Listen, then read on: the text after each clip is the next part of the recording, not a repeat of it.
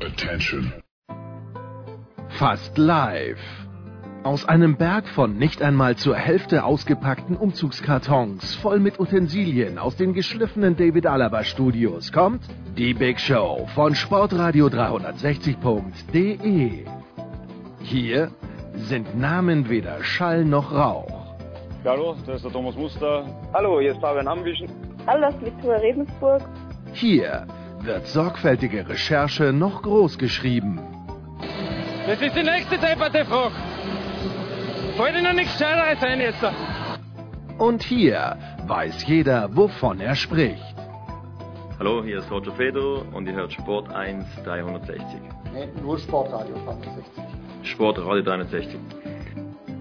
Die Big Show. Jetzt. Big Show 462 bei Sportradio 360. Der vorletzte Spieltag der Bundesliga ist gespielt. Ein Spieltag haben wir noch. Dann sind auch die allerletzten Entscheidungen gefallen. Wir fangen wieder an mit Fußball in der Big Show wie immer und haben drei Experten am Start. Zum einen äh, Andreas Renner von der Sonne. Hallo Andreas. Hallo. Dann haben wir Thomas Bürger vom Kicker dabei. Hallo Thomas. Hallo. Und wir haben natürlich auch Christian Sprenger in der Leitung. Hallo Christian. Tag zusammen. Ja, es gibt viele Themen. Manche haben Sportliches hinzutun, manche sind finanzieller Art. Dann gibt's auch noch Schalke. Das wollen wir alles besprechen. Fangen wir vielleicht beim Sportlichen an. Thomas und seiner Diskussion, die den FC Bayern betrifft. Es geht um Thiago. Verlängert er seinen Vertrag? Tut er es nicht? Wechselt er dann im Sommer oder nicht? Wenn ja, wohin wechselt er? Irgendwie habe ich das Gefühl, Thomas, es gibt zwei Lager. Es gibt die, die sagen, nee, wenn wir den gehen lassen, dann, äh, dann sind solche Sachen wie Triple keine Option. Der ist unersetzbar. Und es gibt die, die sagen, na ja, seit dem Restart spielen wir ohne ihn, geht ja doch. A, wie schätzt du das ein sportlich? Und B, wie glaubst du, wird sich die Situation entwickeln? Also ich bin äh, großer Thiago-Fan, weil ich glaube, dass es äh, nicht viele Spieler gibt äh, weltweit, die das können, was er kann. Ähm, der Haken daran ist, äh, dass er das leider in den letzten Jahren nicht immer abgerufen hat, äh, vor allem in wichtigen Spielen nicht. Ähm, ansonsten hat er Bewegungen und äh, Ballbehandlungen drauf wie nur ganz, ganz wenige. Von daher fände ich es fahrlässig, ähm, äh, ihn gehen zu lassen, beziehungsweise nicht alles dafür zu tun, dass er bleibt. Im, im entsprechenden Rahmen natürlich, was möglich ist. Ähm, aber wie es sich entwickelt, weiß ich nicht. Äh, es soll auch jetzt Interesse vom FC Liverpool geben. Ähm, da würde er natürlich auch sehr gut hinpassen. Ähm, wenn er nochmal was Neues machen will, äh, ist das natürlich durchaus möglich, dass er dahin geht. Ähm, aber letztlich äh, glaube ich, auch wenn es jetzt in den letzten Wochen, äh, auch während seiner Verletzung ohne ihn äh, gut lief, ist er einer, äh, der in jeder Mannschaft der Welt äh, unter normalen Umständen, und so war es auch vor seiner Verletzung, einen Stammplatz hat. Und dementsprechend sollte Bayern alles tun, um ihn zu halten. Andreas, siehst du es ähnlich? Ja, äh, also ich, ich mag ihn auch. Es ist halt, er ist halt ein Spieler, der ein bisschen, ähm, äh, bisschen spaltet und äh, deswegen, du hast das ja auch schon angesprochen, Nicola. Äh, die einen sagen, braucht man unbedingt, die anderen sagen, muss nicht unbedingt sein. Ähm, er ist halt ein technischer Spieler, der nicht über die Physis kommt und das hat halt dann auch wieder was damit zu tun, worauf du äh, Wert legst in deiner äh, Art Fußball zu spielen. Ähm, und ähm, was mir, was ich ganz äh, kurios finde, ist, dass er, wenn man sich da die Bundesliga-Statistiken anschaut, obwohl er nicht die, für die Physis steht, einer ist, der äh, über die Jahre immer zu denen gehört, die die meisten äh, Bälle vom Gegner gewinnen. Das fällt immer so ein bisschen unter den Tisch, also dass der äh, defensiv nichts arbeitet oder so, was ja die, das äh, Standardvorurteil gegen die in Anführungszeichen Künstler ist, das kann man ihm nicht vorwerfen. Ja, aber er ist halt ähm, äh, er äh, ist halt definitiv äh, einer, der, der nicht für viel äh, Physis steht und je nachdem, was für eine Art von Fußball du spielen willst, passt er dann halt perfekt oder in manche an, anderen Mannschaften passt er halt nicht so gut. Die Entscheidung müssen die Bayern treffen. Ich würde jetzt sagen, zu dem Fußball, den Hansi Flick spielen will, passt er eigentlich sehr gut. Deswegen wäre ich bei Thomas und würde sagen, lieber behalten. ich finde auch, dass diese, diese Balleroberung, die du ansprichst, äh, ähm, das ist auch viel eben, das ist nicht so, dass er da durch die Gegend grätscht oder zumindest nicht oft. Ja ähm, äh, sondern das ist dann eben seiner Spielintelligenz geschuldet, dass er Dinge vorher erkennt und, und dementsprechend dann handelt. Und das ist eben auch was, was ihn auszeichnet. Und da ist er auch defensiv nicht zu unterschätzen. Der kann Sechser, Achter und Zehner spielen. Und äh, also ähnlich eigentlich wie Goretzka. Und äh, dementsprechend ist er da ähm, sehr, sehr wertvoll, weil er eben auch so flexibel ist.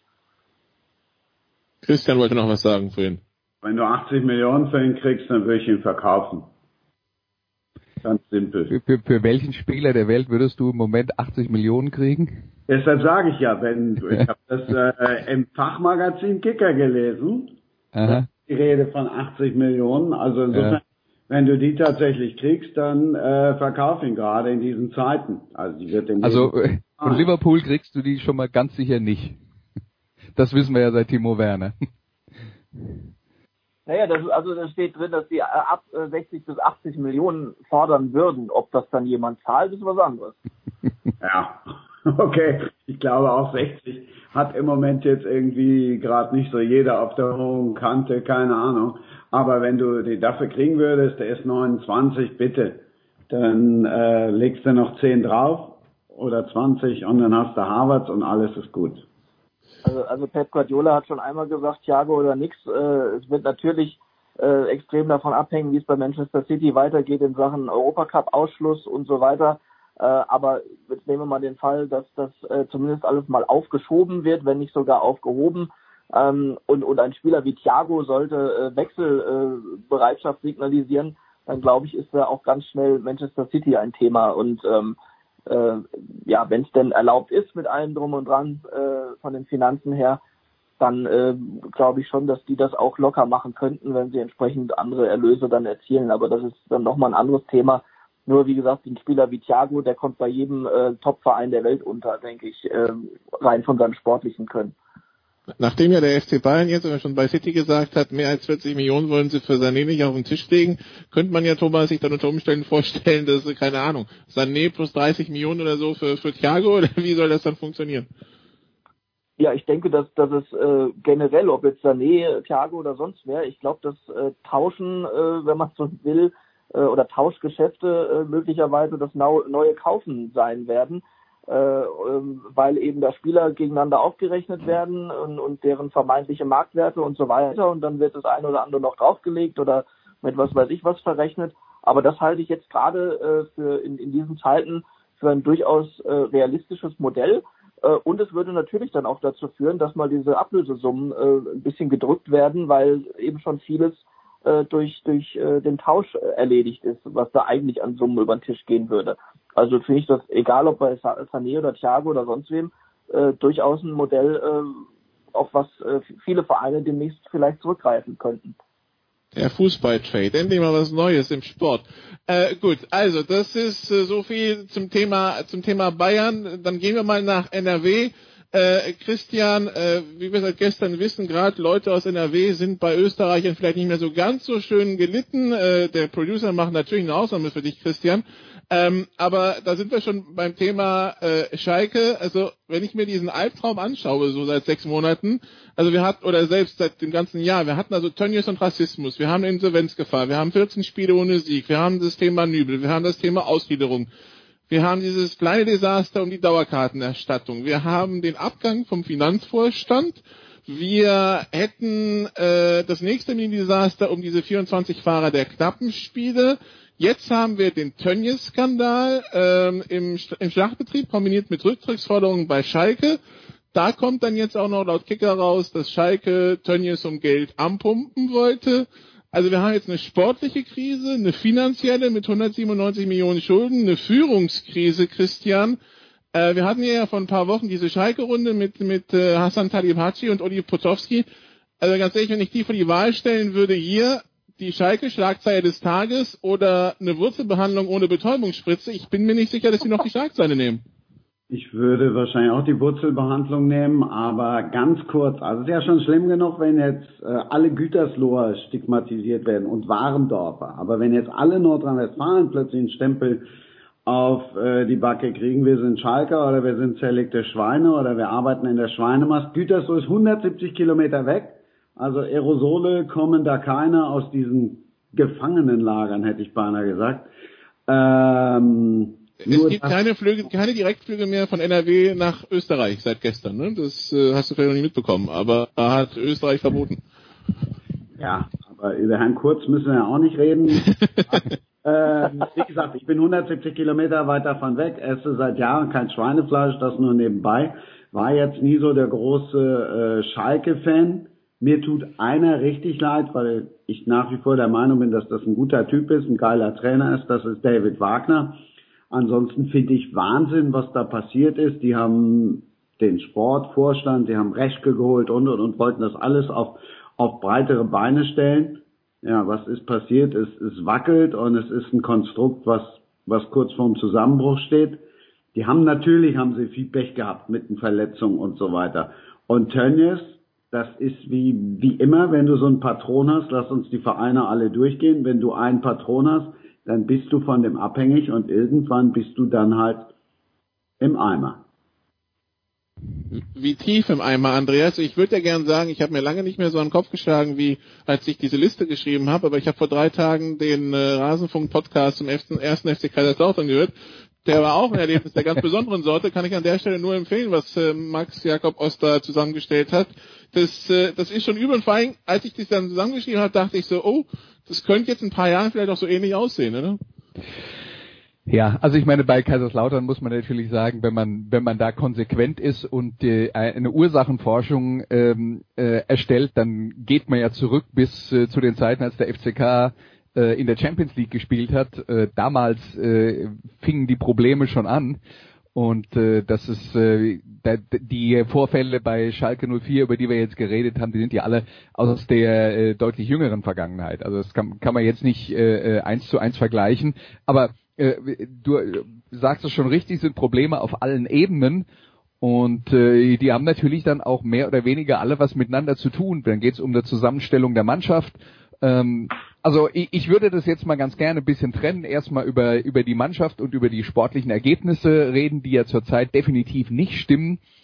Was mir ein bisschen zu sehr unter den Tisch fällt, ist, äh, dass Schalke nach einer sehr guten Hinserie, äh, wo natürlich auch Ansprüche äh, wieder kreiert wurden, die jetzt dann in der Rückrunde enttäuscht wurden, aber ähm, äh, dass Schalke schon eine Mannschaft ist, die unglaublich vom Verletzungspech gebeutelt ist. Und das darf man einfach nicht, äh, darf man nicht aus der Gleichung rausnehmen. Äh, dann muss man sagen, äh, es ist halt äh, in, in der Phase dann auch, sind halt viele Spieler äh, auf Positionen eingesetzt. Wenn ich dann sehe, Daniel Caligiuri, den ich ganz gut finde als, äh, als rechten Schienenspieler, ähm, der aber auch nicht mehr der allerjüngste ist, wenn der dann äh, quasi als Ersatzzehner eingesetzt wird, wundert mich nicht, dass das nicht funktioniert. Aber wenn halt kein anderer mehr da ist, äh, weil alle anderen, die diese Rolle äh, halbwegs spielen könnten, äh, ausfallen. Äh, äh, es ist eine schwierige Situation. Und wenn dann, äh, das ist halt das Problem der, der Traditionsvereine, wenn der Zug mal in die falsche Richtung fährt und der Druck von außen immer größer wird und die Negativität, die über dem Verein hängt, äh, das hinterlässt dann halt auch irgendwann mal äh, Spuren bei den bei den Spielern. Das heißt, aus sowas kommt man dann schwerer raus als vielleicht beim Verein, ähm, bei dem es eigentlich ruhig ist. Und die Geschichte um Tönnies ist halt jetzt dann doch eigentlich wieder ein komplett anderes Thema.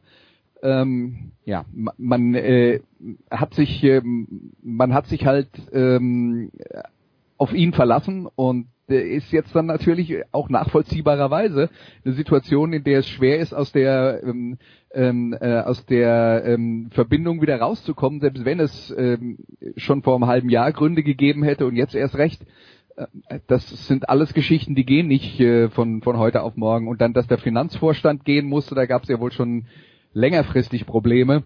Also ähm, ich weiß, dass es wird alles in einen Topf reingeworfen und verrührt und dann kommt ein, äh, ein, äh, ein Gebräu raus, das schlecht riecht und ähm, ähm, es sind aber trotzdem nicht die gleichen Probleme, die befeuern sich nur ein bisschen gegenseitig. Ja, Thomas, also, das, das, ja. ja, Thomas? Ja, ja, also was ich noch zu Schalke sagen wollte, ich denke, dass das äh, man das trennen muss. Auf der einen Seite dieses, dieses Sportliche, wo natürlich Verletzungssorgen eine, eine Rolle spielen. Auf der anderen Seite war die Hinrunde völlig über äh, über äh, Leistungsvermögen sozusagen. Also da sind alle, äh, haben alle irgendwas dahin gezaubert, was er eigentlich normalerweise, wo sie nicht zu imstande sind. Deswegen, wenn Schalke, äh, wenn jetzt die Saison äh, plus minus null dann irgendwo äh, zu Ende ist im, im Mittelfeld, dann würde sich darüber niemand wundern, äh, wenn man nicht diese extrem gute und extrem schlechte Hin Rückrunde dann sehen würde. Ähm, aber letztlich ist der, die Tendenz da natürlich beängstigend, weil äh, natürlich auch kein Geld da ist für für Verstärkung. Deswegen weiß ich nicht, wie und mit welchem Trainer und sonst wie das in der nächsten Saison besser werden sollte. Also da ist erstmal eine ganz düstere Perspektive jetzt gerade. Und das andere, äh, was Tönnies angeht, ähm, das würde ich jetzt auch trennen. Dieser, ähm, was in seiner äh, Fleischfabrik da ist, das ist natürlich äh, eine Katastrophe. Ähm, aber das ist jetzt erstmal ein bisschen weg von Schalke, äh, hat er nicht, nicht, nicht äh, ganz direkten Einfluss darauf. Aber für mich ist Tönnies äh, seit seiner äh, rassistischen Äußerung ohnehin dort nicht mehr beim FC Schalke nicht mehr tragbar. Da hätte man reagieren müssen als Verein. Ähm, da kam irgendeine eine Alibi-Strafe von drei Monaten raus oder sonst was, äh, was äh, höchst lächerlich war. Und ähm, da hat man einfach verpasst, ähm, sich, sich so zu positionieren, dass diese Ära dort hätte beendet werden können.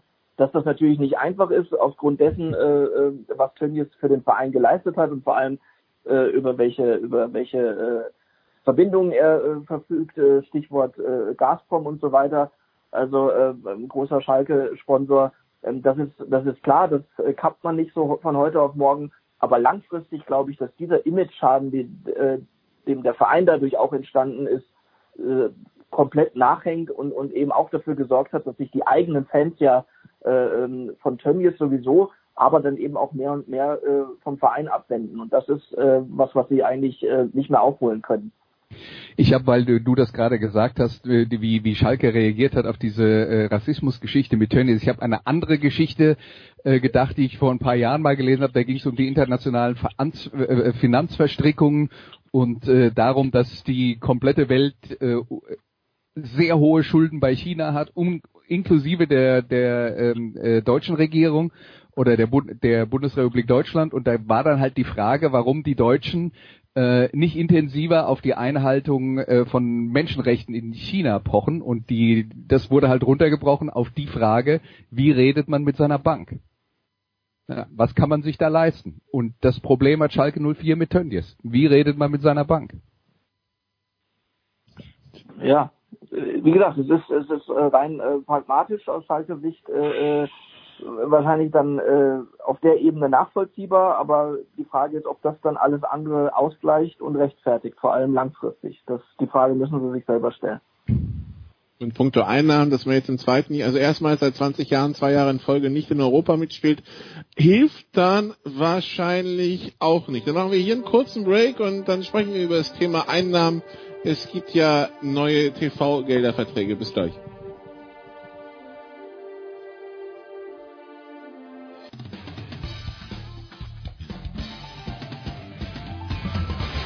Hallo, hier ist die Laura Siegemund und ihr hört Sportradio 360.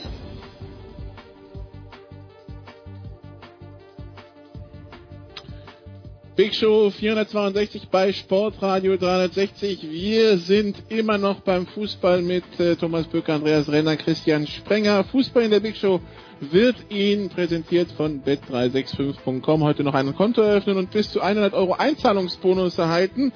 Äh, ja, Einzahlungsbonus äh, gab's jetzt bei den TV-Geldern nicht, Thomas. Äh, bis, also wenn wir die Entwicklung anschauen, ab 2009 waren es für die Vereine 412 Millionen pro Saison, ab 2013 628, seit 2017 waren wir bei 1,16 Milliarden und nun ab 2021 leichter Rückschritt äh, 1,1 Milliarden pro Jahr, also flatten the curve auch in der TV-Vermarktung ein Thema. Ähm, bedeutet natürlich auch in Medienkreisen Kollegen, die sich umorientieren müssen, weil Anbieter wechseln. Wir haben jetzt kein Wachstum, Thomas, aber wir haben auch keinen Einbruch. Wie bewerten wir das? Ähm, ja, in diesen Zeiten würde ich sagen, als das Beste, was möglich war. Ähm, das ist, würde ich Christian Seifert äh, recht geben, der hat gesagt das Ergebnis wird sich sehen äh, lassen können oder lässt sich auch sehen, auch im internationalen Vergleich dann. Äh, man muss immer sehen, wo man herkommt. Äh, und damit meine ich jetzt eben die vergangenen Monate. Äh, Im März wurde darüber gesprochen, den Laden äh, fast abzuschließen, so ungefähr, äh, dass dieses Horrorszenario äh, nicht weit weg war. Äh, und ähm, jetzt löst man wieder Milliardenbeträge, erlöst man wieder Milliardenbeträge, auch wenn es kein großer, kleiner Rückschritt sogar ist.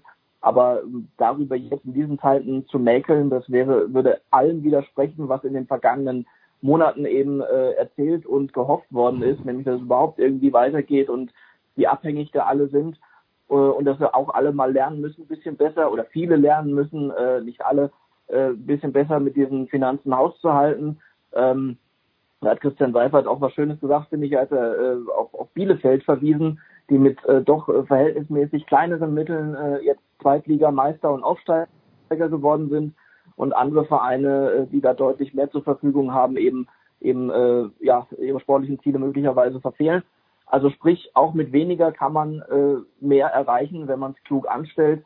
Und ähm, ja, die ganze Solidarität und sonst was, was da äh, eingefordert wurde vor ein paar Wochen, auch das steht jetzt natürlich wieder auf dem Prüfstand, äh, ist vielleicht sich jeder selbst doch der Nächste. Äh, was ist mit dem Verteilungsschlüssel? Ähm, das wird alles dann in den nächsten Wochen und Monaten äh, ausdiskutiert werden. Äh, letztlich ist es für den Fan äh, zumindest äh, überschaubar, sage ich mal, äh, auch wenn es natürlich einige Anbieter sind, aber gerade was jetzt die Live-Spiele angeht, ist es, glaube ich, äh, eine gute Lösung, weil man sowohl bei The Zone als auch bei Sky ähm, da gut informiert und mitgenommen wird, das gut präsentiert wird. Und dementsprechend ähm, ja, kann man jetzt dann höchstens auf die neue, also alte neue Komponente Sat 1 gespannt sein, äh, wie die es umsetzen. Das war ja vor äh, vielen Jahren mehr Show als sonst was. Äh, vielleicht ähm, wird das jetzt auch ein bisschen sachlicher. Mal schauen, wie die sich da positionieren.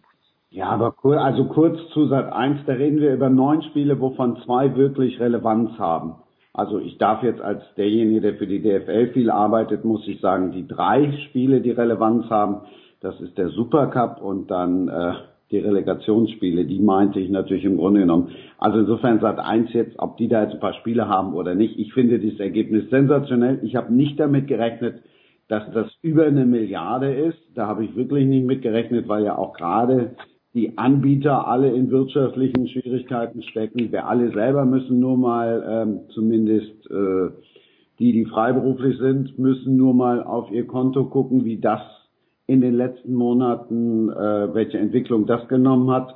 Also Minusentwicklung natürlich. Insofern war ich echt äh, baff und bin positiv überrascht, wie es jetzt ausgegangen ist. Finde es auch ganz wichtig für äh, den Zuschauer eine Superlösung der Sohn wird oder ist ja immer noch preiswert. Sky ist dann so gesehen, wenn du nur das Bundesliga-Paket hast, dann kannst du jetzt, weiß ich nicht, wahrscheinlich für 30 Euro kannst du im Monat alles gucken, was du möchtest, was dir in der Bundesliga am Herzen ähm, liegt und äh, das finde ich schon schon gut. Ich habe natürlich äh, für mich einen Überraschungsgewinner bei dieser ganzen Sache. Das war jetzt dann nicht Sat 1, sondern das war tatsächlich dann die ARD, weil die einmal alles abgeräumt hat, von Audio über Video hin. Und die große, der große, also die große Überraschung, dass komplett abwesend wahrscheinlich Amazon äh, da ist. Äh, aber gut, das, äh, das hatte sich ja, ja angebahnt. Äh, Andreas, nun ist natürlich die große Diskussion um die Verteilung losgegangen. Also äh, ich, äh, also auf der einen Seite haben wir äh, Watzke, der sagt, der, der Status quo ist richtig. Wenn man versucht, die Zugpferde der Liga zu schwächen, dann schwächt man die ganze Liga. Sagt er wahrscheinlich nicht ganz uneigennützig. Man hörte Ach, dann, ja.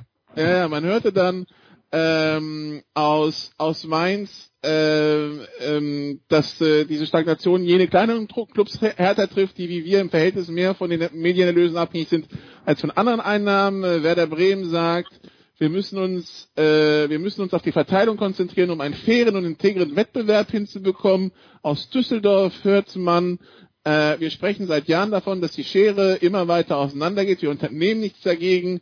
Ähm, wir brauchen keine Geldverteilung, die die jetzigen Verhältnisse zementiert. Das klingt nach Stress in den Besprechungen, oder? Ja, aber diese Sorte von Besprechungen sind ja schon seit Jahren stressig und äh, lass mich mal so sagen, ich verstehe natürlich, warum die äh, Vereine sich auf ihre äh, auf ihre jeweilige Position versteifen. Ich verstehe auch, warum Watzke das sagt. Man kann auch Situationen nicht eins zu eins vergleichen, weil es in, äh, im, in der Fußball-Bundesliga eben einen Wettbewerb innerhalb von Deutschland gibt, aber die besten Vereine halt auch äh, innerhalb von Europa in einem Wettbewerb stehen und das findet auf einem anderen finanziellen Level statt. Ja. Ich kann dazu nur Folgendes sagen, das offensichtliche Gegenargument gegen Watzke ist, und das muss ich dir nicht erzählen, Nicola, weil wir uns beide mit dem Thema NFL mhm. äh, äh, intensiv befassen. Ja? Aber in der NFL kommt alles in einen Topf und wird durch 32 geteilt, weil es so viele Teams gibt. Und die NFL ist die erfolgreichste Sportliga der Welt. Und dass man, dass man die Liga schwächt, indem man, äh, indem man alle gleich macht äh, und die Zugpferde dann ein wenig äh, einfängt, das ist offensichtlich falsch. Wie gesagt, also Liga intern. Wenn es jetzt um den Europapokal geht, reden wir möglicherweise ähm, natürlich von äh, von äh, anderen Dingen. Das, das ist schon vollkommen klar. Ich kann nur sagen, es gab halt in der äh, in der NFL folgenden Fall, als zum ersten Mal, und das ist schon sehr lange her, das war dann irgendwann in den äh, 60er Jahren des letzten Jahrhunderts, als ähm, zum ersten Mal nennenswert TV-Geld eingenommen wurde. Da war die Frage, wie wird das verteilt? Und es gab halt zum Beispiel in Green Bay einen sehr kleinen Fernsehmarkt und New York den größten Fernsehmarkt. Und was passiert ist, ist, dass die New Yorker, die Chefs in New York äh, von, von den New York Giants, die haben, die haben gesagt, ähm, wir sind dafür, dass alles gleichmäßig verteilt wird. Das heißt, da sind die Großen, die eigentlich auf ihr Recht hätten bestehen können, dass, äh, ähm, dass sie mehr kriegen als die Kleinen, die sind vorausgegangen und haben gesagt, wir sind dafür, dass alle das Gleiche bekommen. Das ist die Basis für den Erfolg der NFL. Und wenn das in Deutschland nicht passiert, wenn Bayern und Dortmund nicht sagt, wir ziehen da mit, dann wird es halt nicht passieren und dann wird es weiter diese Streitereien geben. Ja. Ich, äh, wie gesagt, ich, ich verstehe, ich verstehe die andere Seite. Natürlich, Bayern will mit Real Madrid und ähm, dem FC Barcelona konkurrieren und Borussia Dortmund auch in der Champions League. Ja, aber wenn es von denen nicht kommt, wird es nicht passieren. Und wie fändest du das, wenn es von denen nicht kommt? Also sprich, äh, als, als, als, als Fußballbeobachter jetzt wäre es doch schade, wenn, wenn äh, im Prinzip ähm, Bayern und Dortmund äh, von vornherein aufgrund der äh, Schieflage dann international sowieso schon schief genug, aber wenn es noch schiefer würde, äh, wenn man die beiden äh, nie mehr in irgendeinem Viertelfinale sehen würde. Oh, jetzt fange ich aber an zu weinen. Jetzt fange ich aber an zu weinen. Die Bayern kriegen für jedes Drecks Unentschieden in der Champions League, kriegen die Millionen. Sorry. Dortmund genauso. Dortmund ist ein Aktienverein. Ey, also bei aller Liebe fange ich jetzt an zu weinen, wenn sie deshalb international nicht mitspielen können. Die können vielleicht international mitspielen, weil sie einem Lewandowski nicht 25 Millionen zahlen können, sondern dann nur noch 17 Millionen. Ja, wenn ihm das nicht reicht, dann soll er gehen. Da also was, was, genau. was, die, ja, was diese doch, Situation angeht, eins ist doch vollkommen klar. Ja? Und da hat Thomas schon recht. Wenn die Entscheidung ist, wollen wir eine Gleichheit eine möglichst große Gleichheit in der Fußball-Bundesliga und das wird sich negativ auf die Europapokalergebnisse auswirken. Das wird passieren. Oder sagen wir, wir wollen möglichst gut im Europapokal mitspielen, auch wenn zum Beispiel Borussia Dortmund da auch nicht zu den Mannschaften gehört, die regelmäßig das Halbfinale einplanen kann. Und dafür nehmen wir die Ungleichheiten der Bundesliga in Kauf. Und die Frage ist, wofür entscheiden wir uns? Ich wollte nochmal, ich habe dann, ich habe dann in der Vorbereitung auf die Ergebnisse der europäischen, der deutschen Clubs im Europapokal in, in den letzten 20 Jahren mal geschaut. Also gerade wenn man sich so nur also Titel sowieso, aber äh, auch Finalteilnahmen, wenn man jetzt mal vom FC Bayern absieht, es ist ja echt dünn. Also man kann jetzt auch nicht sagen, dass es wirklich, also dass die, die vorne mitspielen und regelmäßig viel Geld bekommen, dass denen das in Europa hilft. Also ist die Frage, macht das dann Sinn, sich die Liga damit kaputt naja, zu machen? also das, das, war mein, das, das war dann mein Fazit. Also Bayern, Bayern ausgeklammert, ja. Das hilft Bayern, Bayern, Bayern und ein bisschen Dortmund. Für den Rest. Genau. Das, das war gesagt, so. Du hast ja selber gesagt, von den beiden muss das Signal kommen und, äh, oder sollte es dann kommen, wenn das gewünscht ist, so diese ähm, größere äh, Chancengleichheit in der Liga und und wenn dann eben ja natürlich muss Lewandowski nicht 25 Millionen kriegen, nur wenn er den nicht kriegt, dann geht er eben woanders hin und den, und den Kreislauf davon muss ich muss ich nicht weiter ausführen.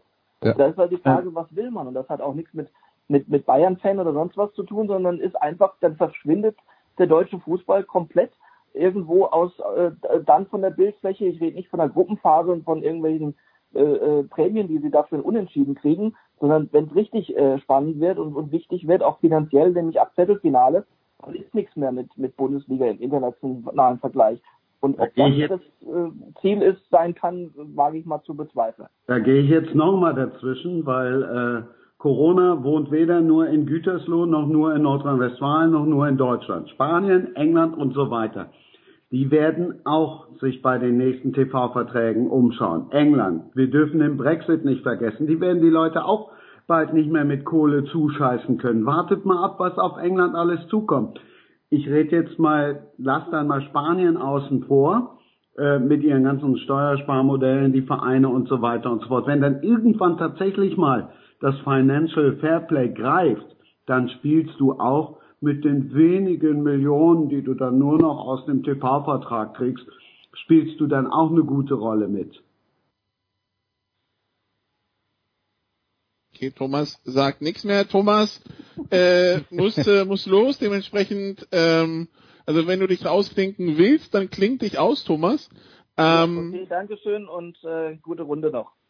Ja, ja äh, wir machen hier, wir machen hier weiter mit einem anderen Aspekt, der sich, äh, der sich natürlich rund um de, den Fußball und das Corona-Thema äh, breit macht, nämlich das Thema Zuschauer, Andreas. Äh, manche Vereine hat man jetzt gelesen, planen anscheinend wie es mit Zuschauern weitergehen könnte. Da kommen dann die abenteuerlichsten Geschichten mal raus, wie irgendwelche Tools, die ermöglichen sollen, quasi in 3D zu verfolgen, wo Social Distancing stattfindet und wo nicht. Es geht dann darum, dass die Stadien auch nicht komplett belegt werden können. Daraus ergeben sich Diskussionen aus manchen Fangruppen, entweder alle oder gar keiner. Neue Entwicklung oh. wäre heute das, das Beispiel Niederlande.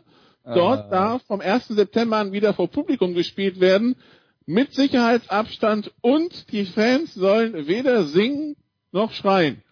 Ja. Ist das alles darstellbar?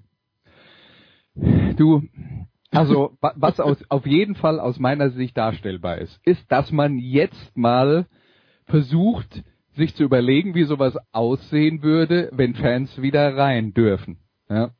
Ich, wo ich die Krise kriege, ist, wenn dann gleich einer anfängt mit entweder alle oder keiner das wird nicht passieren. Ne? Also wir reden vielleicht am Anfang von einer Auslastung von 30 Prozent. Ja, und dann geht's halt auch erstmal um die Dauerkarteninhaber. Ähm, und äh, ich finde das auch vollkommen legitim, dass man sich versucht, Strategien zu überlegen, um die Leute wieder ins Stadion zu bekommen. Ähm, zum einen, weil es den, Verein, den Vereinen hilft, zum anderen, weil die Leute ja auch gerne wieder zum Fußball gehen würden, wenn sie dürften. Äh, damit habe ich gar kein Problem. Ja ähm, es die ewigen Diskussionen, die sich durch die Corona-Zeit ziehen, die gehen alle wieder auf das zurück, ähm, wovon wir schon zu Beginn dieser ganzen Phase geredet haben, nämlich man wird Zwischenlösungen finden müssen, weil äh, weil es ähm, Rahmenbedingungen gibt, die nicht so sind, wie man es gerne hätte, und es wird nicht perfekt sein. Aber über dieses Unperfekte höre ich halt die ganze Zeit wieder Gejammer. Und ich hätte gerne mal, dass mehr Leute sagen, okay, ist halt jetzt so, wir versuchen das Beste draus zu machen und weiter geht's. Ja? Aber was ich immer nur höre ist, äh, das passt mir nicht, das passt mir nicht, oh, das sind jetzt aber viele Spiele in kurzer Zeit, ja, die Alternative wäre gewesen, ihr könnt nicht spielen. Also, ich meine, es ist halt, es ist halt, weißt du, jeder, der will, kann sich beschweren und man findet immer einen Grund und selbst wenn es keinen gibt, findet man einen, ist schon vollkommen klar. Aber mir ist halt grundsätzlich zu viel Gemecker dabei. Ähm, ich kann finde es vollkommen nachvollziehbar, wie gesagt, dass die Vereine sich da mal Strategien überlegen, dass man sich überhaupt mal Gedanken drüber macht, wie das funktionieren soll. Das muss ja auch sein. Wir sehen ja, wie dynamisch diese Entwicklungen in dieser Corona-Zeit in die eine oder die andere Richtung sind. Das heißt, so schnell wie alles dicht war, kann es halt auch wieder in die andere Richtung gehen. Dann ist auf einmal alles offen und da muss man sich halt gefälligst vorher mal Gedanken gemacht haben, wie das eigentlich aussehen soll und äh, was die Möglichkeiten sind, die wir haben. Deswegen machen die Vereine da nur ihren Job und äh, versuchen auf alle Eventualitäten vorbereitet zu sein und das sehe ich jetzt erstmal komplett neutral.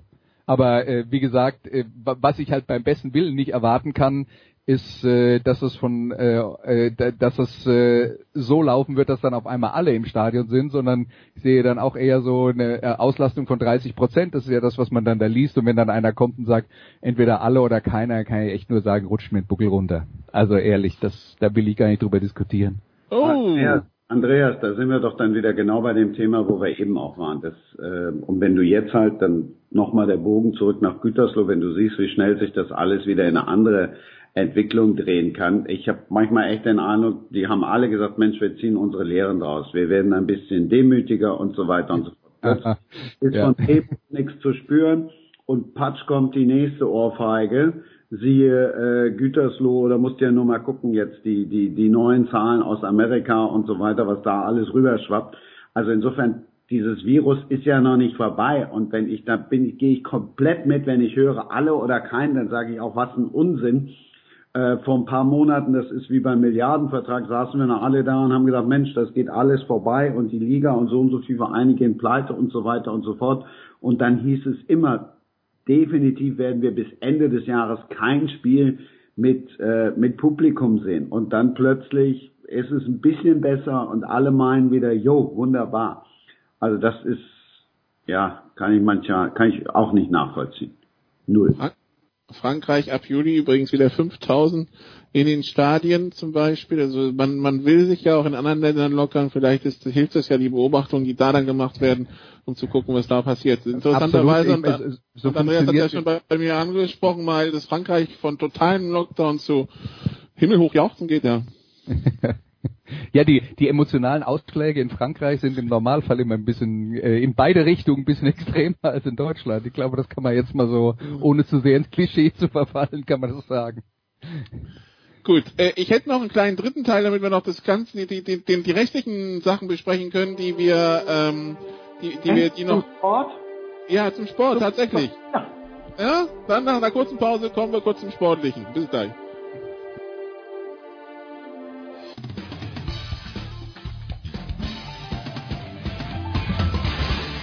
Ja, hallo, es ist Marcel Sieben. Ähm, willkommen zu Sportradio 360.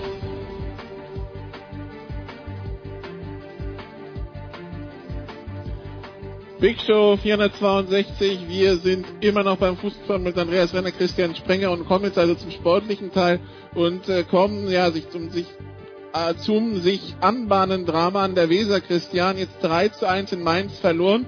Trotz jeweils ansprechender Anfangswagen zu Beginn der Halbzeiten. Der Torwart rettet äh, den Veteranern noch die Tordifferenz. Äh, das könnte vielleicht noch wichtig werden.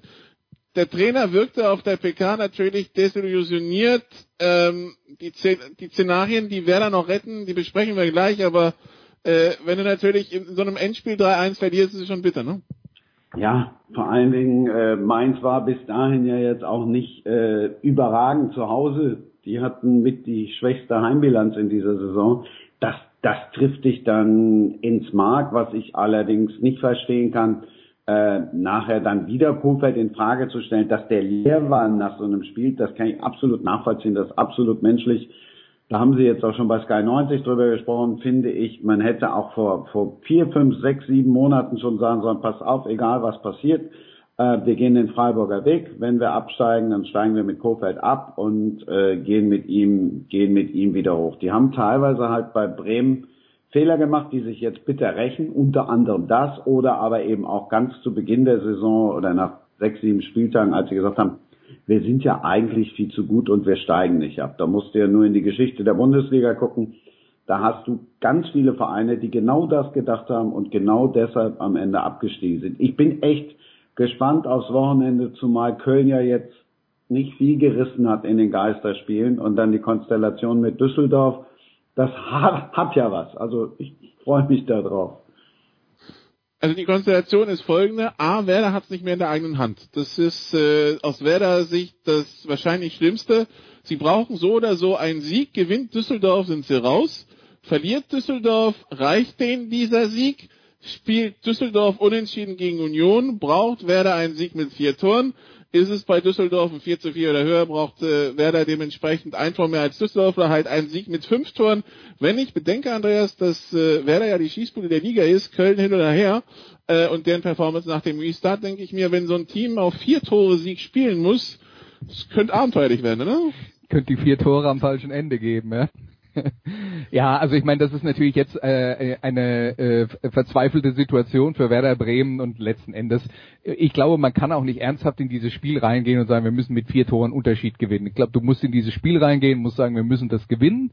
Und natürlich wollen wir gucken im Rahmen unserer Möglichkeiten, das hängt ja auch ein bisschen davon ab, wie der Gegner drauf ist, äh, dass wir äh, so oft treffen wie möglich, aber dass du ähm, dass du vor der, sagen wir mal, Schlussviertelstunde wenn du die Ergebnisse auf einem anderen Platz kennst äh, und äh, sich da eben eine Tour eröffnen könnte, wenn du noch ein Tor oder zwei brauchst, äh, gehst du nicht volles Risiko. Ja? Und auch genau aus dem Grund, weil Werder das ja gar nicht kann. Ja? Und Werder ist ja in den letzten Wochen mehr als genug damit beschäftigt, überhaupt mal vorne ein Tor zu schießen. Da gab es dann mal zwischendurch einen Ausrutscher, äh, aber ansonsten, die haben 36 Tore in 33 Spielen. Also wenn die von, von vornherein in so ein Spiel reingehen und sagen, wir müssen mit vier Toren Unterschied gewinnen, dann wird es schief gehen.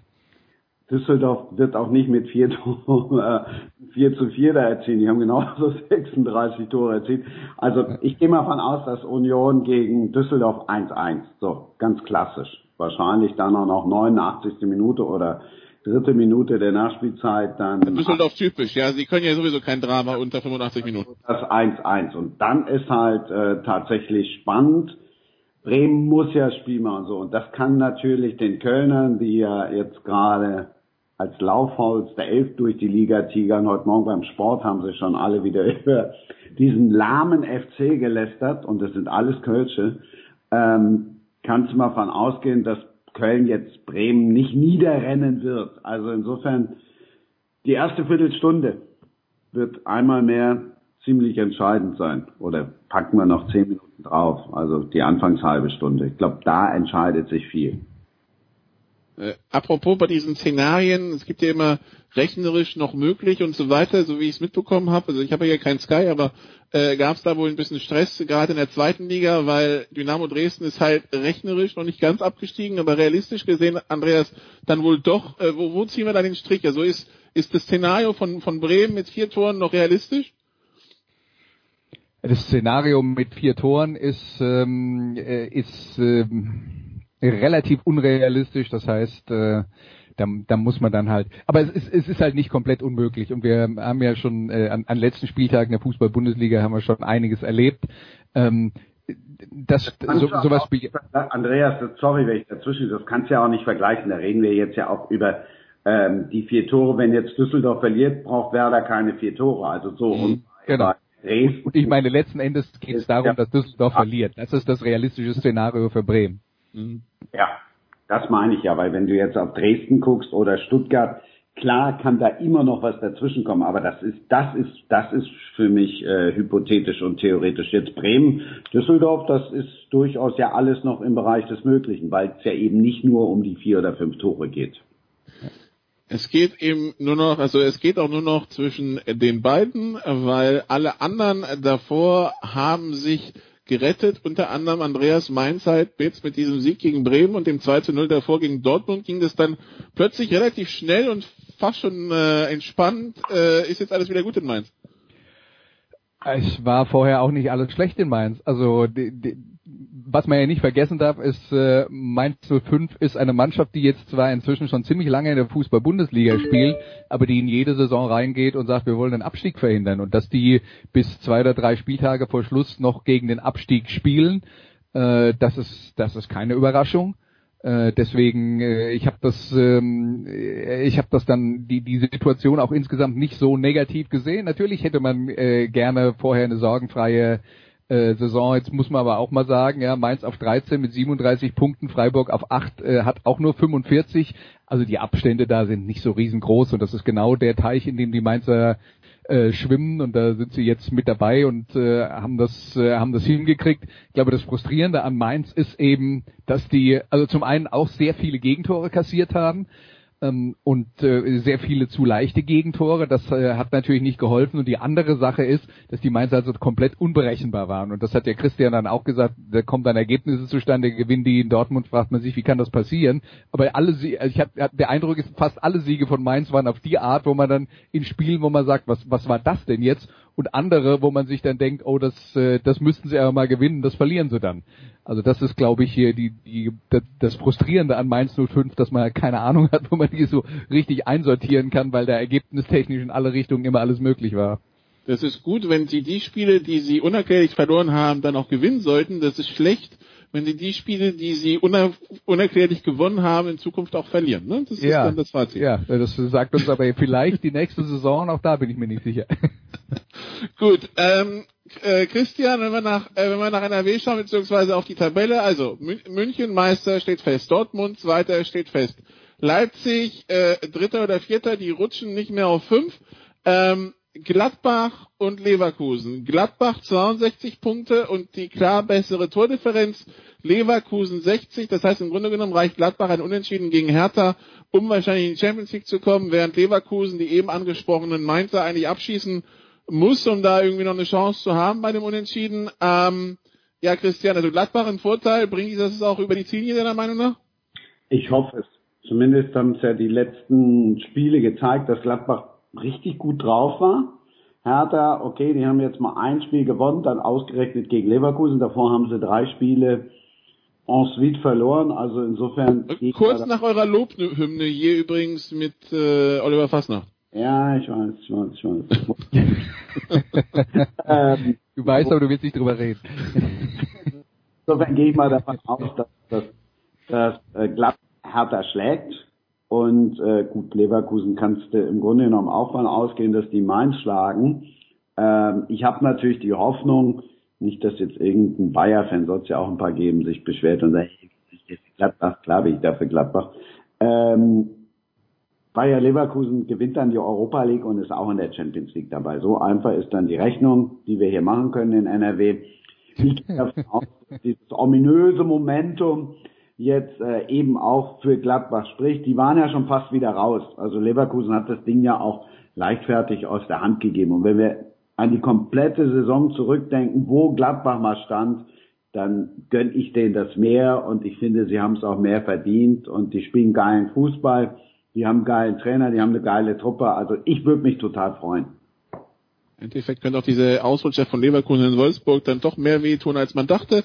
Äh, Wolfsburg, Hoffenheim äh, fest auf sechs, also was heißt fest auf sechs und sieben? Sie können die Plätze noch tauschen, aber von hinten dran kommt dann nichts mehr. Freiburg und Frankfurt 45 und 42 Punkte können da nichts mehr ausrichten. Und wie gesagt, der Abstiegskampf Düsseldorf ist auf dem Relegationsplatz. Bremen mit 28 Punkten, zwei Punkte dahinter und die vier, um vier Tore schlechtere Tordifferenz. Paderborn abgestiegen. Äh, wenn ich äh, auf die zweite Liga, auf die Tabelle der zweiten Liga schaue übrigens und die aktuelle Situation dort und dass der Nordclub auch dort sein Schicksal nicht mehr selber in der Hand hat, Christian, ich könnte, man könnte, wenn man das aktuelle, das aktuelle Ligabild nimmt, darauf kommen, dass es 2020, 21 dann folgendermaßen ist. Die Bundesländer Schleswig-Holstein, Hamburg, Bremen, Niedersachsen, Mecklenburg-Vorpommern, Brandenburg und Sachsen-Anhalt kombinieren im Norden einen Erstligisten, nämlich Wolfsburg, dazu noch die zwei Berliner, die dann die zwei nördlichsten Clubs der, der Bundesliga wären. Wären wir in der zweiten Liga dann, laut aktuellem Stand, Bremen, Hamburg, St. Pauli, Kiel, Hannover, Osnabrück, unter Umständen aus der dritten Liga Braunschweig und Rostock noch hätten, also wir könnten hier bei Sportradio 360 die wöchentliche Nordrunde machen mit Olli Seidler, Michael Born und Marcel Meinert, weil irgendein Nordduell ist dann immer. Aber kann das ein Problem für die Bundesliga werden, wenn der Norden so nach und nach komplett verschwindet aus der, von der Landkarte?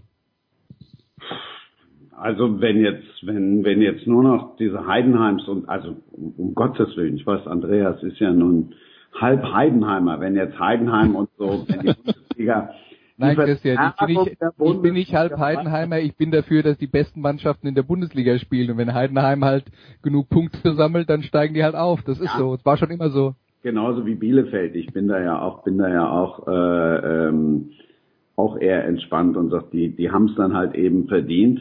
Ob das ein Problem werden kann, weiß ich nicht. Ähm, Sky kann nur hoffen, dass das Ganze dann noch ein Jahr anhält, wenn sie danach dann die zweite Liga komplett haben, dann hast du da richtig geile Spiele. Also ähm, lass uns mal abwarten. Ja, es ist schon tragisch. Tragisch ist natürlich auch, wenn du guckst, weil du es gerade, weil du gerade so drüber weggegangen bist, ähm, die Europa League. Wenn Leverkusen jetzt tatsächlich Fünfter wird und die Europa League nicht gewinnt, ich habe gestern irgendwo so einen Tweet gesehen, da hieß es, äh, Nitro verkauft bei eBay Kleinanzeigen dann nächstes Jahr die Europa League Rechte. Das ist natürlich mit Hoffenheim, Leverkusen und Wolfsburg. Da machst du nicht viel Start. Nee, das äh, ist jetzt nicht so, dass äh, die wahrscheinlich die ganz großen Begeisterung auslöst, aber äh, ja, das, äh, das ist dann das Problem. Natürlich, die, die aktuelle Situation ist so, wie sie ist, weil Andreas der HSV entschieden hat, es wird ein neues Kapitel des sportlichen Dramas geschrieben, dieses Mal in der 95. Minute in Heidenheim. Ja, ja, also äh, ich muss ganz ehrlich sagen, ich habe mir das Spiel am letzten Sonntag angeguckt und nachdem Hamburg geführt hat, nach ungefähr so 75 Minuten 1-0 habe ich gedacht, ich schau mal rüber, weil äh, bei Karlsruhe gegen Bielefeld war es auch spannend und zwar am anderen Ende der Tabelle. Und da dachte ich, oh, die Karlsruher kommen ran, da steht es nur noch 3-2 für Bielefeld, äh, gucke ich mir mal äh, das Ende von dem Spiel an. Und äh, ja, äh, also zu dem Zeitpunkt, zu dem ich umgeschaltet habe, konnte man nicht kommen sehen, dass Heidenheim noch zwei Tore in diesem Spiel schießt. Äh, aber ähm, ja, äh, es das sind dann halt so die Dinge, da würde ich auch sagen, wenn ich da drauf schaue, das ist schon auch ein bisschen blöd gelaufen für ein HSV. Also es, es ist nicht immer nur, das sind alles Deppen und äh, um Gottes Willen. Ähm, aber ähm, ja, man hat es halt drauf ankommen lassen, in so ein Spiel reinzugehen, wo eine Niederlage dann halt bedeutet, dass man äh, vom und das ist ja auch nur der Relegationsplatz gewesen, von dem man runtergefallen ist.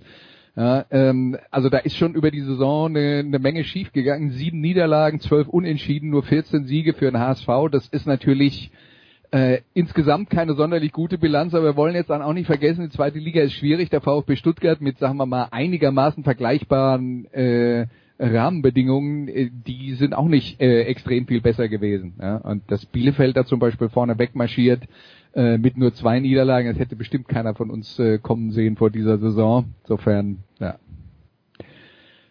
Ja, aber äh, also die Situation für Hamburg bleibt halt schwer und aus dieser zweiten Liga wieder rauszukommen nach oben, das ist halt keine Selbstverständlichkeit.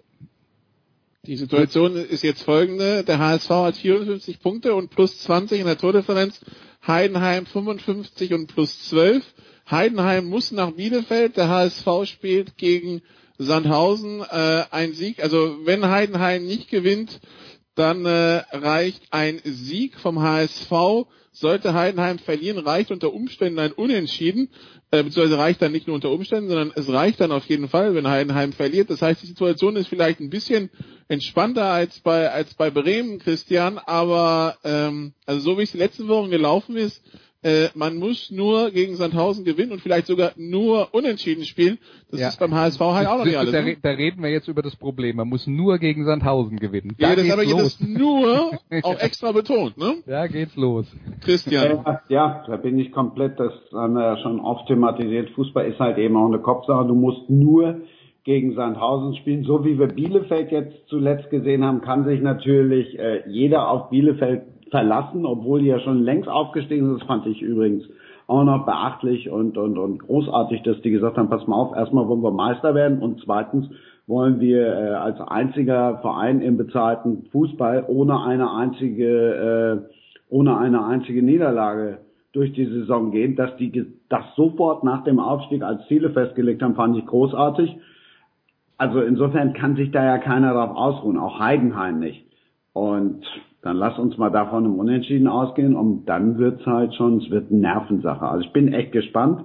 Ich freue mich, ich werde Sonntag wie vergangene Woche Sonntag natürlich kein Einzelspiel gucken, sondern freue mich, dass es auch endlich mal eine vernünftige Konferenz gibt. Die Neuner Konferenz, die legendäre. Ähm, ich glaube, das ist nicht, nicht das, was Christian meinte mit der also, vernünftigen also, Konferenz. Was, was, was, was meinst du mit dem vernünftigen? Ja, es wurde nicht nur zwischen den Einzelspielen hin und her geschaltet, sondern tatsächlich in der Konferenz so, also jedes das, Spiel ja, ja, extra das, mit einem Kommentator besetzt, der dann tatsächlich auch ein bisschen was darüber erzählen kann, was der Zuschauer verpasst hat, während er nicht da war. Das genau. äh, habe ich tatsächlich jetzt zum ersten Mal vor ein paar Wochen gesehen und war leicht erschüttert, wie das ist. Ja, Christian, ich pflichte dir bei, ja. Gut, also das ist das ist die Situation oben. Unten ist auch nochmal spannend, weil also Wiesbaden und Dresden äh, sind wohl abgestiegen, wenn Karls, also wenn sie nicht ihre Gegner abschießen und Karlsruhe komplett vernichtet wird. Ähm, der KSC könnte mit einem Sieg ähm, an, äh, bei Fürth an Nürnberg vorbeiziehen, wenn Nürnberg zeitgleich nicht in Kiel gewinnt.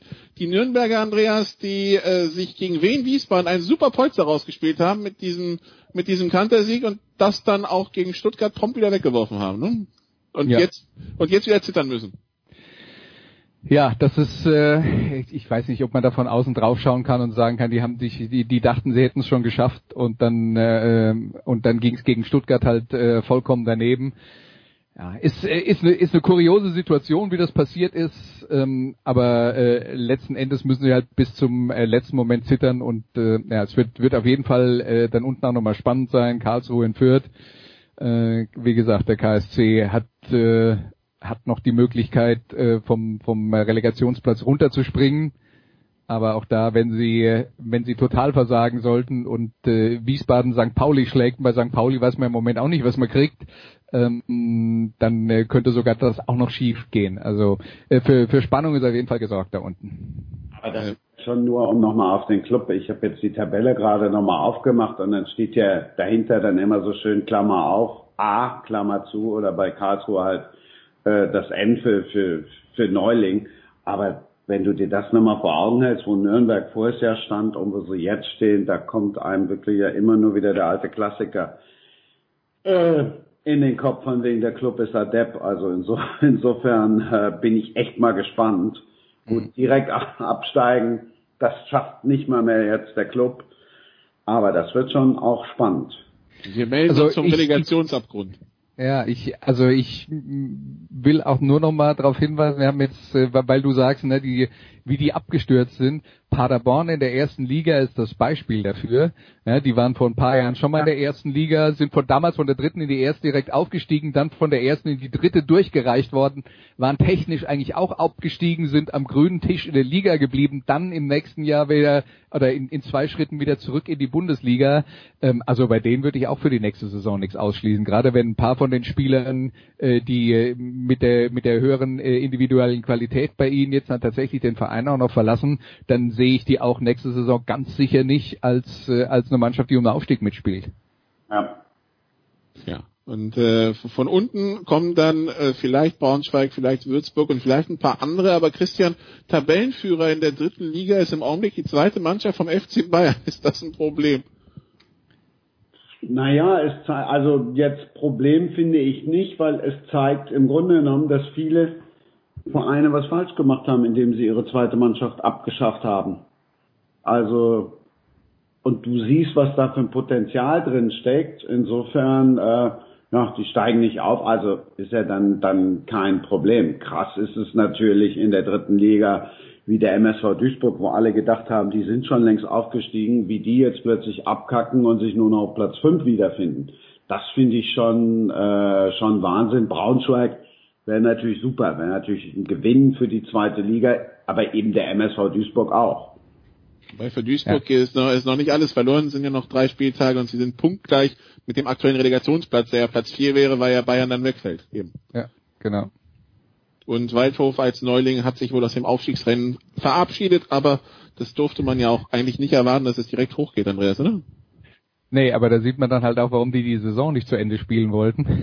Weil, als sie, als sie auf dem Aufstiegsplatz standen, wollten sie natürlich die Saison lieber abbrechen. Also, ja, na gut, wir werden sehen. Wir werden sehen. Ich fürchte eh, dass da, ähm, sowohl in der zweiten Liga bei Dresden als auch in der dritten Liga unten und vielleicht auch bei, bei Mannheim, dann wenn die Saison zu Ende gespielt ist, noch irgendwelche Klagen auf uns zukommen. Beziehungsweise würde ich sogar darauf wetten, dass das passiert.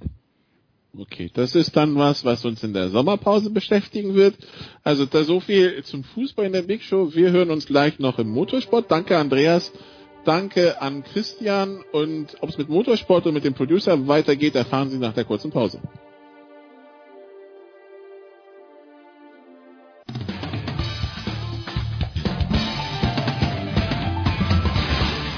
Hier ist Herr Spiegelburg und ihr hört jetzt Sportradio 360. Big Show 462. Es geht weiter mit Motorsport hier in der Big Show und äh, wir haben wieder die beiden Stefans in der Leitung. Zum einen äh, Stefan Heinrich, hallo The Voice. Ich grüße euch. Und Stefan Ehlen ist auch dabei. Hallo Stefan. Ach, hallo. Gut, dann äh, können wir uns mit den Themen befassen, die den Motorsport die letzten sieben Tage bewegt haben. Und wir fangen natürlich an bei NASCAR und äh, da geht's gar nicht mal so um das Renngeschehen The Voice. Es geht um Baba Wallace, es geht um äh, eine Garage, es geht um ein, äh, um ein Seil, um einen Henkersknoten, der viele Emotionen ausgelöst hat und im Endeffekt sich herausgestellt hat, es war zum Glück nicht das, was wir alle dachten. Äh, The Voice, ordne mal schnell ein, was da passiert ist. Ja, die Amerikaner sind ja im Motorsport schon ein bisschen weiter als bei uns. Da läuft die NASCAR-Rennserie schon, wenn auch das eben als Geisterrennen, also ohne Zuschauer. So langsam kommen dann auch die ersten paar tausend, waren jetzt in Talladega dabei beim Geico 500 und Schritt für Schritt werden die jetzt in zwei Wochen dann in Bristol vor etwa 30.000 Zuschauer fahren, das All-Star Race. In äh, Alabama, Südstaaten, da wissen wir, dass äh, der Ku Klux Klan auch heute noch aktiv ist und wir kennen die Riesenprobleme gerade I Can't Breathe diese Rassismusdiskussion, diese äh, großen Demonstrationen all überall. Und Baba Wallace ist ja einer der afroamerikanischen Fahrer, die tatsächlich durch das NASCAR ähm, Diversity Programm nach oben gekommen sind. Vergleichbares hat übrigens Lewis Hamilton jetzt auch für die Formel 1 ins Leben gerufen, also um Chancengleichheit für afroamerikanische Mechaniker, Ingenieure und Fahrer zu gewährleisten, ist NASCAR seit Jahren dabei. Aber prinzipiell muss man natürlich sagen, NASCAR ist eigentlich gewachsen aus dem Südstaatensport. Ähm, und da haben wir natürlich genau das Problem, dass da wir die Konföderiertenflagge seit Urzeiten mit im Geschehen haben, sieht man bei jedem Rennen.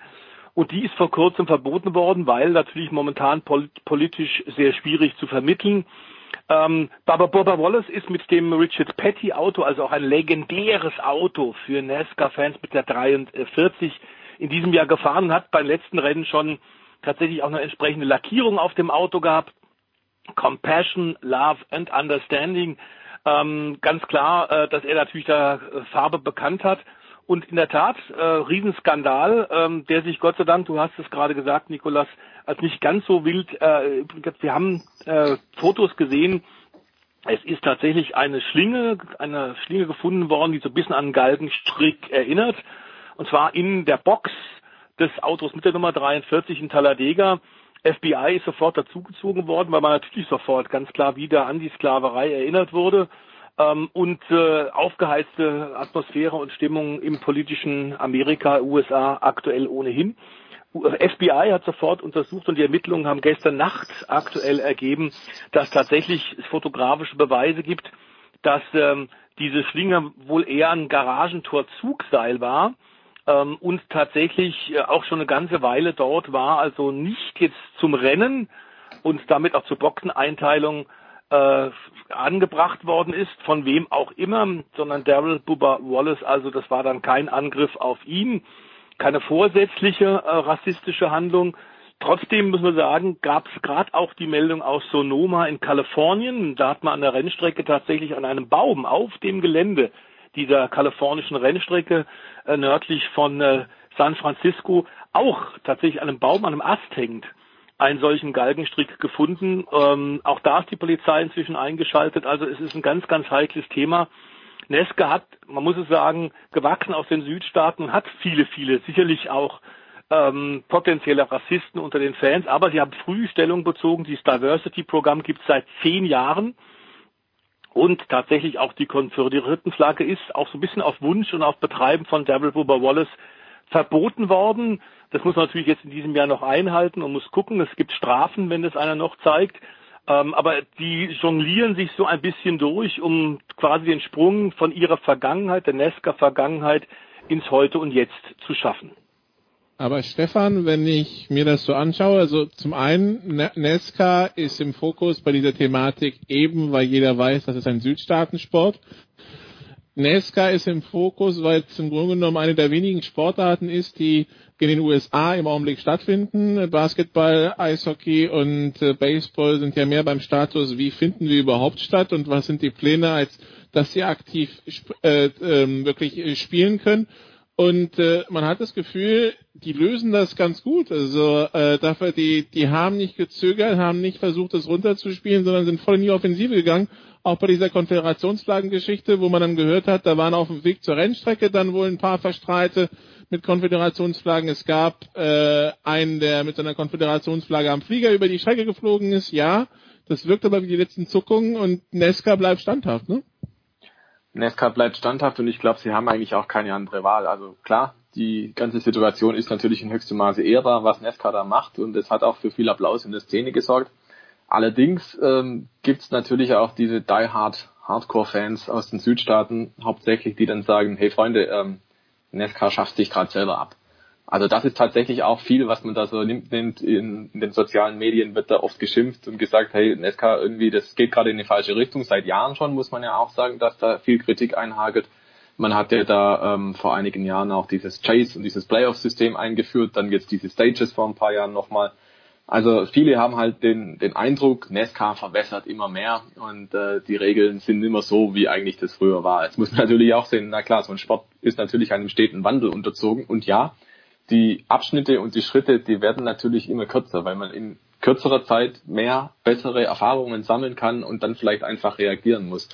Und jetzt bei diesen Schritten, glaube ich, ist es halt so, ähm, dass da jetzt irgendwelche Leute sich auch persönlich angegriffen fühlen, dadurch, dass NASCAR jetzt sagt, gewisse Praktiken, gewisse Sachen, die sich da eingeschliffen haben, die wollen wir so nicht mehr.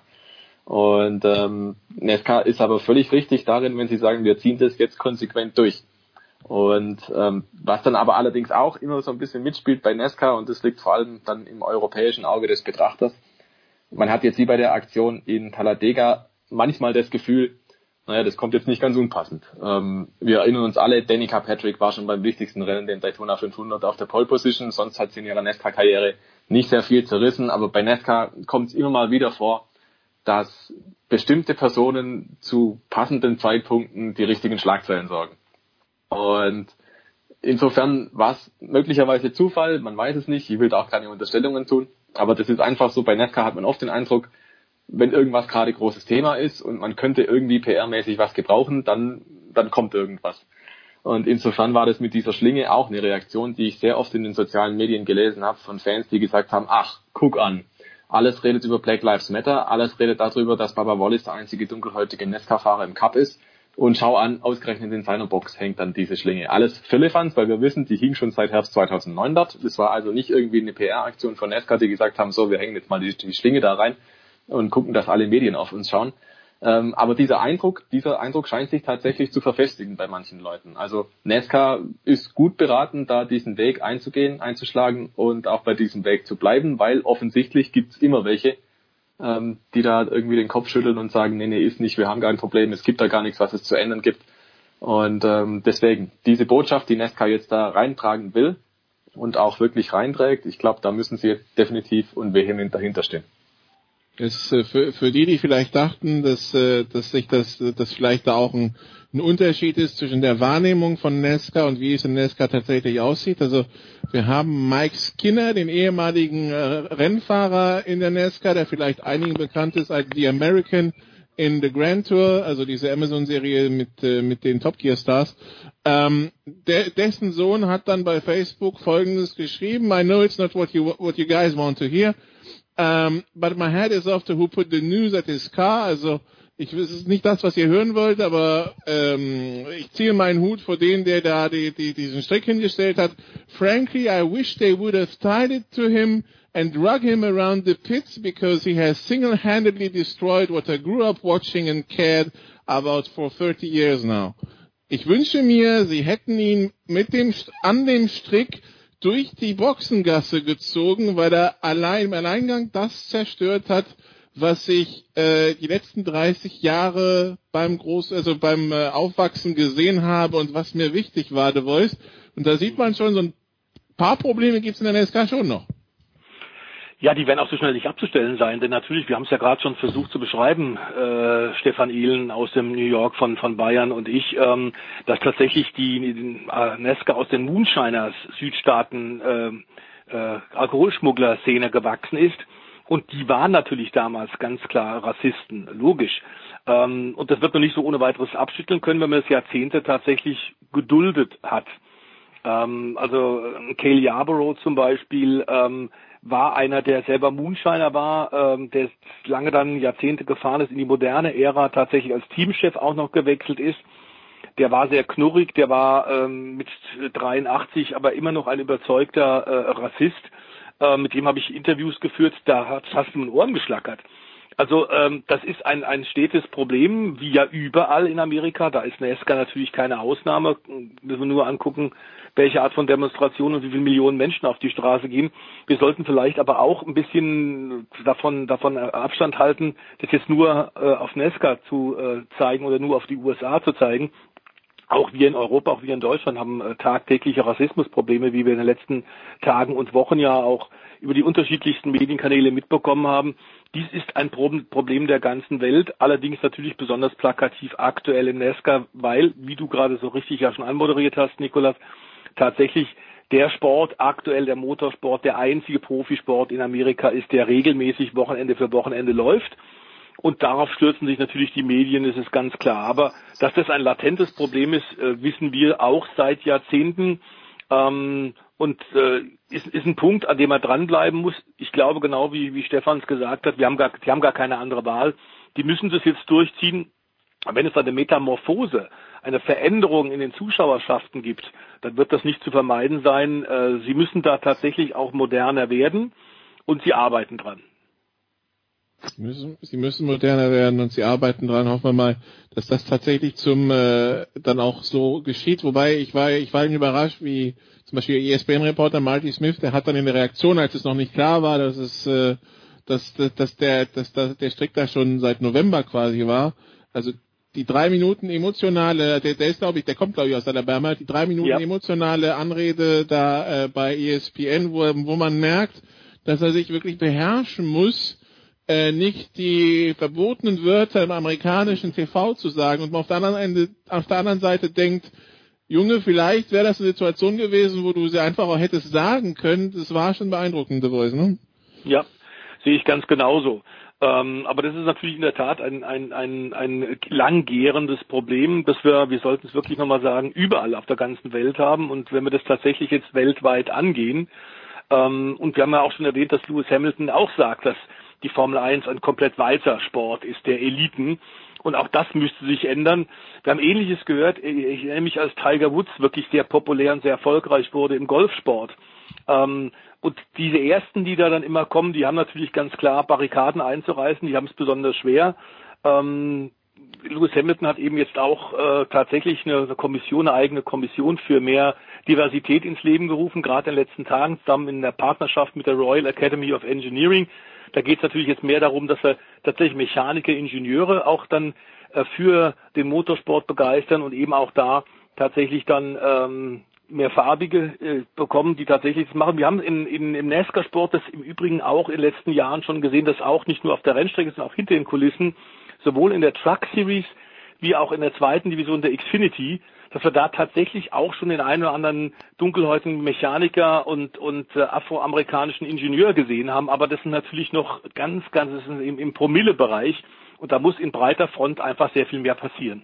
Das sind noch zarte Pflänzchen, die man pflegen muss. Wenn wir davon weggehen und äh, schauen, was sonst noch passiert ist in Nesca, äh, Stefan, äh, Dale Earnhardt jetzt in die Hall of Fame von Nesca gewählt, Klasse 2021, damit damit äh, in die gleiche Hall of Fame wie sein Vater, Stefan, wahrscheinlich auch verdient, ne? Ja, durchaus. Also natürlich ist es so, die Erfolge lassen sich nicht ganz vergleichen, weil der Earnhardt Senior, der war natürlich x-mal NASCAR-Champion, der hat, ich weiß gar nicht wie viele Rennen gewonnen, aber es waren äußerst viele. Und der Junior, Junior in Amerika genannt, ähm, der besticht vor allem darin, dass er Publikumsliebling war. Der war 15, 16 Mal in Folge Most Popular Driver. Und das ist ja was, was in Amerika wirklich was zählt, diese Fanwahl, diese, dieser Zuspruch der Zuschauer zu einem gewissen Sportler, kennt man ja in Amerika in jedem Sport. Ähm, das ist denen ungeheuer wichtig. Der war an jeder Rennstrecke derjenige, der den meisten Applaus kriegt. Und alleine deswegen schon, weil er eben ein ungeheurer Botschafter war, durch seine Beliebtheit, glaube ich, ist es durchaus gerechtfertigt. Er hat nie selber den Titel gewonnen. Das ist äh, das einzige Manko seiner Karriere, gewissermaßen die Karriere unvollendet, kann man so sagen. Aber in der Familientradition steht einfach, dass er genauso beliebt war. Oder vielleicht sogar nach dem Tod von Earnhardt Senior beliebter auch noch als der Papa dann. Ähm, auf jeden Fall. Das ist sicherlich auch eine Familiengeschichte, eine sehr tragische Familiengeschichte, dass der Junior dann in dem Sport den Erfolg vielleicht versucht nachzuahmen, den der Papa hat und der Papa kommt bei diesem Versuch dann oder an, ja, in der Parallele davon dann zu Tode und das ist dann so eine Art Mythos auch natürlich und auch deswegen sind natürlich dem Junior die Herzen zugeflogen. Aber ich glaube tatsächlich, also für Nesca, wenn einer über ein Jahrzehnt lang, fast eineinhalb Jahrzehnte lang einfach der dominierende Fahrer in der Außenwirkung ist, dann ist es nur gerechtfertigt, dass der auch in die Hall of Fame einziehen kann. Und? Ja, wir haben da sogar einen Vergleich. Nikolas, äh, auch einer, der, der äh, den ganz, ganz großen Erfolg lange hinterhergefahren ist und schon lange in Hall of Fame bei Nesca ist, ist der Mark Martin, ähm, der auch, ich glaube, elf oder zwölf Mal zum populärsten Fahrer gewählt worden ist. Ähm, ganz, ganz äh, Stehaufmännchen, ganz, ganz bodenständiger, ehrlicher, direkter Typ ähm, der eigentlich auch hätte mehr erreichen können, wenn er auch nicht ganz so loyal zu seinem Team zu Roush Racing ge gewesen wäre. Hatte oft Angebote von Top-Teams, die mehr Geld hatten und hat gesagt, nee, ich bleib hier meinem Team, das mich nach oben gebracht hat, bleibe ich weiter treu. Im heutigen Profisport ja auch eher eine ungewöhnliche Haltung. Die Leute haben es tatsächlich gutiert und haben Marc Martin hochgejubelt und genau wie Stefan gesagt hat, die Tragik um den Unfalltod von Papa Dale Earnhardt Senior ähm, hat dazu geführt, dass der Junior natürlich dann noch mehr auf den äh, Podest gehoben worden ist. Ähm, und der äh, Senior war tatsächlich eine, eine, eine absolute äh, ja, Legendenfigur schon zu Lebzeiten, siebenfacher Champion. Ähm, und über den wird heute noch gesprochen. Du siehst heute noch äh, viele, viele Jahre nach seinem Tod unzählige große Nummer drei, weiße Nummer drei auf schwarzem Untergrund, ob da Autos bei den Fans auf den Parkplätzen lackiert sind, ob die mit Merchandising-Artikeln rumlaufen, ob die Fahnen dabei haben, der lebt quasi immer noch der Mythos und den hat der Junior tatsächlich versucht fortzuschreiben. Es ist aber ähnlich schwierig, wenn du so große Fußstapfen, wenn du da reintreten willst, wie wenn äh, die Söhne von Franz Beckenbauer versuchen, äh, Profifußballer zu werden. Äh, es ist nicht unbedingt zu empfehlen. Äh, Dale Earnhardt Jr., der im Rennen mitgefahren ist, in dem sein Vater ums Leben gekommen ist und dann Zweiter wurde, ähm, das äh, vielleicht auch noch eine ganz besondere Tragik in der Geschichte. Ähm, gut, dann so viel zu NASCAR. Wir machen eine kurze Pause und dann sprechen über, wir über das, was äh, sonst noch so den Motorsport betrifft und was auch nicht immer erfreulich ist. Bis gleich.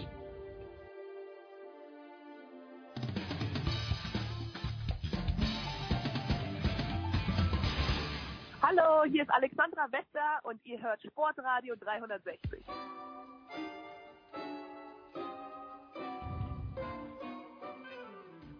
Big Show 462. Wir sind immer noch beim Motorsport mit Stefan de Vois Heinrich und Stefan Ehlen. Und äh, Stefan, äh, die Motorsportwelt ist in Sorge um einen, den schon übel erwischt hat vor 20 Jahren, der sich immer wieder zurückgekämpft hat, der dann auch Olympiasieger bei den Paralympics wurde und der jetzt schon wieder einen schweren Unfall hatte, der, ja, wo man noch nicht so ganz weiß, wie es ausgehen wird. Die Rede ist von Alex Zanardi, Stefan. Ähm, schwerer Unfall mit dem, Hand, mit dem Handbike in Italien beim Rennen, das mehr oder weniger offiziell war, deshalb war die Strecke auch nicht gesperrt. Kollision mit einem LKW und seit Freitag drücken alle die Daumen, ne? Ja, es ist unfassbar traurig. Also man kann es hier nicht in Worte fassen, was man da empfindet, wenn jemand wie Alessandro Zanardi zum zweiten Mal, du hast es gesagt, nach, nach einem lebensgefährlichen Crash jetzt wieder einen lebensgefährlichen Crash hat. Der Mann ist eine Frohnatur, der Mann ist ein Tausendsasser. Der Mann ist ein ungeheuer, fröhlicher, lieber, netter Kerl. Der strahlt sowas von Zuversicht aus. Ich kann mich gut dran erinnern, als ich ihm 2008 zum ersten Mal begegnet bin. Und ich wurde ihm vorgestellt, dem, dem Alex Zanardi. Und äh, dann hat er gesagt zu seinem Pressemann, du, du brauchst mich nicht vorstellen, der Stefan und ich, wir kennen uns seit Kindergarten. Und, und du, du musst einfach lachen, ja, weil der, der einfach so herzlich, so witzig ist, obwohl er dich nicht kennt, ja. Und dann haben wir ein Interview gemacht und uns über die Jahre immer wieder getroffen. Ich habe ihm auch mal ähm, den Pokal, glaube ich, für sein Lebenswerk im Motorsport gegeben. Das ist auch wieder so ein paar Jahre zurück. Aber eben, man trifft sich dann immer wieder und, und der hat so eine ehrliche Art, sich zu freuen und ist einfach einer, der sein Schicksal, dass er beide Beine verloren hat bei diesem Crash 2001 auf dem Lausitzring, der sein Schicksal dann so in die Hand nimmt und sagt, hey, ich lebe, ich habe zwar keine Beine mehr, aber ich mache alles, was ich kann. Und dann widerfährt dem so ein Unfall. Äh, ich bin aus allen Wolken gefallen, als ich es gehört habe, ehrlich gesagt, und bin jetzt immer noch fassungslos und sprachlos eigentlich, weil man eigentlich denkt, das, das darf doch eigentlich nicht wahr sein. Das kann doch eigentlich nicht sein. Und wenn man dann hört, er liegt im künstlichen Koma, er hat schwerste Kopfverletzungen wohl, es ist unklar, was passiert vielleicht mit den Augen, auch die Augen sind möglicherweise betroffen. Ähm, dann, dann fragt man sich schon, also wie übel kann einem das Schicksal dann mitspielen. Und was man dann auch sieht, und da komme ich jetzt auch wieder auf die sozialen Netzwerke zu sprechen, ist eine ungeheure Welle der Anteilnahme quer durch jede Motorsportdisziplin. Alessandro Zanardi war ja früher in der Formel 1, dort war er aber nicht sehr erfolgreich. Dann ist er sehr erfolgreich in Amerika bei den IndyCars oder damals Champ-Cars gefahren, wurde dort mehrfach Meister und ist dann später Tourenwagen gefahren, hat auf WM-Ebene Rennen gewonnen ähm, war für BMW im GT-Sport unterwegs, dann natürlich mit umgebauten Fahrzeugen, wo er dann am Lenkrad Gas geben konnte und so weiter und so fort. Dann die Geschichte mit dem Handfahrrad, dass er da bei den Paralympics gewonnen hat. Also Alessandro Zanardi, wirklich ein Sportler durch und durch, einer, der sich in, in Themen reinbeißen kann und sagen kann, hey, ich will dahin. Das war, der war, der war Motorsportler, der hatte mit Handfahrrad nicht viel zu tun und hat dann gesagt, so, das kann ich jetzt machen und ich will es gut machen. Und da konntest du zuschauen von Tag eins, wie der einfach zielstrebig diese Mission durchgezogen hat und der gesagt hat, ich will in Rio sein und ich will in Rio gewinnen. Und äh, ich glaube sogar in London hat er schon gewonnen. Also in London hat er auch schon gewonnen, ja. Genau. Und das sind einfach Mit 46 und 50 Jahren müssen wir dazu sagen, die, die Titel, ne? Genau, und da musst du einfach sagen, da, da bist du baff. Also dieser Mensch, der hat eine Einstellung, dieser Mensch, der hat Moral. Und das trotzdem, was ihm da alles schon widerfahren ist. Und ich kann auch jedem nur empfehlen, lest mal seine Biografie durch. Die heißt passenderweise nicht zu bremsen. Und äh, alleine vom Titel her würde ich das voll unterschreiben. Also höchst interessant, die Geschichte von Alessandro Zanardi, aber auch höchst tragisch, wie wir jetzt halt wieder sehen. Und nochmal, um zurückzukommen, diese Welle der, der Zuneigung, die da ihm zuteil wird, ähm, das lässt einfach keinen kalt. Weil Zanardi ist einer, der, der jeden im Motorsport berührt, weil jeder, der ihn kennt, der weiß, der, der lebt einfach für das, was er da tut. Und umso betroffener ist jeder, weil er weiß, hey, der, der Zanardi, das ist einer, der der hat so ein loderndes Feuer in sich und wird jetzt schon zum zweiten Mal dann so betroffen. Also ja, ich, ich habe jetzt lange drüber gesprochen, aber eigentlich findet man keine Worte. Eigentlich sogar zum dritten Mal, weil er hat, hatte mal im, im Lotus, also Formel 1 fuhr, ähm, der Wagen war nicht mehr konkurrenzfähig in Spa. Einen furchtbaren Unfall in der Eau Rouge und Radillon rauf und ist da im sechsten Gang voll auch abgeflogen, ist ins Krankenhaus gekommen. Und ähm, ich hatte damals relativ engen Kontakt mit ihm weil ich Anfang der 90er Jahre für Porsche den Supercup mit betreut habe. Und da hatten wir ihn beim ersten äh, Grand Prix äh, des äh, Porsche Supercups äh, 1993 hatten wir ihn tatsächlich als VIP-Fahrer in Imola mit dabei, um die italienischen Fans, die natürlich in dem Porsche auch einen Italiener zu bieten, einen relativ populären, der kam da an und hat gesagt, das ganze Porsche-Team im Sturm erobert vier Tage lang, Donnerstag, Freitag, Samstag, kam er jeden Tag mit, mit Esswaren, italienischen Esswaren und Wein. Die Mechaniker hätten die Nächte durchgeschraubt für ihn. So hingen sie an seinen Lippen. Jeden Tag mit einer anderen schönen, hübschen Italienerin an der Hand und hat immer gesagt, it's my sister. Und irgendwann habe ich gesagt, sag mal, du hast aber viele Schwestern. Da guckt er mich ganz treuherzig mit seinen blauen Augen an, klimpert mit den Augen, grinst und sagt, you know, we in Italy, we have very big families. Und so ging das also über die ganzen Jahre. Als er den Unfall hatte in Spa, rief er den Kollegen Alat Kalf, äh, damals fürs holländische Fernsehen Formel 1 machen, und mich an. Am Sonntag spät Nachmittag nach dem Grand Prix. Wir waren gerade am Zusammenpacken, wollten nach Hause. Äh, da rief er an, sagt, äh, du, äh, mir ist langweilig, kommt doch noch mich im Krankenhaus äh, von Spa äh, besuchen. Ich bin im Zimmer so und so. Da sind wir dahin und äh, dann hat er gesagt, ja, wollen wir nicht noch ein Interview machen? Braucht das nicht fürs Fernsehen? Ich habe gesagt, du hast gerade einen extrem schweren Unfall gehabt, gibt's doch gar nicht. Und dann haben hinten die Krankenschwestern schon wieder gekickert, weil der die schon wieder eingewickelt hatte. Also er ist einer tatsächlich mit der Sonne, mit der Sonne im Herzen. Er hat eine irrsinnig positive Ausstrahlung und das hat man weltweit inzwischen mitbekommen. Ich meine auch Mario Andretti, mit dem ich äh, vor ein paar Tagen telefoniert habe, der, der hat tatsächlich gesagt, betet für diesen wunderbaren Mann, der auch die Brücke geschlagen hat zwischen amerikanischen und europäischen Motorsport, dem keiner was Böses kann. Das erste, was er gemacht hat, als nach dem schweren Unfall auf dem Lausitzring, als er ähm, beide Beine verloren hat, das erste, was er bei einem Indica-Rennen, wo er zum ersten Mal wieder dabei war, gemacht hat, ist zu seinem Unfallgegner zu gehen ähm, und dem Alex Tagliani zu sagen, hey Junge, mach dir keine Sorgen, du warst überhaupt nicht dran schuld. Guck mal, mir geht's sehr viel besser. Ich habe zwei große Vorteile. Ne? Ja, genau. Beim German 500. Und dann hat er gesagt, mach dir keine Sorgen, konzentriere dich auf den Motorsport. Ich habe mehrere Vorteile jetzt sogar. Ich bin sieben Zentimeter größer. Man muss dazu sagen, Alexander Nardi ist ein relativ kleiner, typisch italienischer Jockey, also für die Formel 1 und für Formelsport insgesamt gut gemacht. Also ich habe jetzt äh, äh, Beinprothesen, bin sieben Zentimeter größer, das ist sehr gut. Und B habe ich so viel Blutkonserven in Deutschland bekommen, dass ich jetzt zwei Pässe habe, nämlich einen italienischen und einen deutschen Pass. Also das ist die Art und Weise, wie er tatsächlich fatalistisch, aber immer mit Schmäh tatsächlich äh, mit, mit seinem Schicksal umgegangen ist. Und das hat er eigentlich immer gemacht. Und deswegen ist er eben auch so ein ganz großer Botschafter und so wichtig, nicht nur für Italien, sondern im Grunde weltweit, auch Vorbild für viele andere Behinderten, die ihm, denen er gezeigt hat, was tatsächlich geht, wenn man nur wirklich will. Und auch der Papst hat ja tatsächlich gestern sich bei ihm gemeldet und hat einen großen, langen Brief geschrieben und hat gesagt, also das ist, was Sie äh, uns alle, die der gesamten Welt gelehrt haben, ist tatsächlich, dass man jede Art von Hindernis und Behinderung tatsächlich äh, überwinden kann, eine Lehre für uns alle. Und das beschreibt, glaube ich, so ein bisschen, wie sehr wir alle da ein bisschen mitfiebern, die Daumen halten, die Daumen drücken ähm, und äh, hoffen, dass er das auch diesmal schafft. Hat auch den, hat auch Marathons gewonnen, äh, Venedig und Rom, also ja, nee, äh, beeindruckende, beeindruckende Vita trotz der Rückschläge. Und ich habe gelesen, The Voice, weiß nicht, ob das stimmt, ähm, er hat den, den Siegdonut in den USA quasi populär gemacht? Ja, äh, das, ist, das gehört auch dazu, wobei auch er tatsächlich, das müssen wir auch sagen, äh, auch äh, mir persönlich äh, einen wichtigen Tipp gegeben hat. Ähm, um das vielleicht noch zur Abrundung ein bisschen zu unterstreichen, auf die persönliche Ebene auch zu bringen. Ähm, er hat meine Frau kennengelernt, als wir noch nicht verheiratet waren, beim Rennen in Miami. Die war mit dabei. Ich habe für äh, Eurosport die Indycar-Rennserie, die Champ-Car-Rennserie übertragen. Und bei einigen Rennen war sie halt dann auch mit drüben. Und dann hat er sofort gemerkt, die kann ja Italienisch sprechen. Und am Sonntagabend nach dem Rennen, das er gewonnen hatte, äh, ist er dann zu mir gekommen und hat gesagt, du, pass auf, ich gebe dir einen guten Tipp, heirate die. Die ist sehr attraktiv, die interessiert sich ein bisschen für Motorsport, ähm, die spricht Italienisch, die musste heiraten. Ich habe mich dran gehalten und wir sind heute jetzt noch äh, 21 Jahre verheiratet. Und sie ist deine Frau und nicht seine Schwester. Das ist auch eine, eine sehr gute Nachricht übrigens. So ist es. So ist es.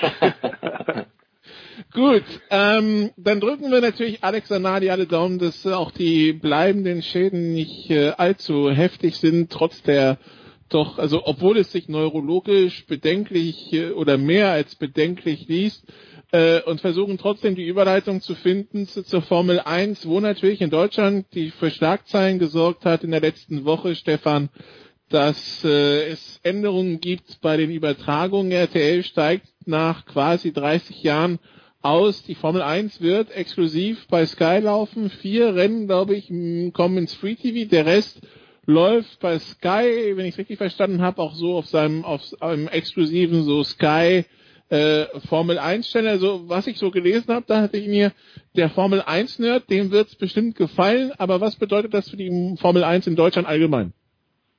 Ja, du hast recht treffend beschrieben, glaube ich. Der Nerd, der hat wahrscheinlich schon Sky, der zahlt möglicherweise bereits für Formel 1 Vergnügen. Entweder hat er die App, gibt ja auch die offizielle Formel 1 App F1 TV, oder er hat eben Sky dann. Und der normale Durchschnittsfan, der halt sagt, Mensch, ich bin's gewohnt, Sonntagnachmittag zur Schumi-Zeit sitze ich vor dem Fernseher, ähm, der schaut jetzt halt dann wirklich in die Röhre. Und das ist tatsächlich ein Problem, aber wenn man es auch so will, es ist eine natürliche Entwicklung. Wir haben es oft schon diskutiert mit, es gibt gewisse Boom-Phasen im Sport.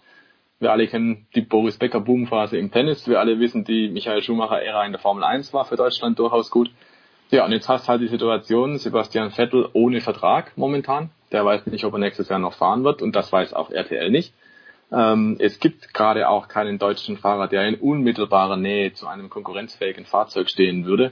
Und dann hast du halt einfach die Situation, dass ja Deutschland in der Formel 1 nicht mehr präsent ist. Also klar, Mercedes als deutsches Team, haha, da klebt zwar die deutsche Flagge drauf und wir hören die deutsche Hymne, aber gebaut wird die Kiste in England und mehrheitlich auch von Engländern. Und dann ist dann immer sehr viel Deutschland. Und auch gefahren von einem Briten und einem, ja. Und einem Finnen, ja. Genau. Also es ist jetzt nicht das große deutsche Nationalteam, was der Norbert Haug vor ein paar Jahren mal noch angekündigt hat, dass es sein würde. Das war es schon damals nicht und das ist es auch jetzt nicht. Und ohne deutsches Team, ohne deutschen Fahrer, weder Nürburgring noch Hockenheim sind im Kalender. Naja, du brauchst, glaube ich, für einen Markt auch irgendwie eine Identif Identifikationsfigur. Die gibt's jetzt nicht. Oder Stand jetzt gibt's es zumindest nicht. Und dann ist es auch folgerichtig nur logisch, dass RTL irgendwann mal sagt, Freunde, die Gebühren, die sind so astronomisch hoch.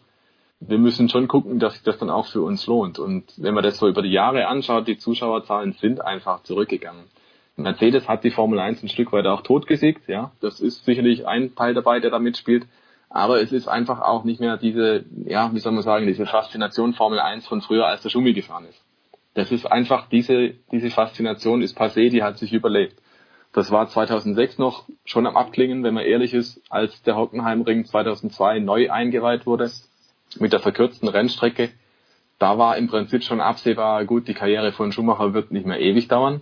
Und da war das Hockenheimring Motodrom schon lang auch nicht mehr ausverkauft. Und da, wenn man also quasi den Punkt suchen will, wo es bergab ging, das ist so um die Jahrtausendwende als der Schumacher nochmal im Ferrari gewonnen hat, ja, da war noch alles prima, da war alles dicke Backe voll. Aber in Deutschland ging das Interesse danach zurück. Es gab noch einen kurzen Hype, als er dann nochmal da war, der Schumacher, von 2010 bis 2012. Aber selbst 2012 war es schon im Abklingen und seither, trotz der Erfolge von Sebastian Vettel, gab es immer mal wieder so kleine Höhen, ja. Aber seither geht es einfach zurück und dann kam noch dazu das neue Reglement ab 2014, die leisere Formel 1, die Turbo-Hybrid-Motoren, die eigentlich keiner mag außer die Ingenieure und äh, die Siegesserie von Mercedes. Ja, deutsche Marke, aber nochmal, es interessiert sich keiner für die Marke, es interessiert sich jeder für den Fahrer. Kein erfolgreicher deutscher Fahrer und der Breitensport Formel 1 verschwindet. Und das verschwindet dann natürlich umso mehr, wenn RTL sagt, wir können nicht mehr, wir wollen nicht mehr. Ähm, unterm Strich wird so sein, ja, du kannst vier Rennen anschauen nächstes Jahr im Free TV auf Sky Sport News HD. Und noch ist aber nicht klar, welche Rennen das sein werden, weil es gibt ja auch noch keinen Rennkalender für nächstes Jahr. Ähm, aber es kann halt natürlich sein, das sind zum Beispiel irgendwelche Klassiker, das ist der Auftakt, das ist das Finale, vielleicht noch Spa oder Monaco. Ähm, aber darauf kannst du dich als, als ja, normaler Fan im Prinzip halt auch nicht verlassen. Und das heißt, du wirst bezahlen müssen, entweder an F1 TV oder an Sky, wenn du die Formel 1 in Deutschland sehen willst. Und es, es ist schwierig, weil jeder Markt tickt ein bisschen anders. In England zum Beispiel ist es schon lang so, dass die Formel 1 nur im Pay-TV läuft. Da teilen sich teilweise zwei Sender auch die Formel 1 auf, zumindest war es in der Vergangenheit oft so. Ähm, und es funktioniert. Ähm, auf der anderen Seite hast du in Deutschland seit Jahren. Wir dürfen aber nicht vergessen, dass England, Italien, Frankreich zum Beispiel Länder sind, wo Pay-TV auch seit 25 oder 30 Jahren viel etablierter ist als in Deutschland ist, wo man sich, wo sich der Zuschauer mit Händen und Füßen immer noch dagegen wehren will. Ne? Das stimmt. Da ist Deutschland irgendwie eine Insel der Glückseligkeit. ähm, und auf der anderen Seite hast du aber auch in England das Phänomen, das wollte ich noch kurz sagen, ähm, in Deutschland sind die Formel 1 Grand Prix schon lange nicht mehr ausverkauft gewesen. Die Tribünen sind halb leer. Und dann schaust nach Silverstone, die Hütte ist seit Jahren immer brechend voll. Also trotz Pay-TV, trotz der ganzen Situation, ähm, ist in England das Interesse ungebrochen. Ja, da kann man auch wieder sagen, die haben natürlich jetzt gerade einen Fahrer, der perfekt vorne rum performt. Ähm, das stimmt, aber der Hamilton ist natürlich auch kein Nigel Mansell oder der Hamilton ähm, ist zumindest in der öffentlichen Wahrnehmung auch kein Held der früheren Tage, wie Jim Clark das gewesen ist oder sowas. Ja, der Hamilton ist populär, aber ich glaube längst nicht so wie viele seiner Vorgänger. Kurz und gut, die Situation ist überall ein bisschen verschieden. In Deutschland aber hat man speziell das Gefühl, nach der Schumacher-Ära, da war es Ende. Da hat noch ein bisschen vor sich hingetröpfelt, der, der Hall ist noch ein bisschen da von der großen Schumacher-Zeit. Aber wenn jetzt RTL zudreht, ich glaube, das Potenzial ist da, dass es dann wirklich zappenduster wird. Nun ist The Voice, nun hat The Voice eine, eine gewisse geistige Reife, die ihm erlaubt, dass äh, Formel 1 Zeiten noch erlaubt äh, erlebt hat, wo weder ein Pay-TV-Sender noch, äh, noch RTL über, übertragen hat. Da ist äh, Stefan und mir quasi voraus. Also wir haben es zwar noch erlebt, wir können uns bloß nicht dran erinnern. Ähm, wie, wie siehst du die, die Entwicklung der Formel 1 mit diesem jetzt nächsten Schritt, was die Übertragung betrifft, für Deutschland? Ja, ich glaube, dass das äh, sich schon angekündigt hat. RTL hat ja zwei, dreimal schon überlegt, ob es tatsächlich wieder verlängern, äh, weil, wie Stefan völlig richtig sagt, diese Rechtegebühren schon exorbitant sind. Wie alle natürlich attraktiven Sportrechte. Fußball ist ja auch nicht gerade billig, ist völlig klar. Aber wir leben aktuell wirklich in merkwürdigen Zeiten. Wir sehen es an, an Geister Fußballspielen, an Geisterrennen. Ähm, die sportliche Zukunft eines vierfachen Weltmeisters Sebastian Vettel äh, steht in den Sternen. Wir wissen nicht, was da weitergeht. Ähm, das kann man, hätte man sich vor fünf, sechs Jahren auch nicht vorstellen können, dass ein vierfacher Champion, egal ob er aus Deutschland kommt, keinen Kontrakt, keinen Vertrag fürs nächste Jahr bekommt. Das ist völlig ausgeschlossen und völlig unvorstellbar. Ähm, es sind schwierige Zeiten und ich glaube tatsächlich, dass wir zunächst mal an der Stelle auch nochmal RTL Dankeschön sagen sollten, denn 30 Jahre lang haben die tatsächlich die Formel 1 übertragen. Das ist schon ungeheuer lang im schnelllebigen Mediengeschäft. Ähm, man kann darüber diskutieren, ob sie tatsächlich mit ihrem Ansatz doch sehr viel Boulevard zu machen, äh, tatsächlich den Hardcore-Fans äh, entsprochen haben. Viele haben ja sich jedes Mal nach jeder Live-Sendung äh, am Sonntag äh, Nachmittag, Abend ausgekotzt auf den sozialen Medien, auf den sozialen Netzwerken, auf Leserbriefen, überall. Ähm, aber Fakt ist, sie haben es 30 Jahre gemacht, haben 30 Jahre Geld in die Hand genommen ähm, und haben tatsächlich die Formel 1 und den Motorsport stark unterstützt. Das ist jetzt vorbei. Die werden sich auf, als Fußball, auf Fußball kaprizieren und RTL hat immer einen Held gebraucht. Bei Boxen war es Henry Maske, beim Skispringen war es nicht anders und sobald dieser Held und dieser Nationalheld, dieser Siegertyp nicht mehr da war, haben sie tatsächlich einen Stecker gezogen. Insofern ist es mit der Formel 1 jetzt nur konsequent und ich glaube das genauso wie Stefan Ehlen, dass wir ähm, an Motorsportbegeisterung in Deutschland verlieren werden. Das hängt natürlich mit der Formel 1 zusammen, aber glaube ich auch nicht nur. Wir hatten vor zehn Jahren sieben Formel 1 Fahrer, jetzt haben wir wohl im nächsten Jahr möglicherweise keinen mehr, auch wenn Nikolaus Hülkenberg hinter den Kulissen ein bisschen dran arbeitet, auf, auf ein Comeback, ob das klappt, keiner weiß es. Die DTM steht ja auch vor dem aus oder vor einer schwierigen, harten Überbrückungsphase, von der keiner so richtig weiß, geht es in Richtung Sportwagen, Prototypen, geht es in Richtung GT. Das haben wir hier bei euch bei Sportradio in den letzten Wochen ja auch schon aus verschiedenen Perspektiven beleuchtet. Ähm, klar ist, das ist jetzt ein großer Einschnitt. Ähm, und Liberty Media äh, sieht natürlich als amerikanische Unterhaltungsfirma auch den amerikanischen Markt und da ist es immer schon so gewesen, ob es Basketball ist, ob es äh, Major League Baseball ist, Eishockey, das ist alles im Grunde, wenn du es live sehen willst, Pay TV. Ein paar Appetithäppchen gibt es so als Geschmacksverstärker dann eben frei. Ähm, und ähnlich wie der Stefans gesagt hat, glaube ich auch, die werden es Anfangsrennen zeigen, ein paar Highlights. Und dann werden sie versuchen, mit diesen Appetithappen dem Gros der Leute klarzumachen, bezahlt doch was, dann könnte diese, dieses Produkt immer haben. Ich glaube nicht, dass das in Deutschland so funktioniert wie in anderen Ländern. Ähm, und wie du gerade, Nikolaus, schon gesagt hast, Pay-TV ist ja in anderen Ländern sehr, sehr viel äh, populärer, sehr viel bekannter.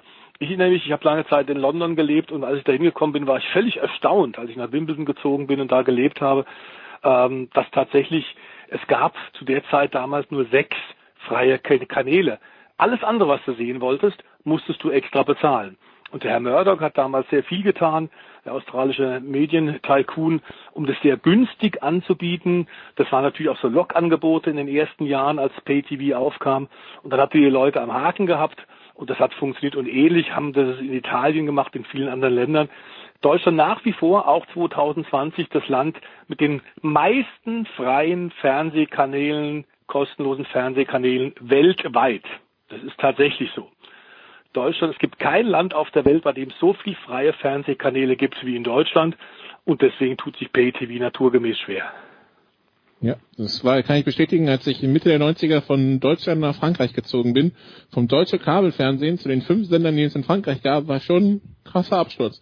Ähm, da, da musste man sich tatsächlich dran gewöhnen. Äh, letzte Sache noch kurz, Stefan. Äh, der Kalender wird nach und nach äh, ergänzt. Also Anscheinend wird man wohl Mugello Anfang September sehen. Imola macht sich Hoffnung, dass man so eine italienische Triple Crown draus machen könnte. Hockenheim ist weiterhin erstmal nur ähm, so quasi der, der, das Backup für vielleicht Russland im September, aber nichts Genaues weiß man nicht, ne? Nichts Genaues weiß man nicht. Im Prinzip ist, ja, wie du sagst, alles Spekulation, weil solange nicht der, der offizielle Haken dran kommt durch die FIA, durch den Weltrat, solange ist es noch nicht klar. Ähm, aber die Wahrscheinlichkeit, dass die Europasaison, die jetzt erstmal auf acht Rennen festgelegt wurde, nochmal verlängert wird, die ist, glaube ich, einfach vorhanden. Ähm, alleine wettertechnisch ist es möglich, kein Problem. In Südeuropa kann man locker fahren bis in Oktober rein, selbst zum Hockenheimring wäre es möglich. Und wir alle wissen ja, wenn es im Hockenheimring auch mal regnet, gibt es durchaus spannende Rennen. Ähm, aber ja, die Wahrscheinlichkeit für Hockenheim ist jetzt nicht gar so hoch wie zum Beispiel für Mugello, wo ja neulich auch Ferrari getestet hat und dann die Fahrer geschwärmt haben, muss man machen. Ähm, insofern glaube ich schon, dass es darauf rauslaufen wird. Ich glaube auch, es gibt noch ein paar Rennen, die sind noch so ein bisschen in der Schwebe. Du hast es angesprochen, Russland. Ähm, dann weiß man einfach nicht, was da noch passieren wird mit Brasilien, mit Amerika. Ja, nein, vielleicht. Hinten raus, glaube ich, ist klar, Bahrain und Abu Dhabi, die werden auf alle Fälle stattfinden. Und äh, das zwischendurch, das ist jetzt halt noch die Frage, die man dann klären muss. Also mit acht Rennen gibt's auch WM-Status, das würde im Prinzip reichen, diese Rumpfsaison. Äh, für eine Titelvergabe, aber die haben ja alle schon angekündigt, die Formel 1 Vertreter Liberty Media, die werden versuchen, möglichst viel zu fahren. Und wenn sie möglichst viel fahren wollen, aber nicht sicher sind, was dann im Saisonverlauf noch stattfinden kann, dann kann das eigentlich nur bedeuten, dass man die Europasaison ein bisschen verlängert. Äh, es gibt auch noch andere Bewerber, Portimao beispielsweise in Portugal war mal Formel 1 Teststrecke, aber hat noch nie einen Grand Prix gehabt. Das wäre eine denkbare, Genau, das wäre eine denkbare Rennstrecke. Also die ist auch runter, hoch und quer und links und rechts. Also Berg- und Talbahn auf jeden Fall. Äh, herrlich gelegen auch an der Algarve, an der portugiesischen Westküste. Und ja, so gibt's halt ein paar Strecken, die man problemlos ansteuern könnte. Und vor allem in Fankreisen äh, wird es gerne ein bisschen romantisiert, so in die Richtung, ja, lasst uns doch mal Imola fahren, Manicur, was es da nicht alles gab. Früher halt einfach die, die klassischen Rennstrecken. Das hat manchmal nur den Haken, ähm, oftmals gibt es die entsprechende Lizenz, gerade aktuell nicht. Also manche Rennstrecken, die früher diesen FIA Grad 1 hatten für die Formel 1, die haben den jetzt nicht mehr. Und diese FIA-Freigabe musst du haben, wenn die Formel 1 kommen soll. Ähm, und manche sind auch einfach von der Infrastruktur nicht mehr dazu in der Lage, die Formel 1 jetzt zu veranstalten oder so kurzfristig noch irgendwas aufzuziehen. Deswegen, also es wird sich sehr wahrscheinlich um Rennstrecken handeln, die tatsächlich äh, in der Praxis noch sind, in Anführungszeichen, also die Großveranstaltungen seit langem noch ausrichten.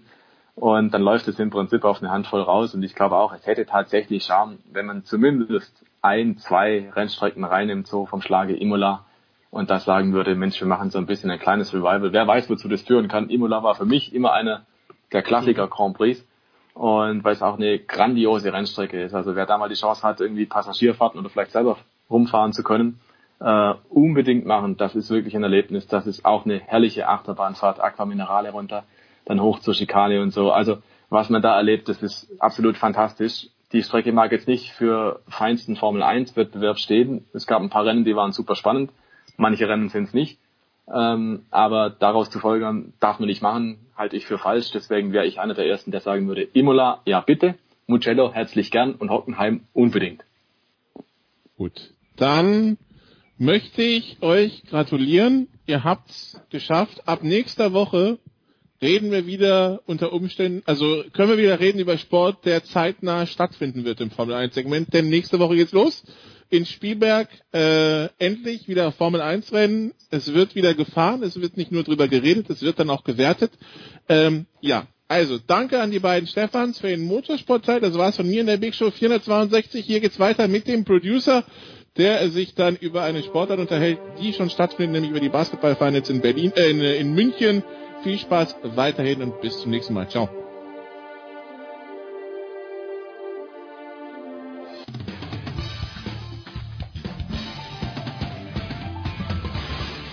Hallo, hier ist die ehemalige Biathletin Kati Wilhelm und ihr hört Sportradio 360. Big Show 462, wenn man irgendwo reich und berühmt wird, dann selbstverständlich hier und das ist schon das Stichwort, denn in dieser Woche, er war schon bei André Vogt zu Gast, er ist überall zu Gast, unter anderem auch im Audidom. Wie vergangene Woche freue ich mich, dass äh, ein Mann der ersten Stunde bei Sportradio 360 hat sich früher immer umgedreht und musste nachschauen, wie heißen wir eigentlich. Und damals dass du die Geschichte dauernd jedes Mal, jedes Mal erzähle ich die. Markus Graving, Servus Karl. Halli, hallo. Und auch wie letzte Woche schon dabei, Jan Lüdecke. Servus Jan. Servus, hi. Bald überstanden, Jan, das Ganze. Du wirst äh, deinen Enkelkindern was dann von diesem Turnier erzählen. Also ich, wir dürfen ja nicht zu den US Open fahren. Ich wäre aber gern gefahren, weil ich es mir gern mal angeschaut hätte. Wird das dann auch irgendwie deine überwältigende Emotion sein? Ja, ich war dabei und ich war mittendrin.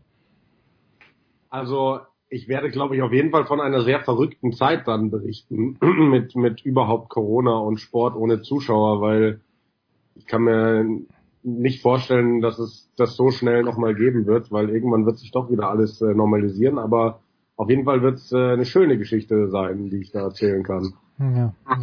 Sportlich sind wir jetzt so weit, dass die Berliner, die ja alle auf dem Zettel hatten, vor dem Turnier im Finale sind. Die Bayern sind es nicht, sind gegen Ludwigsburg ausgeschieden. Karl, äh, erstes Zeugnis, das wir ausstellen wollen, einfach weil wir gerade Zeit haben. Die Ulmer. Enttäuscht, ja. Äh, erstes Halbfinale unentschieden, zweites Halbfinale mit neun verloren. Ähm, trotzdem, ich habe natürlich hab ich auch keine Ahnung, ich habe nicht damit gerechnet, dass die so lässig ins Halbfinale kommen und Per Günther war dann schon extrem enttäuscht, weil eine Chance da war. Was schreibst du den Ulmern ins Zeugnis? Ja, das, was, ähm, was wir, glaube ich, alle ähm, attraktiven Basketball gespielt, gut zusammengekommen mit zwei neuen Spielern, ähm, als Team sich gut verstanden, Spaß gemacht uns allen. Und ich glaube, wir hätten es alle per Günther gewünscht, ähm, wenn er nochmal um Titel gespielt hätte. Hm, wer weiß, äh, wenn er jetzt noch ein Jahr dranhängt, vielleicht nächstes Jahr, ja. Aber die Chance war natürlich groß. Aber man merkt dann einfach eben so einer Mannschaft, glaube ich, auch an, dass sie neu zusammengekommen ist, auf zwei wichtigen ähm, Positionen vor allem, ähm, mit Tommy Kleppeis und Dylan Ossetkowski. Und wenn du wenn du gegen die Ludwigsburger spielst, die dir einfach so viel wegnehmen mit ihrer Defensive, ähm, dass du dann einfach größere Chancen hast, wenn du komplett eingespielt bist. Ähm, das ist halt das Problem der Ulmer dann gewesen. Per Günther hat gesagt, zwei Phasen, wo wir nicht äh, voll auf dem Gaspedal waren. Sowas kommt dann auch vor und das reicht dann gegen Ludwigsburg, um auszuscheiden. Mhm. Äh, per Günther, Jan, äh, entschuldige natürlich meine Unwissenheit, aber Per Günther überlegt womöglich gar nicht mehr weiterzuspielen. Das trifft mich jetzt, wie so alles hier, unvorbereitet. Ja, doch, eine Saison will er, glaube ich, auf jeden Fall okay, noch dran. Okay. Das war so mein äh, Wissensstand von vor dem Turnier. Da hat er, glaube ich, in einem Interview gesagt, dass er ein Jahr auf jeden Fall noch machen will. Ähm, und ich kann mir auch vorstellen, dass, dass seine Motivation durch dieses Turnier schon nochmal angefeuert wurde. Wir haben ja gestern auch wir, wir haben ja mittlerweile unsere Kollegen aus dem äh, Hotel äh, mit in die Halle gezogen. Den, den Bandermann durfte in die Halle. Ich weiß gar nicht, was da los ist. Also ob das Corona-konform ist, dass der Bandermann in die Halle darf. Ja, das ist auf der aktiven ja, Seite. Genau, die gehören jetzt zur aktiven Zone, die waren ja mitgetestet, die waren ja die ganze Zeit mit im Hotel, äh, mit den ganzen Mannschaften und dementsprechend können sie auch ähm, in die Halle. Also die sind die, die können sich da frei bewegen dann quasi. Ähm, und der Oxy liefert uns ja seitdem immer wirklich geile Bilder aus den Kabinen, teilweise nach dem Spiel, vom Jubel, vor dem Spiel mit Ansprachen. Und er war auch dabei bei dieser Ansprache von Per Günther, der dann den Jungs gesagt hat, hey, ich bin jetzt seit 15 Jahren dabei, ähm, nehmt es nicht für selbstverständlich, dass ihr die Chance bekommt, ähm, ein Finale zu erreichen. Also gebt heute alles und ich kann mir vorstellen, der, der hat jetzt nochmal richtig Motivation. Ja, das, also ich, ich glaube auch, also nicht nur Motivation, wie Jan schon gesagt hat, sondern wenn die das Team halbwegs so zusammenbehalten, also Ossetkowski ist klar, der ist nächste Saison noch da, ein paar andere Jungs, ähm, weil ich, man hat ihm deutlich angesehen, wie viel Spaß es ihm auch wieder macht, in dieser Mannschaft zu spielen. Und ich fand, der Per Günther war ja in so einem kleinen Loch drin nach 2017, als sie diese diese tolle Truppe hatten, die eben nicht nur guten Basketball gespielt hat, sondern auch menschlich äh, super gut anscheinend zusammengepasst hat, ähm, wo man auch den Spaß gesehen hat, den die hatten auf dem Spielfeld. Und das, das hat man jetzt wieder gesehen. Und deswegen glaube ich, wenn sie die zusammenhalten, dann wird Per auch nochmal eine großartige Saison spielen übrigens. Wir mögen die Ulmer hier, äh, Pluralis Majestatis. Also ich mag die Ulmer ganz generell, weil ich den Verein wirklich nett finde. Den Martin Fünkele von der Pressestelle, Thorsten Leibniz fand ich immer großartig und sehr, sehr umgänglich. Aber Jan, für mich war immer klar, wenn die nach München kommen, und das war eigentlich, solange ich mich erinnern kann, immer das Spiel am 26. Dezember, dass sie nach München kommen und dort Treudorf eine Niederlage abgeholt haben. Jetzt haben sie gegen die Bayern, gegen eine natürlich andere Bayern-Mannschaft gewonnen, das allererste Spiel äh, Sportpsychologe Jan Lüdecke, glaubst du, wenn, äh, wenn wieder Zuschauer im Audi-Dome sein werden und die Ulmer kommen nach München, ist es dann wieder äh, back to usual und dort werden sie dann eine mit auf den Weg kriegen oder hat, glaubst du dran, dass, dass man da echt ein kleines bisschen Selbstvertrauen mit raus im sagt, hoppla, wir können die Bayern in München erschlagen? Also da muss man dann drüber sprechen, wenn äh, dieser Fall wieder auftritt, denn wir sind ja im Basketball-Business und wer weiß, wie diese Mannschaften beim nächsten Aufeinandertreffen ja. aussehen. Wer weiß, wie viele Ulmer äh, neben Per Günther dann überhaupt noch mit dabei sind. Vielleicht äh, sind äh, von denen, die jetzt dabei sind, wirklich ist gar keiner mehr dabei und dann kann sich halt auch keiner mehr dran erinnern äh, an diese alten Spiele. Also ich glaube, das muss man wirklich neu bewerten, weil es kann ja jetzt keiner sagen, wie sieht der Bayern-Kader dann aus, wie sieht vor allem der Ulm-Kader dann aus. Also ich denke mal, die haben schon große Hoffnungen, dass der Tommy Klepper es bleibt. Der wäre eine Wahnsinnsverstärkung, das hat er jetzt beim Turnier gezeigt, aber ähm, kein Mensch kann gerade überhaupt die Entwicklung absehen und vor allem nicht die Entwicklung von Kadern. Marco Pesic hat auch mir, aber auch noch, glaube ich, weil ich ein Presseverteiler bin, Karl, einen offenen Brief geschrieben, wo er ja, man möchte nicht sagen, er bittet um Entschuldigung, aber irgendwie liest sich so, als ob um Entschuldigung bäte. Ja, äh, aber äh, ich habe den auch bekommen und mhm. der fing an mit Servus Markus und ich dachte, wie Marco Pesic schreibt mir persönlich. Und dann habe ich gesehen, dass das, glaube ich, an alle, an alle Bayern, äh, weil ich auch mal Karten einfach bestellt mhm. habe, wahrscheinlich ja. über ähm, über die ähm, die Bayern Hotline da, das äh, kriegen wahrscheinlich alle dann, die dann irgendwann mal als Gast im Audidom waren. Ja, hatte mich gerade schon total erschrocken, als ich auf einmal Servus Markus las. Ja gut, ihr seid ja, machen wir uns nichts vor. Marco Pesic und du, ihr seid ja so dick seit Jahrzehnten schon, aber das, also, als ich ein Servus Jens gelesen habe, war ich ein kleines bisschen überrascht. da kann ich mich, okay. Äh, es sitzt aber natürlich niemand sicherer im Sattel in der BBL als Marco Pesic bei den Bayern. Wie, wie ist es um den Bayern Coach bestellt? Und um, auch um den Sportdirektor Daniele Bayesi? Oh, ja, du, ähm, lass uns die Glaskugel auspacken, oder? Bitte, also ja, bitte, raus damit, komm, so raus damit. Die Glaskugel wie gerade bei Jan, wo du ja das Unmögliche von ihm verlangt hast.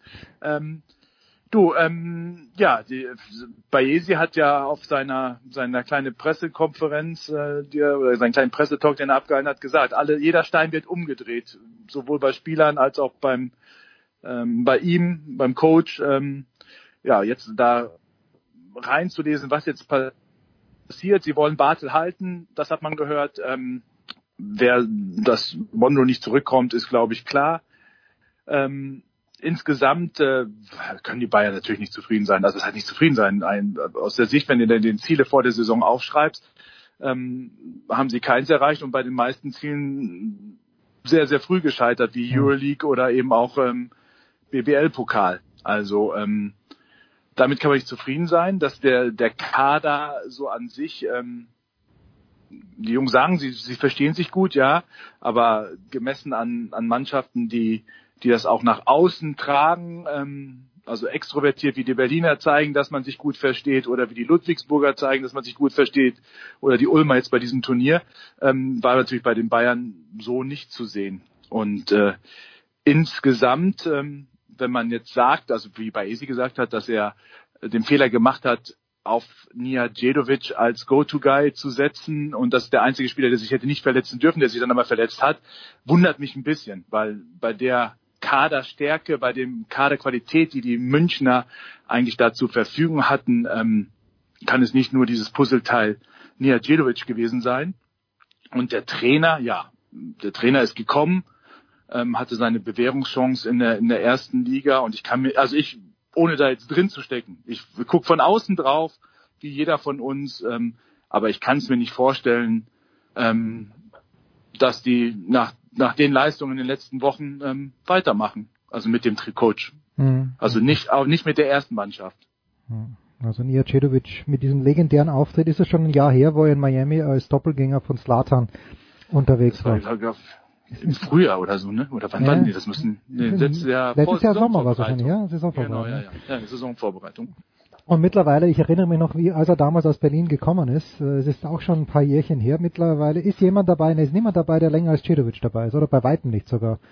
Weil Zipser war ja, der war ja in den USA. Also ich glaube, Cedovic ist wirklich der äh, der Dienstälteste, Dienstälteste würde ich ja. auch sagen. Mhm. Ne? Also Spieler von den beiden ist am längsten mit dabei, ja. Jan, Oldenburg, chancenlos gegen Alba. Fahren die trotzdem happy heim? Welchen, welchen Puls hast du gefühlt nach dem Ausscheiden der Oldenburger? ja, das hat irgendwie schon einige Fragen aufgeworfen, so diese Auftritte von den Oldenburgern. Es wirkte, also es war irgendwie, man konnte sich nicht erklären, was da passiert ist. In, in diesem Hinspiel gegen Alba sind sie da nach der Pause so völlig zusammengebrochen, irgendwie gar keine Gegenwehr mehr gezeigt. Ähm, auch danach in den Interviews, das hörte sich alles so an, als hätten die sich einfach ergeben und dann gestern in diesem Rückspiel, da haben sie ja schon lange irgendwie relativ aggressiv dagegen gehalten, hatten auch gesagt, sie wollen einfach dieses Spiel gewinnen, die wissen, sie können nicht mehr weiterkommen, aber dann auch dieser Mahal Basic, der sich dann nach zweieinhalb Minuten in der zweiten Hälfte das fünfte Foul holt, so völlig unmotiviert. Ähm, ich weiß, es war so ein Hin und Her, irgendwie hatte ich das Gefühl, da, da liegt was im Argen, auch wenn ich keine Ahnung habe, keine Ahnung habe, was das ist. Karl, was liegt im Argen?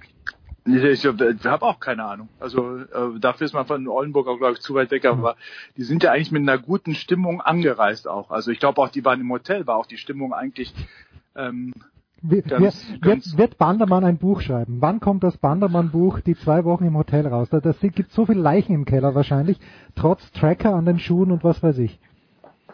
Das glaube ich nicht. Aber du weißt ja, Buch über, über alles, was mit Basketball halt zu tun hat, kann man, glaube ich, nicht reich werden.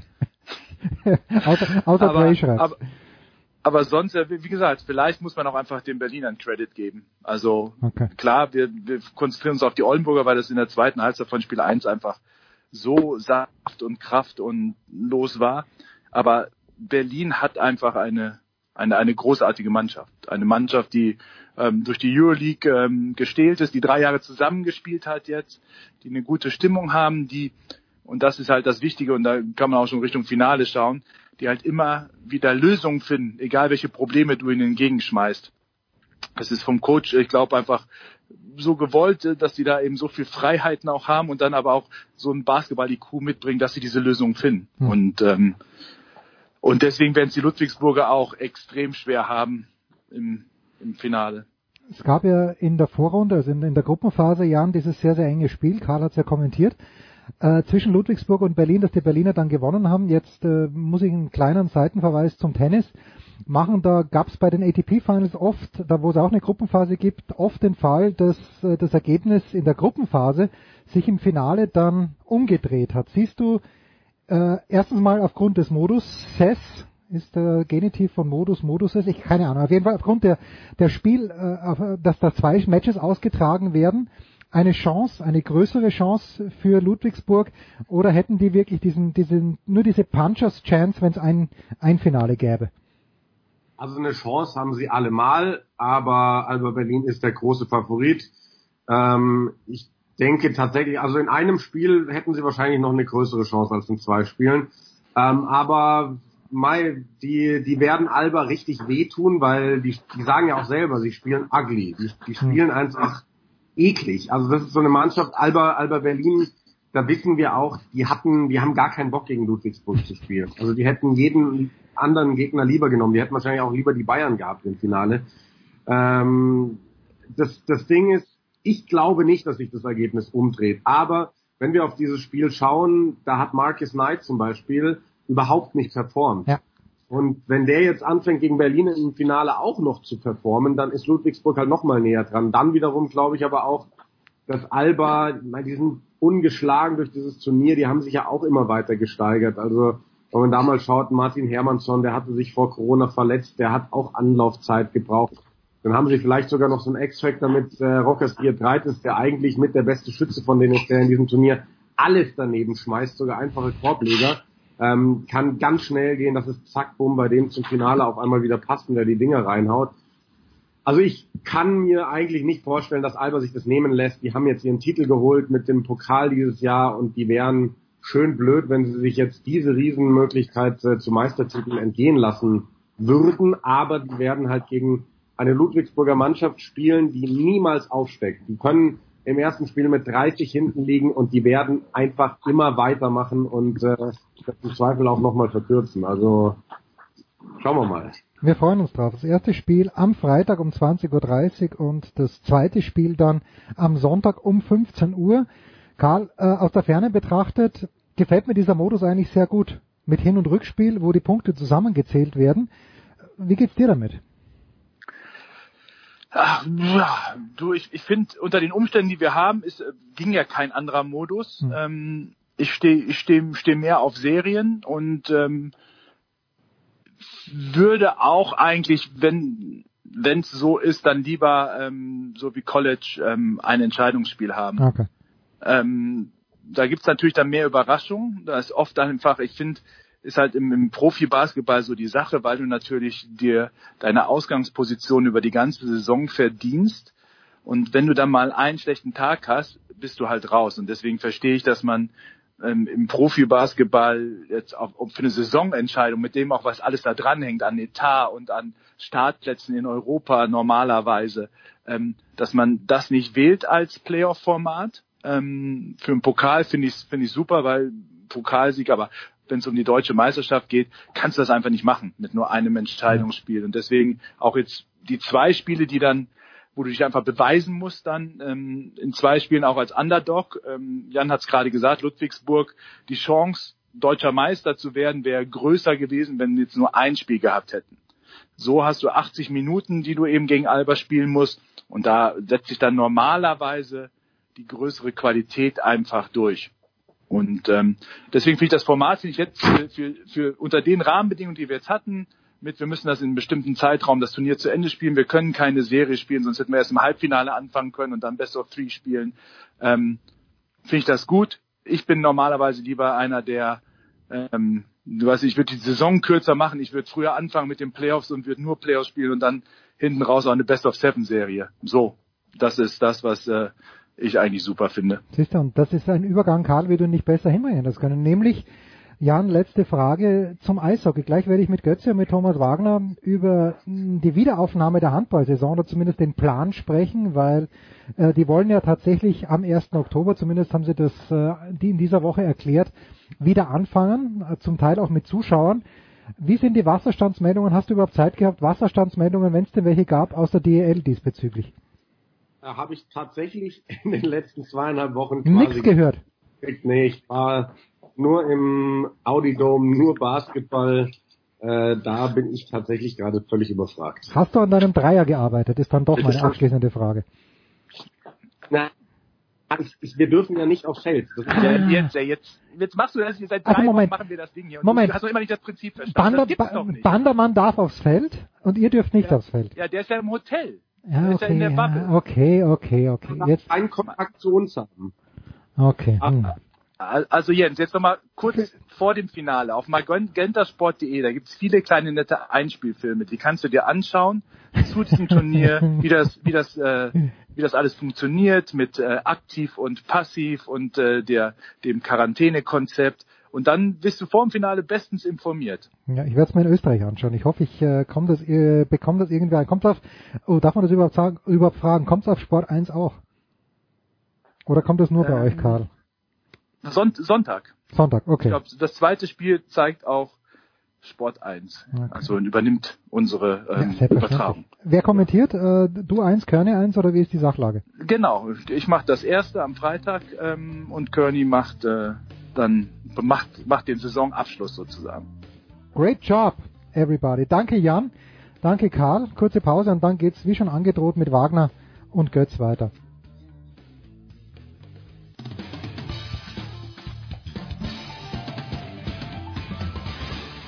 Mein Name ist Björn Werner und ihr hört Sportradio 360.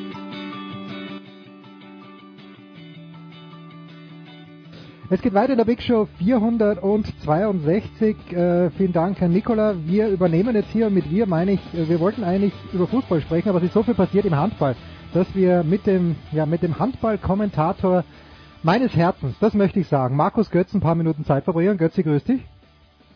Guten Tag. Und meines Herzens, meines Herzens auch. Man hört ihn schon im Hintergrund. Thomas Wagner. Thomas, grüß dich. Guten Morgen. Es soll im Oktober losgehen, Thomas. Bevor wir Götze den Experten fragen, äh, wie, wie, stellen, wie, wie, stellst du dir das vor, als, als Connoisseur auch des Handballsports äh, in der Halle, äh, irgendwie mit Zuschauern, die Fantasie von Thomas Wagner? Ich freue mich richtig auf dieses Bild, das du mir jetzt gleich malen wirst. Äh, also du weißt, ich liebe Handball. Das ist mit Eishockey ganz klar meine, meine, meine, meine Nummer zwei. Ähm, ich finde, dass die, ich habe jetzt ein bisschen Basketball geguckt. Ich finde das gar nicht so äh, schlimm, wie ich es erwartet habe.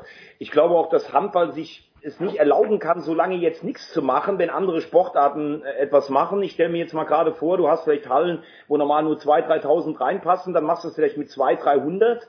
Ich kann mir aber vorstellen, dass ab September zu der einen oder anderen Veranstaltung auch wieder Zuschauer zugelassen werden. Und ich verstehe natürlich die Nöte, gerade im Eishockey und auch im Handball, aber ich glaube, man kann sich auch nicht als Sportart erlauben, über ein halbes Jahr komplett von der Bildfläche zu verschwinden. Ähm, deshalb hoffe ich einfach, dass es im September, Oktober weitergeht, auch wenn ich natürlich weiß, dass es eine ganz andere Situation äh, als im Fußball ist.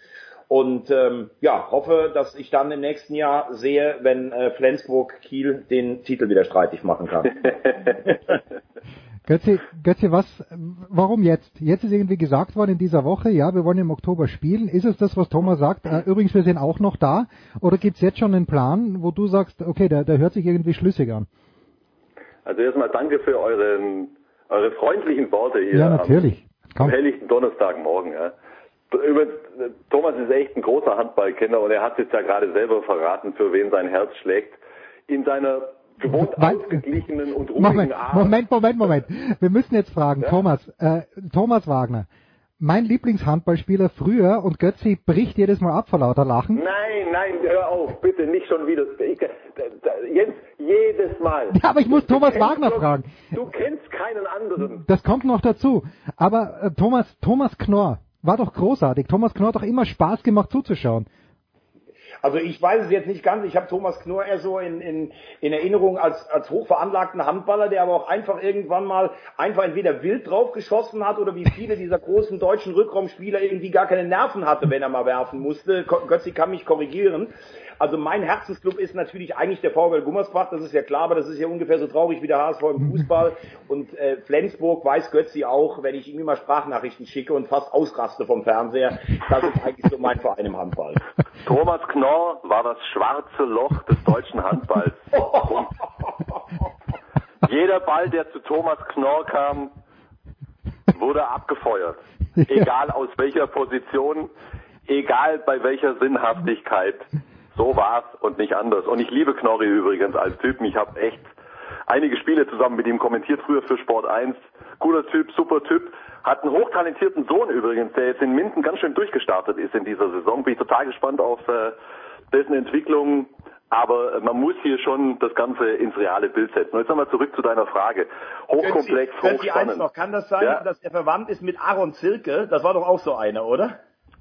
Äh, ich kenne den Verwandtschaftsgrad zwischen diesen Nein, beiden nicht, einfach aber, von der- aber von der er handballerisch, spielt. aber handballerisch besteht eine gewisse Verhand, äh, Verwandtheit, zweifelsohne. Da gibt es übrigens noch ein paar aus der Kategorie. Aber wir schweifen mal wieder ab. Ja? Was macht er Wie nicht anders zu erwarten, wenn, wenn, wenn wir hier äh, zusammen sind. Aber jetzt lasst uns ganz kurz ernst werden, weil ich finde, es ist ein sehr, sehr ernstes Thema und es beschäftigt mich äh, entsprechend in diesen Tagen. Der Handball hat jetzt entschieden, den Restart auf 1. Oktober zu versuchen. Es ist ja nichts anderes, weil keiner von uns sagen kann, was am 1. Oktober ist. Das ist ein gefährliches Spiel. Warum hat man jetzt einen Termin fixiert oder zumindest ähm, versucht es? Weil man den Verein jetzt nach dieser ewig langen Pause ja die Möglichkeit geben muss, sich entsprechend vorzubereiten und zwar sportlich, was eine Riesenherausforderung wird für alle Trainer. Ähm, das wird ja schon seit Monaten betont, weil niemand Erfahrung hat mit so langen Pausen. Das hast du ja normalerweise nur nach einer schweren Verletzung. Im Grunde ist es was Ähnliches. Du musst Grundlagen aufbauen ähm, äh, auf eine Art und Weise, wie du das ja normalerweise in einer, in einer normalen Saison nicht kennst. Und zum Zweiten, weil sich die Vereine natürlich auch entsprechend vorbereiten wollen äh, auf diesen Restart mit all seinen Umständen.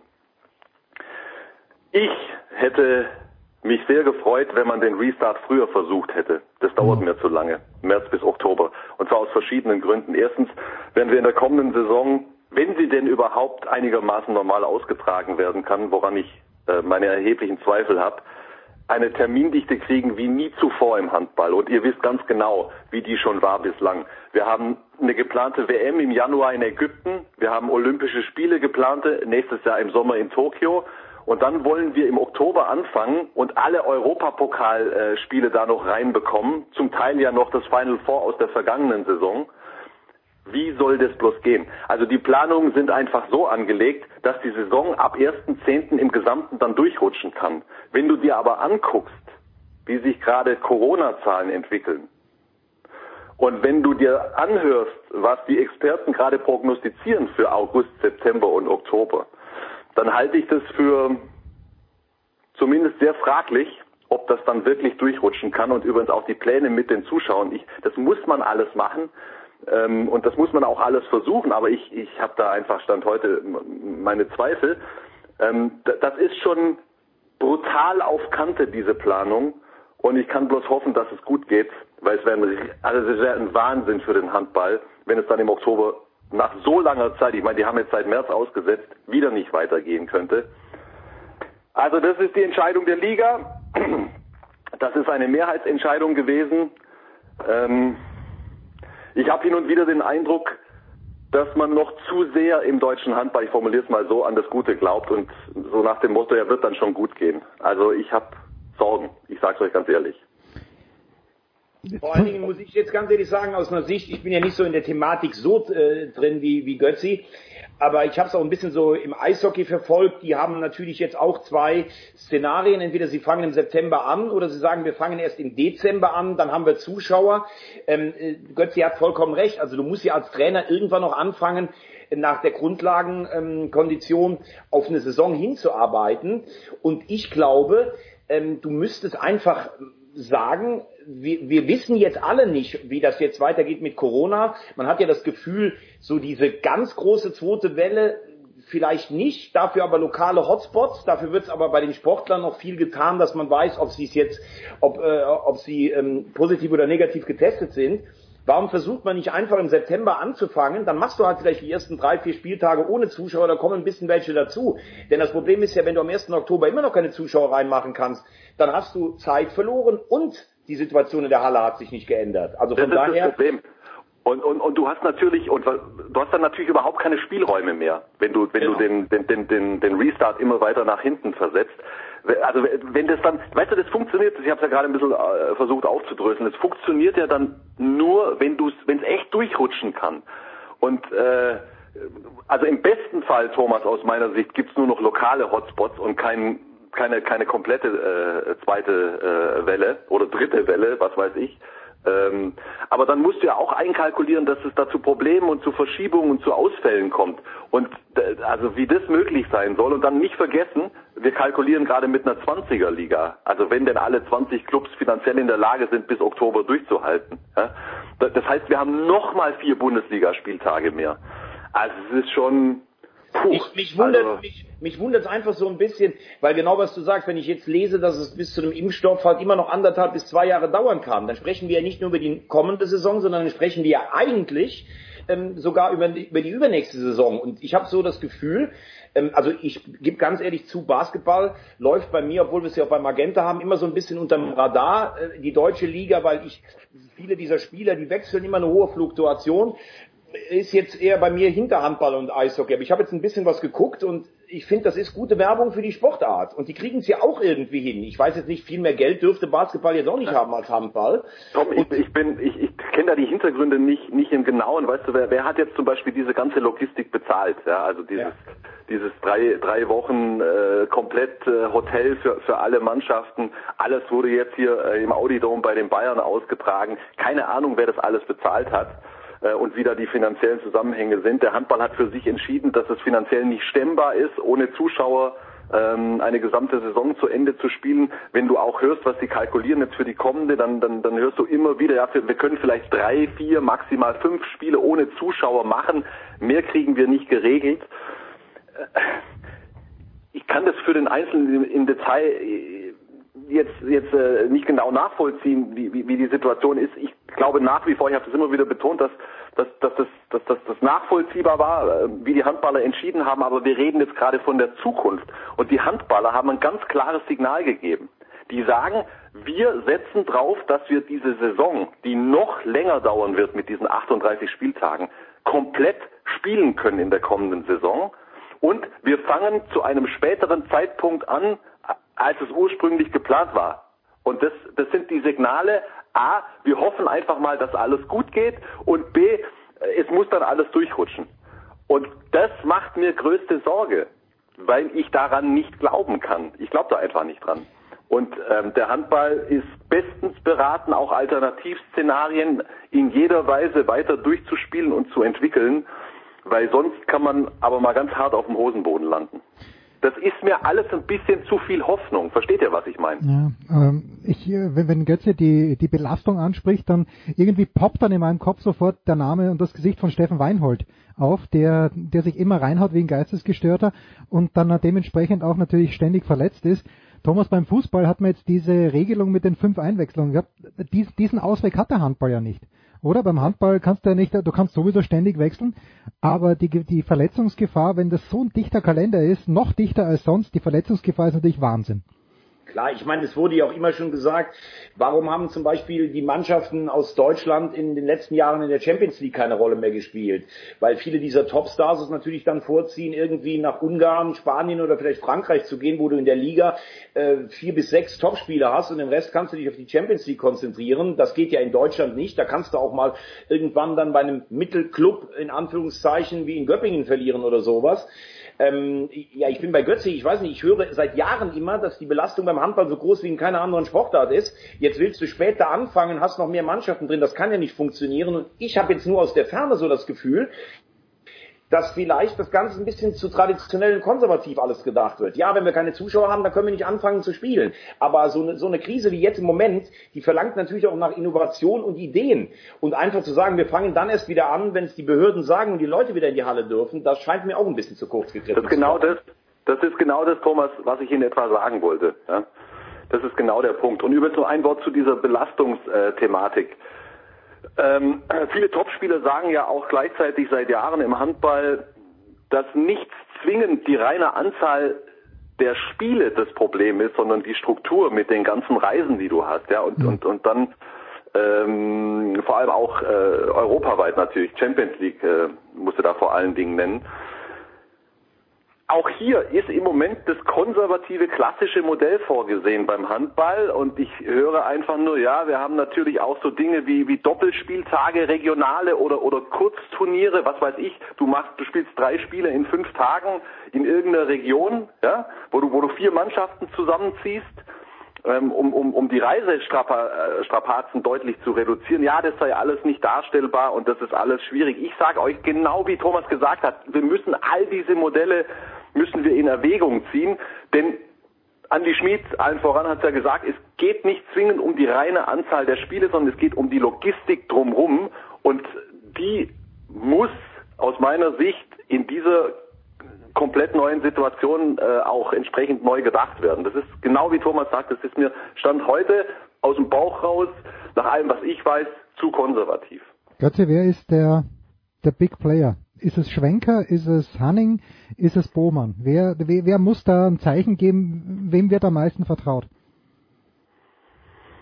Also Uwe Schwenker und äh, als, als HBL-Präsident äh, und Frank Bohmann als HBL-Geschäftsführer äh, spielen natürlich federführende Rollen.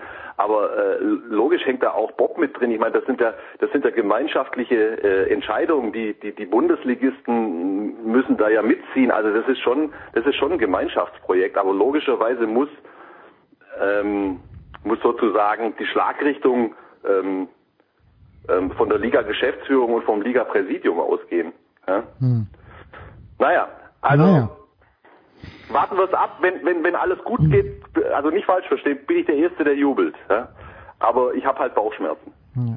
Apropos Jubel, ich war gestern im Obacht essen abends. Im Obacht, äh, das wird geführt von Michel, den ihr beide kennt.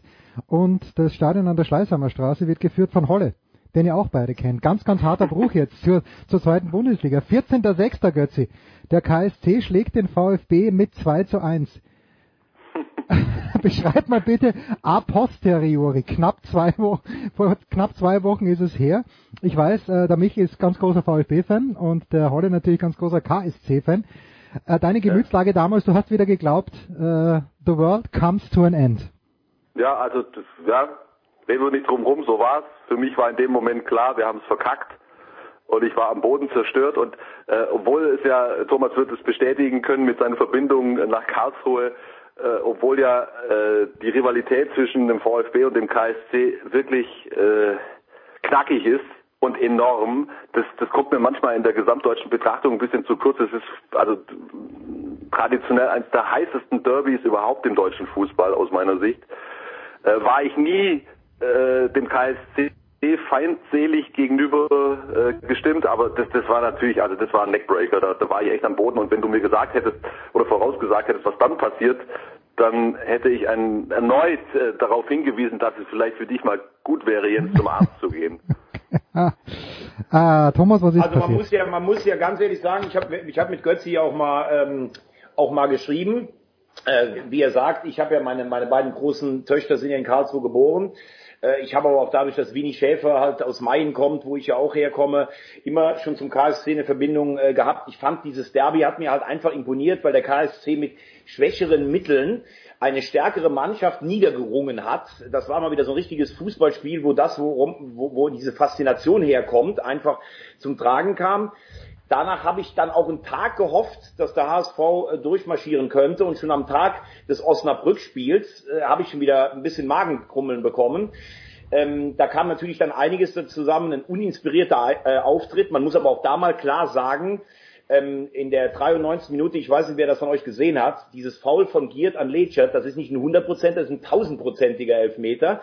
Also ich glaube, dass der HSV seit der Relegation gegen Karlsruhe auch nicht mehr so viel bekommt sagt aber nichts darüber aus, dass natürlich insgesamt die Vorstellung vom HSV in dieser Saison einfach letztlich auch nicht aufstiegsreif ist. Und zwar anders als im letzten Jahr, wo sie am Schluss jedes Spiel äh, gefühlt verloren haben, waren sie für meine Begriffe, und ich habe plötzlich auch geschrieben nach dem Stuttgart-Spiel, waren sie sowohl in Stuttgart als auch in Heidenheim über eine Stunde eigentlich spielerisch die bessere Mannschaft, auch gut eingestellt. Aber was dann passiert ist, und auf Stuttgart will ich jetzt gar nicht mehr zurückgucken, wo ein 1,30 Japaner ein Kopfballtor gegen uns erzielt, das in Heidenheim, das war unglaublich. Du wusstest ah, Thomas, Thomas, das ist ja. alle, ich, ich bin komplett bei dir bei allem. Also allein dieses, diese 2-0-Führung beim VfB, wir waren tot. Und ich verstehe bis heute nicht, wie Stuttgart das noch gewinnen konnte. Aber und, und natürlich auch, was da jetzt in Heidenheim passiert ist, unfassbar. Aber dafür muss es doch irgendeine Erklärung geben. Ja, die Erklärung könnte sein, dass der ganze Verein in sich und äh, das ist ja genau das, was ich. Ich hatte bei Hacking ja so große Hoffnung. Sie hatten nach elf Spielen 24 Punkte und haben die Affäre Jatta zusammen durchgestanden. Gewinnen gegen den VfB 6-2. Und ab da ist alles in die Hose gegangen. Sie kriegen in Wiesbaden in der 95. gegen 10 Mann den Ausgleich. Und da wusste ich schon, jetzt fängt das alles wieder an. Du hast eine Mannschaft, die vom Kopf her nicht stabil ist. Du hast für mich schwache Abwehrspieler, die von hinten das Spiel nicht aufbauen können. Du hast Spieler wie Jatta und Fein, die sich nicht mehr weiterentwickelt haben. Und ich hatte gehofft, dass Hacking das stabil halten kann. Und ich verstehe nicht, das ist wieder mal ein kompletter Einbruch der Systeme. Und Götzi, wenn du dir dieses 2-1 anguckst in Heidenheim, du guckst auf die Uhr und denkst, okay, die spielen jetzt vier Minuten nach. Mit einem Punkt bist du in der Relegation. Da kriegt Pollersbeck gelb, weil er auch meiner Meinung nach zu blöd auf Zeit spielt. Und dann denkst du, okay, jetzt war's das. Wir sind sogar noch im Angriff. Dann bolzt einer aus Heidenheim den Ball nach vorne, auf Schnatterer. Und der knallt den Ball 180 Meter in die Luft über der Schwäbischen Alb. Und der Van Trongelen, der springt noch nicht mal hoch. Und die Krönung ist, dann legt er den Ball quer und der steht elf Meter alleine vor der Kiste zum dritten Mal in der Nachspielzeit. Und dann denkst du, wenn das bei mir beim Hobbykick passieren würde, dann würde ich die so zusammenfalten. Das ist nicht mehr zu erklären.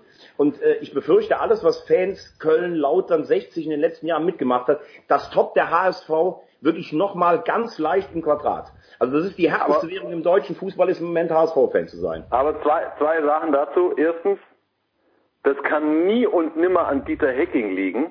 Ja, weil äh, der übliche Reflex setzt ja schon ein, Hacking hat es auch nicht hingekriegt und so weiter und so fort. Solche Dinge, Thomas, korrigier mich, das kann, das kann doch nicht an einem Trainer liegen, das ist doch nicht möglich. Ja, äh, es, es kann nicht an ihm liegen, dass in den Köpfen das drin ist. Auf der anderen Seite, Götzi, muss ich natürlich auch sagen, wenn ich einen Trainer bewerte, und ich habe Hacking immer total geschätzt, dann hat der HSV den zweitbesten Kader nach dem VfB Stuttgart. Und wenn ich in so eine Saison so gut reinkomme, es war ja nicht so, dass sie die ersten sechs Spiele nur einmal gewonnen haben und mussten dann hinterherlaufen und es hat jetzt nicht mehr gereicht. Wenn du von oben das spielen kannst und versuchst auch mit Schweinsteiger und Isume junge Leute dazu zu holen, dann muss ich ehrlich sagen, kann ich aber auch nicht sagen, dass der Trainer damit gar nichts zu tun hat. Ich finde auch nachher am Schluss hat er mir zu viel immer gesagt, ja, hier ist in den letzten Jahren so viel falsch gelaufen und die nerven nicht und sowas dann kann ich natürlich auch sagen, okay, du bist Vierter, du versuchst es nächstes Jahr wieder, aber die Frage ist, wie will es der nächstes Jahr dann aus den Leuten rausbekommen? Dann ist der HSV wieder gescheitert, das wird ja immer okay. schwerer. Stopp, stopp, nächst... Das ist, Thomas, das kann ich total nachvollziehen. Das bezog sich jetzt vor allen Dingen auf diese krassen individuellen Aussetzer in diesen entscheidenden Momenten. Da hast du natürlich ich. recht. Ja, das meine ich. Und übrigens, jetzt kommt noch das Zweite, und jetzt kommen wir zum kommenden Sonntag. Ähm, der HSV kommt in die Relegation. Der HSV kommt sicher in die Relegation. Ich kommentiere, ich kommentiere am Sonntag und ich freue mich echt brutal drauf äh, in der Konferenz bei Sky das Spiel Bielefeld gegen Heidenheim und habe mich schon entsprechend intensiv nochmal mit den Heidenheimern auseinandergesetzt und das Bielefeld, das, das, das, ist ja sowieso klar. Der HSV kommt in die Relegation, ja, Thomas. Natürlich. Glaube ich deshalb nicht, sage ich euch ganz klar warum. Ähm, ich finde, Bielefeld ist eine Heldentruppe, super, ziehe ich alle Hüte davor. Ich glaube aber, dass die auch versuchen werden, äh, mitzuspielen. Wenn du nachher dann mal vielleicht 1-1, 1-2, muss man ganz ehrlich sagen, wenn ich Bielefelder Spieler wäre, ähm, ich glaube, in der Fernsehtabelle machen es zwei Millionen aus, ob der HSV oder Heidenheim mit hochkommt. Ja, als, ja, ja, ja, ja. Und als Bielefelder Spieler denkst du dir vielleicht auch mal nachher, naja gut, wenn Heidenheim jetzt aufsteigen würde, dann haben wir im nächsten Jahr eine Mannschaft da, die können wir auf jeden Fall hinter uns lassen, denn der das, HSV vielleicht so Geld investieren würde.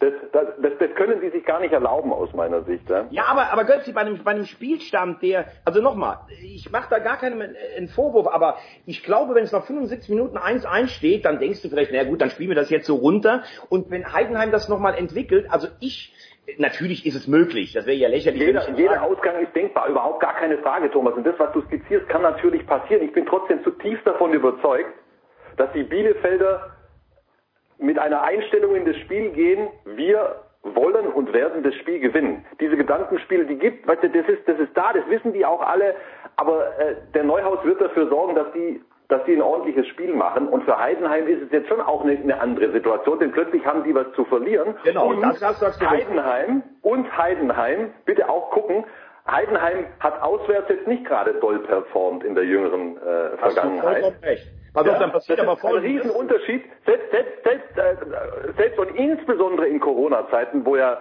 wo ja, also rein statistisch gesehen über die ganzen Ligen hinweg der Heimvorteil gar keine Rolle mehr gespielt hat. War, man hat ja auswärts mehr Punkte geholt als zu Hause. Für Heidenheim gilt es nicht. Die, die haben alle vier Spiele zu Hause gewonnen nach der Corona-Pause und auswärts kein einziges.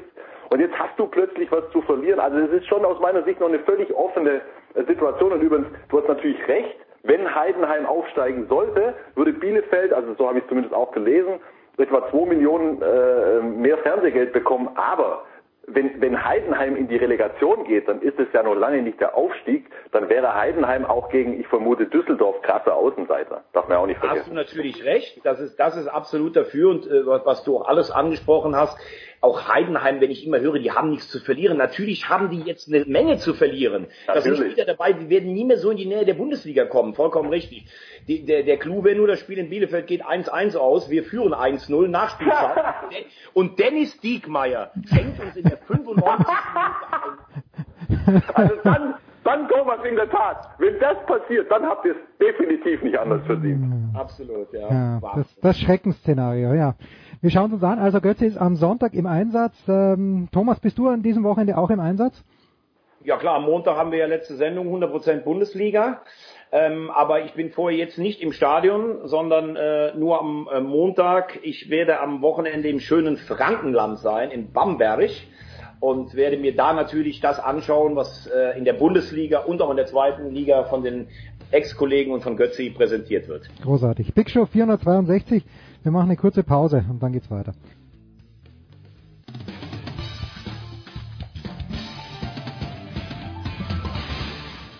Hallo, hier spricht Viktor Silagi vom Bergischen HC. Ihr hört Sportradio 360. In der Big Show 462 geht es munter weiter. Ja, munter in der Leichtathletik. Eigentlich passiert gar nicht so viel und dennoch passiert extrem viel. Und äh, der, derjenige, der den genauesten Blick darauf hat, zumindest aus unserem kleinen, erlauchten Freundeskreis, das ist natürlich Johannes Knut von der Süddeutschen Zeitung. Johannes, grüße dich. Grüße euch. Es gab Zeiten, da war für mich der 100-Meter-Weltmeister. Ich, ich habe gelitten. Du warst noch zu jung damals, aber wenn ich es richtig in Erinnerung habe, Helsinki 1983. Calvin Smith hat gewonnen und nicht Carl Lewis. Ich habe gelitten wie ein Hund, weil ich ähm, ganz, ganz großer Carl Lewis-Fan war, damals noch nicht, nicht ahnend, dass der gute Junge ein bisschen mehr als die äh, jamaikanische Spätkartoffel zu sich genommen hat. Aber anyway, dann kam, äh, dann war Lewis, ähm, dann äh, gab es eine lange Zeit, okay, Linford Christie kein Fan, aber Usain Bolt zwar kein Fan, aber irgendwie war es wichtig, wer der schnellste Mann der Welt war. Jetzt hat Christian Coleman vergangenes Jahr in, äh, wo war es, in Katar, den Weltmeistertitel Doha, gewonnen. Ja. In Doha, ah, sorry. Und äh, ähm, ist für mich komplett irrelevant. Warum? Warum ist dieser Typ, der jetzt, äh, was ist mit, ist er jetzt gesperrt oder ist ihm die Sperre angedroht geworden? Warum ist Christian Coleman, ist es die Sportart als solche, bin's nur ich? Warum ist Christian Coleman nicht im, in, äh, im Gewissen oder im Gedächtnis der deutschen Sportfans und der Österreicher so verankert, wie das früher mal der Fall war? Erstmal muss ich, äh, liegst du völlig richtig, 3, 1983 war ich tatsächlich noch minus vier Jahre zu jung. Das Siehst du? Hat noch nicht ganz hingehauen. Das macht das, das tut so weh. Was, minus vier Jahre? Du bist so jung. Ah, oh, das schmerzt, muss Johannes. Jetzt, muss ich dir jetzt auch äh, äh, reinreiben, genau, dass, ja. dass wir hier äh, gut in die, gut in die Sendung starten. Ja, sorry. Ähm, ja, das, äh, das ist natürlich, so, das, da, da kommen natürlich viele Dinge zusammen. Zum ersten Mal ist, glaube ich, egal, wer nach Usain Bolt kommt. Ja. Der, der kann natürlich nur irgendwie das dann eben aussehen, egal wie, wie gut er ist, wobei natürlich so Noah Lyles ist natürlich irgendwo auch ein, eine, eine extrovertierte Figur, aber den, den, wenn man jetzt eine Umfrage macht in der, in der Grazer Innenstadt, äh, kennen sie eigentlich Noah Lyles, also dann wird es glaube ich schon auch äh, ein bisschen dünner teilweise. Also das ist einfach, das ist einfach natürlich neben so einem Entertainer, äh, der, der so diesen Sport geprägt hat, das ist halt eben die Schattenseite. Wenn du natürlich den Sport auch so über diesen einen Menschen definierst, so wie es ja der Sport auch lange gemacht hat, die Leichtathletik, weil sie gesagt haben, wir brauchen Rekorde, wir brauchen Entertainer. Und dann hat sie sich natürlich dem größten Entertainer überhaupt in die Arme geworfen. Dann kann mhm. natürlich danach nur erstmal eine, so, eine, so, eine so eine Depression, eine Sport, sportliche Depression kommen. Wobei die Leistungen ja überhaupt nicht viel schlechter sind. Ich meine, Christian Coleman ist was, 9, 76, 79, äh, ich habe schon wieder vergessen, ähm, in Doha gelaufen. Das war das zweitschnellste WM-Finale tatsächlich. Also schneller war nur Usain Bolt in Berlin bei seinem Weltrekord in einem WM-Finale. Also das ist, war, war schon eine richtig, äh, richtig, richtig, richtig gute Leistung. Und dann ist natürlich so, dass er, dann ist er ähm, zweitens natürlich einer von diesen US-Sprintern, da gibt's ja auch so mehrere Typen ein, die, die, die sehr extrovertiert sind, die äh, fast schon ein bisschen zu pathetisch sind, wenn sie über Gott und äh, die Welt oder im wahrsten Sinne auch vor allem Gott dann äh, als ihr ihren Leistungsantrieb reden. Und ähm, dann auch äh, die, die, er ist ja dann eher so aus dieser äh, Schule nach dem Motto, Lippen kaum aufkriegen und so ein bisschen vor sich hin nuscheln und lass mich eigentlich in Ruhe. Ich, ich will diesen öffentlichen Trubel eigentlich gar nicht. Also der ist sehr, sehr ein, als Typ auch wahnsinnig ruhig. Also mhm. wirklich, wenn man äh, das Gegenteil von Usain Bolt entwerfen würde, dann wäre er das rein vom Typ her. Laufen können sie beide schnell, aber die sind ja auch, also Bolt ist richtig groß, er ist halt auch eher so ein bisschen kleiner, trommelndere Schritte, äh, war ja auch lange in der Halle vor allen Dingen gut, über 60 Meter hat da die, die Weltrekorde aufgestellt und, und diese 100 Meter hat er auch erst in jüngster Zeit so richtig ähm, dann dominiert. Und dann kommt natürlich noch als letztes hinzu, dass er, anders als Usain Bolt, äh, halt schon sehr massiv auch in diesen Dopingzweifel gezogen wurde. Und zwar nicht nur, weil er einfach schnell ist und äh, das per se schon mal verdächtig ist, wenn man mit offenem Schnürsenkel Menschen davon rennt, äh, einem Feld davon rennt, äh, dass das zur Hälfte schon mal in, in irgendeiner Form aufgeflogen ist und nur man selbst soll angeblich sauber sein. Das, das war natürlich, das war auch mal das, was Bolt ja. nie hat abschütteln können, trotz aller Popularität. Und bei ihm war es halt so, dass er jetzt ähm, also die, diese, diese Tests, diese verpassten Tests hatte, die natürlich schon einen großen Zweifel auf ihn gezogen haben. Die ganz, ganz knappe Zusammenfassung eines sehr komplexen Falles lautet so. Bitte. er hätte vor Doha hatte er drei verpasste Tests. Diese innerhalb eines Jahres. Normalerweise wird man für drei verpasste Tests innerhalb eines Jahres gesperrt, automatisch. Das wird wie ein Dopingfall behandelt. Das ist auch wirklich eine, eine gravierende, ähm, ein gravierendes Verstoßen. Es ist nicht so, wie jetzt die, die Athleten oft sagen, die dann erwischt werden, naja, das ist auch quasi wie so ein Verkehrsknöllchen, dann bezahlt man halt 50 Euro und fährt dann weiter. So ist es nicht, ja. Das ist das, der Grundpfeiler, dass man immer in einem bestimmten Fenster für die Tester unangemeldet zur Verfügung stehen muss wenn man das nicht, diese Grundregeln nicht einhalten kann, dann kann man es auch gleich lassen. Und wer das nicht macht und meint, er muss nebenbei noch irgendwie shoppen gehen und er ist doch in der Nähe von seinem Haus, der zeigt einfach, dass er sich um den Anti-Doping-Kampf nicht schert, so wie er es jetzt ja vor kurzem gemacht hat. So, das Problem ist, bei ihm, bei seinem ersten Verfahren kurz vor Doha, hatte dann die amerikanische Anti-Doping-Agentur übersehen, dass sie einen Test, den allerersten oder den zweiten, ich glaube den ersten war es, hätte rückdatieren müssen. Mhm. Das hat viele formale Gründe, die müssen wir jetzt nicht analysieren. Klassischer Formfehler, der gute alte ja, Formfehler, wo es dann immer heißt, okay, äh, inhaltlich sind wir uns einig, aber die Form hat nicht gestimmt.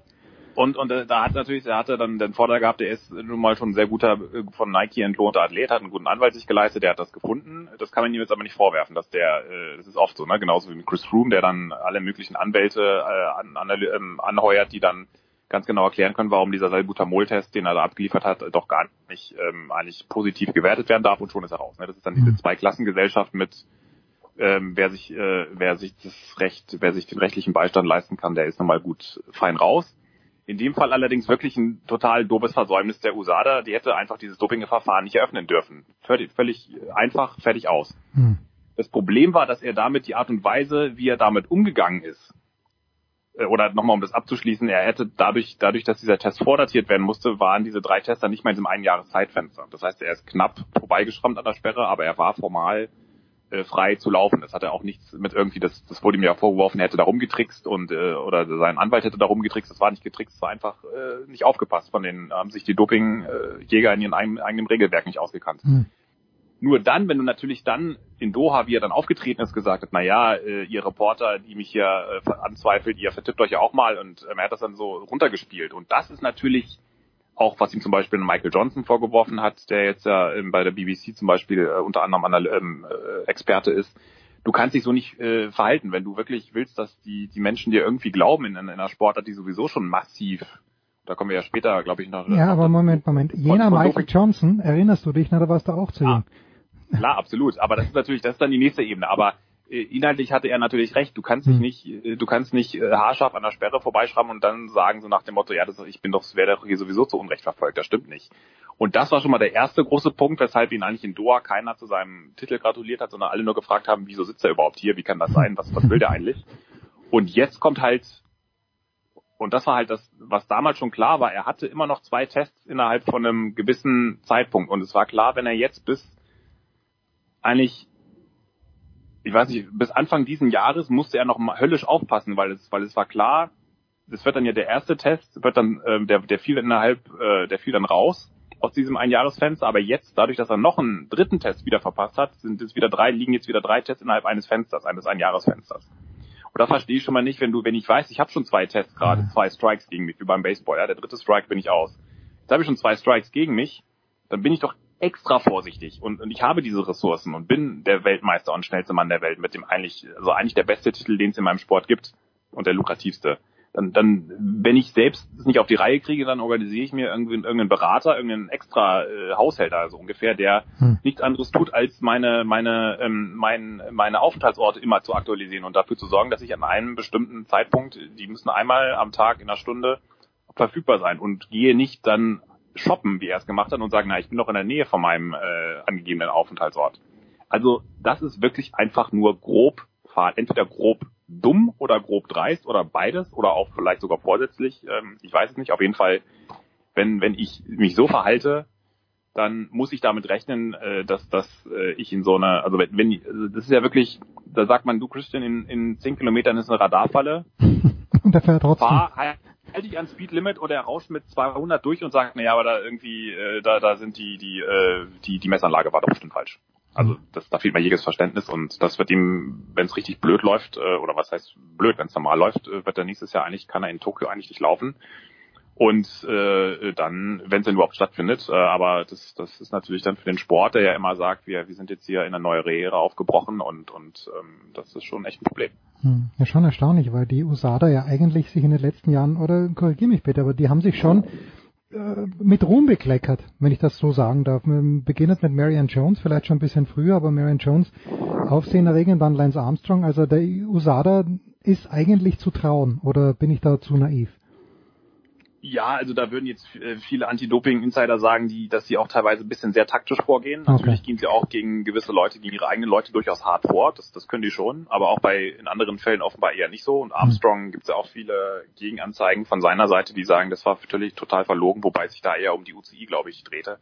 Ähm, aber im Großen und Ganzen ist natürlich Travis Tiger schon, jetzt mal salopp gesagt, einer der, der Guten in diesem ganzen Spiel. Okay. Zumindest von allem, was bekannt ist. Und ähm, äh, auch andererseits äh, das und das ist wiederum durchaus auch bemerkenswert, äh, die die Anti-Doping-Einheit des Leichtathletik-Weltverbands, der ja nochmal eine eigene, äh, oft eine eigene Einheit hat und äh, die ja auch unter dem Ex-Präsidenten massiv korrumpiert wurde, äh, nicht dadurch, also so quasi oldschool wie damals DDR und auch im Westen, äh, eigentlich in allen äh, großen Sportnationen, dass die Anti-Doping-Jäger äh, zwar äh, Proben gefunden haben, aber das wurde dann dazu benutzt, um die Athleten halt dann nicht ausreisen zu lassen oder halt äh, um, um dann diese Proben danach schön zu entsorgen und, und das nur das rauszulassen, was man gerade so verkraften konnte. Und da haben die natürlich in letzter Zeit schon extrem viele Fahndungserfolge gehabt, auch in, in weltweit und haben wirklich auch nicht nur die Hinterbänkler, sondern auch durchaus auch mhm. vorne die Leute rausgezogen. Teilweise auch ein bisschen sehr übermotiviert, auch mit, da haben sie dann irgendeinen amerikanischen Weitspringer, den äh, Jerry Lawson zum Beispiel erwischt. Der wurde einfach aufgrund von einem falschen Aussage von der kanadischen ähm, Laborleiterin äh, quasi erst überführt und dann vor dem Kass wieder freigepaukt. Also das war so ein bisschen wie bei Coleman mit der USA. Da waren die einfach zu draufgängerisch und dachten, wir haben jetzt hier einen großen Fisch in der Angel und, und können zeigen, dass wir hier wirklich durchgreifen. Und ähm, das hat dann halt, das ist natürlich dann genau dann auch wieder das, was man nicht will. Aber im Großen und Ganzen ist der, ist die Leichtathletik so, vielleicht, das ist natürlich auch so ein bisschen ein Teil, warum, um, um zu dem Ausgangspunkt zurückzukommen, warum natürlich die Öffentlichkeit dann auch da Probleme hat, diesen, diesen äh, Leuten, äh, sage ich mal, ein bisschen äh, befreiter zuzujubeln, dass, dass der Sport natürlich was tut, so ein bisschen wie der Radsport auch. Ja? Der räumt auf, sie, sie machen was, es ist, ist sicherlich noch besser, könnte noch viel besser sein, und ähm, aber wenn ich natürlich nach was fahre, finde ich was. Und hm. das, dann stehe ich erstmal schlechter gegenüber den Sportarten da, die gar nichts machen oder wenig machen. Und dann ähm, äh, das, das ist natürlich einfach äh, ein, ein sehr dünner Grad und äh, den, den man da geht. Aber ich, ich denke, dass äh, der durchaus aufgeklärte Zuschauer kann das schon einordnen. Und ähm, ja. Johannes Knut klang gerade ein kleines bisschen. Johannes, nimm's mir bitte nicht persönlich, wie Donald Trump. Es gibt deshalb so viele Fälle, weil so viel getestet wird. Ja, gut. gut. und apropos Präsident, du hast ihn schon angesprochen, der Ex-Präsident Lamin äh, Diak ist jetzt, glaube ich, Überleitung. das ist mal eine Überleitung, ist äh, 87, wenn ich das richtig in Erinnerung habe und habe ich das auch richtig mitbekommen, er ist zu vier Jahren Haft schon verurteilt worden oder sollte Nein, vier? Nein, noch nicht. Wurde beantragt, okay. Und dann ist natürlich das Argument, das wird er nicht überleben, der arme Kerl.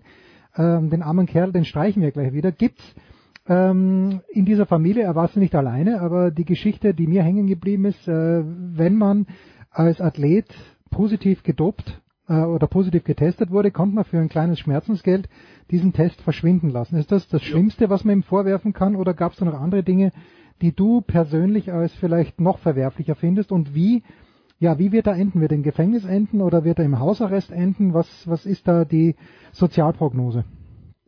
Ja, das ist eine gute Frage, weil er, er war jetzt ja schon fünf Jahre unter Hausarrest und wenn man das Hm. anrechnet, dann ist er eigentlich schon die Strafe mehr oder weniger abgesessen. Ich weiß jetzt nicht, wie Hausarrest juristisch, äh, aber eigentlich ist das ja schon ähm, Hm. eine Form von Festsetzung. Also ich kann mir durchaus vorstellen, dass das irgendwie so verrechnet wird. Und die spannende Frage ist, also ähm, ich, ich finde das schon sehr massiv. Das ist ja, äh, das wurde jetzt in letzter Zeit dafür, dass dieser Prozess ja seit fünf Jahren irgendwie herbei äh, geschrieben, reportiert wurde und diese Vorwürfe ja auch äh, immer nach und nach rausgesickert sind und äh, die Leichtathletik dadurch auch so, so als das äh, Beispiel für oder beziehungsweise diese alte Führung ja als das Beispiel für ähm, zumindest in der jüngeren Zeit für für äh, modernen oder auch äh, Oldschool Sportbetrug äh, stand ist das schon ganz schön, immer noch ganz schön heftig, weil äh, man muss immer sehen, was da auch noch dranhängt. Das, das haben wir über die Jahre immer mal wieder, kamen so Geschichten raus, äh, aber eben die, diese Athleten starten ja nicht einfach nur und gewinnen Goldmedaillen, da hängen ja auch viele Athleten dahinter, die dadurch ähm, gut Vierter dann teilweise, die, die Nachrücker sind dann teilweise auch, wurden dann auch erwischt, aber auch zum Beispiel Athleten, die dann nicht in Olympiafinale kommen und äh, für die ich jetzt, ich meine, ich würde für niemanden die Hand ins Feuer legen, aber auch bei, bei deutschen Athleten, äh, da sagt man, okay, da ist wirklich, äh, das wäre, würde mich schon massiv überraschen, wenn da nachgeholfen wurde.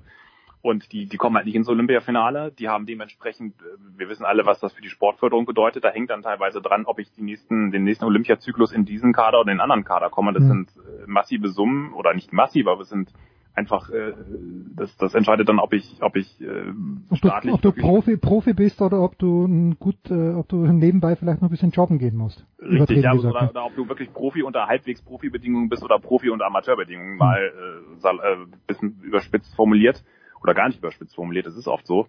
Ähm, und zumindest gerade in solchen Laufdisziplinen, die sowieso ähm, sich gegen sehr harte Konkurrenz da be behaupten müssen, ein bisschen anders als in den technischen Disziplinen, wo die Leistungs- oder die, die, die reine Konkurrenzsicht einfach nicht so hoch ist, weil sich äh, die, die Stabhochsprung und, und Zehnkampf-Konkurrenz in Afrika doch ein bisschen in Grenzen hält einfach.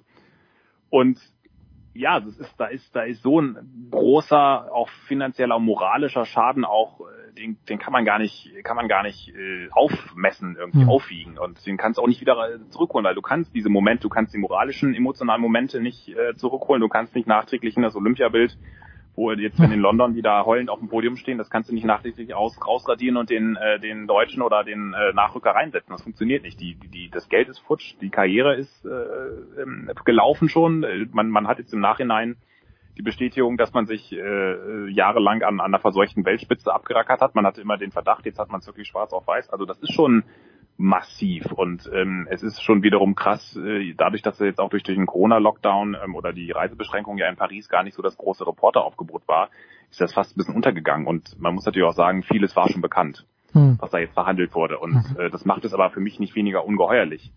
Das wirklich, in, ich finde zumindest, was ich mindestens genauso schlimm finde, ist äh, ähm, natürlich auch, wie dann auch die Olympischen Spiele dann äh, da die Stimmen organisiert wurde, weil Lamine Diak war sehr einflussreiches Mitglied in dem IOC. Es gibt viele Hinweise auch in den Anklageschriften und weiteren Dokumenten, ähm, dass er die afrikanischen Mitglieder fest im Griff hatte, die eingeschworen hat, so wir stimmen äh, dieses Mal für den Kandidaten, jetzt stimmen wir für den Kandidaten.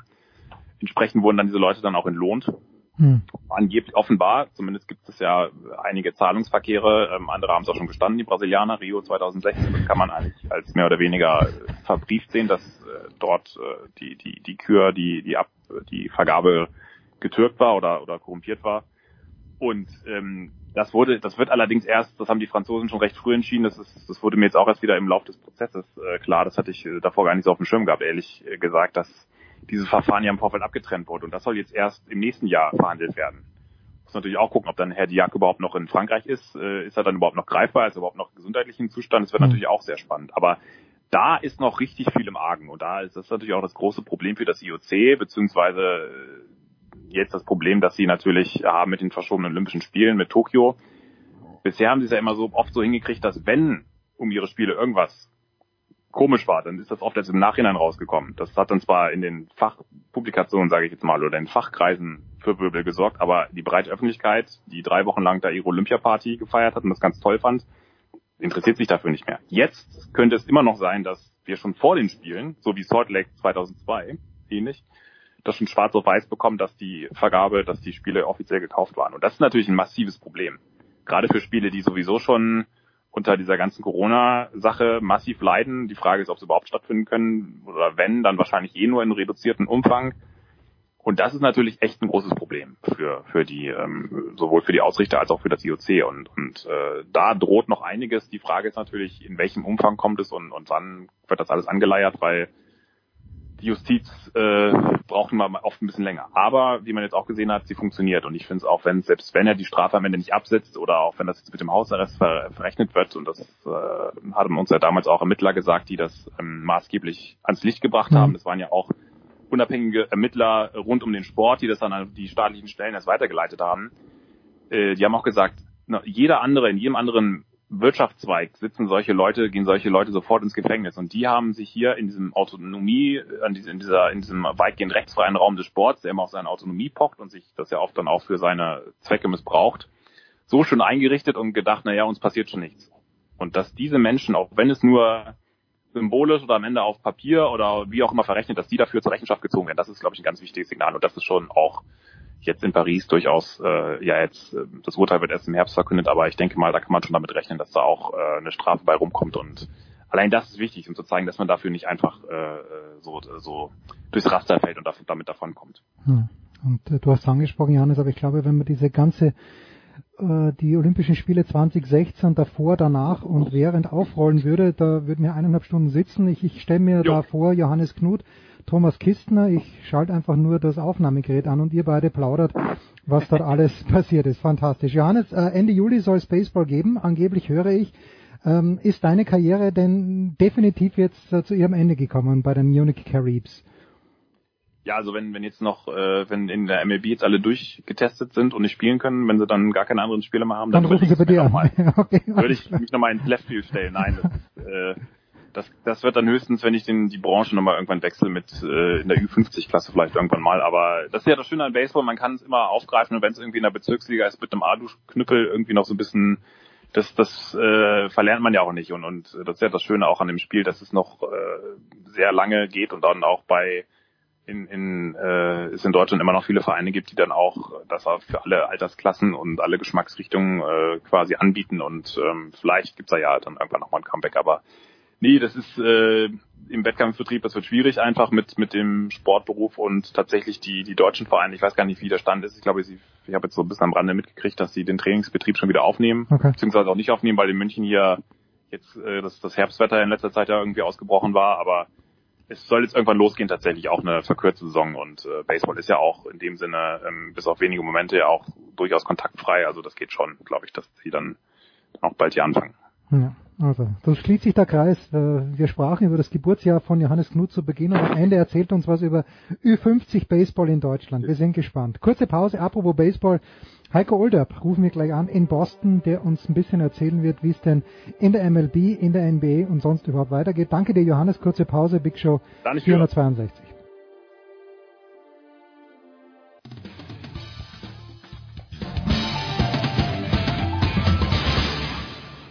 Hallo, da ist der Dominik Diem und ich höre Sportradio 360. So, es geht weiter in der Big Show 462. Wir schalten nach Boston, aber man könnte meinen, wir schalten nach Arizona. Heiko Ulder ist dort. Heiko, es sind beste, beste Bedingungen eigentlich, um sich ein Baseballspiel anzuschauen. Ich höre über 30 Grad.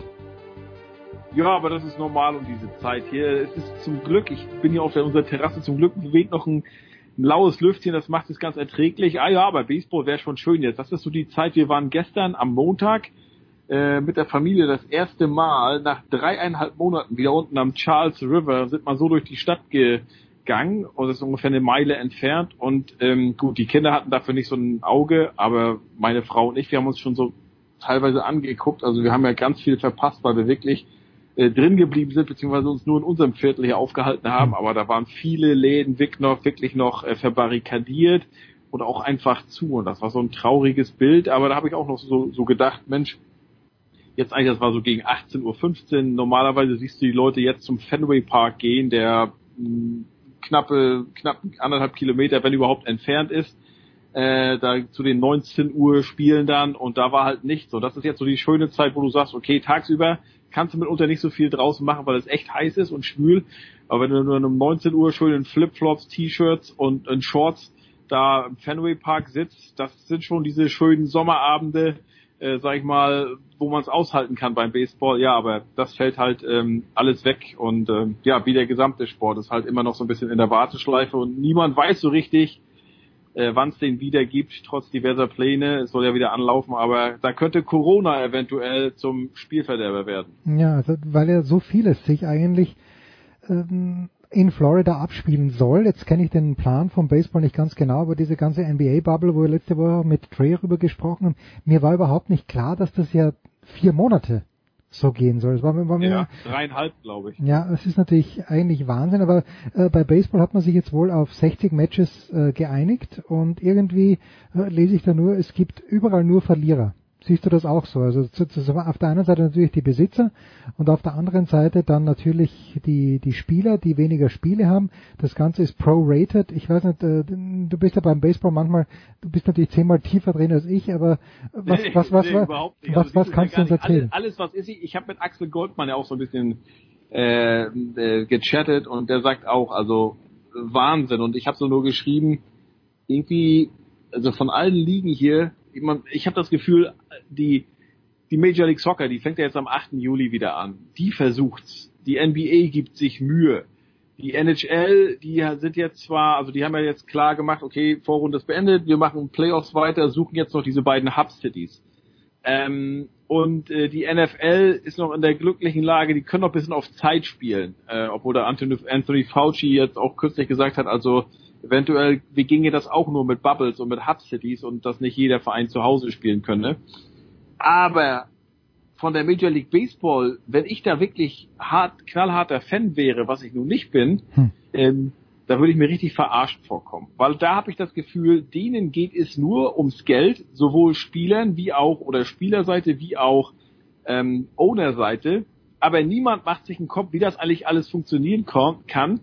Und äh, niemand macht sich einen Kopf über ein mögliches Hygienekonzept. Und dann kommt nämlich das raus, was jetzt rausgekommen ist, dass vergangene Woche, oder war es sogar nur am vergangenen Wochenende, ich weiß nicht genau, mehr als 40 Spieler und äh, Mitglieder der Trainerstäbe wurden positiv getestet. Die Philadelphia, also die, äh, einige, es ist wohl, wohl Einzeltraining erlaubt in den Facilities. Und die Philadelphia Phillies, die sind unten in Clearwater und die müssen wohl richtig unterwegs gewesen sein. Da gab es ganz viele Corona-Fälle. Dann ist natürlich, ähm, wir wissen, äh, äh, die, ähm, die äh, Trainingslager, äh, die sind natürlich immer in Florida und in Arizona. Und Florida und Arizona sind neben Texas und Kalifornien derzeit die Corona-Hotspots. Und ähm, die MLB hat das zum Anlass genommen, jetzt alle 30 ähm, ähm, äh, Trainingsfacilities zu schließen und gesagt, also Leute, bereitet euch bitte daheim auf eine mögliche Saison vor. Einzige Ausnahme wäre Toronto, die dür- dürften wohl in Florida, in Dunedin oder wie heißt das, haben die, glaube ich, ihre Facility, dürften die weitermachen. Aber ja, man hat das Gefühl, denen geht es nur ums Geld, aber nicht um die Sicherheit beziehungsweise um die Gesundheit und wie man eine Saison, die ja jetzt wahrscheinlich maximal 60 Spieler hätte, also äh, äh, ähm, Vorrundenspiele, wie man die überhaupt äh, mit äh, den Hygienestandards anderer Ligen und anderer fortschrittlicher Länder über die, über die Bühne bringen könnte.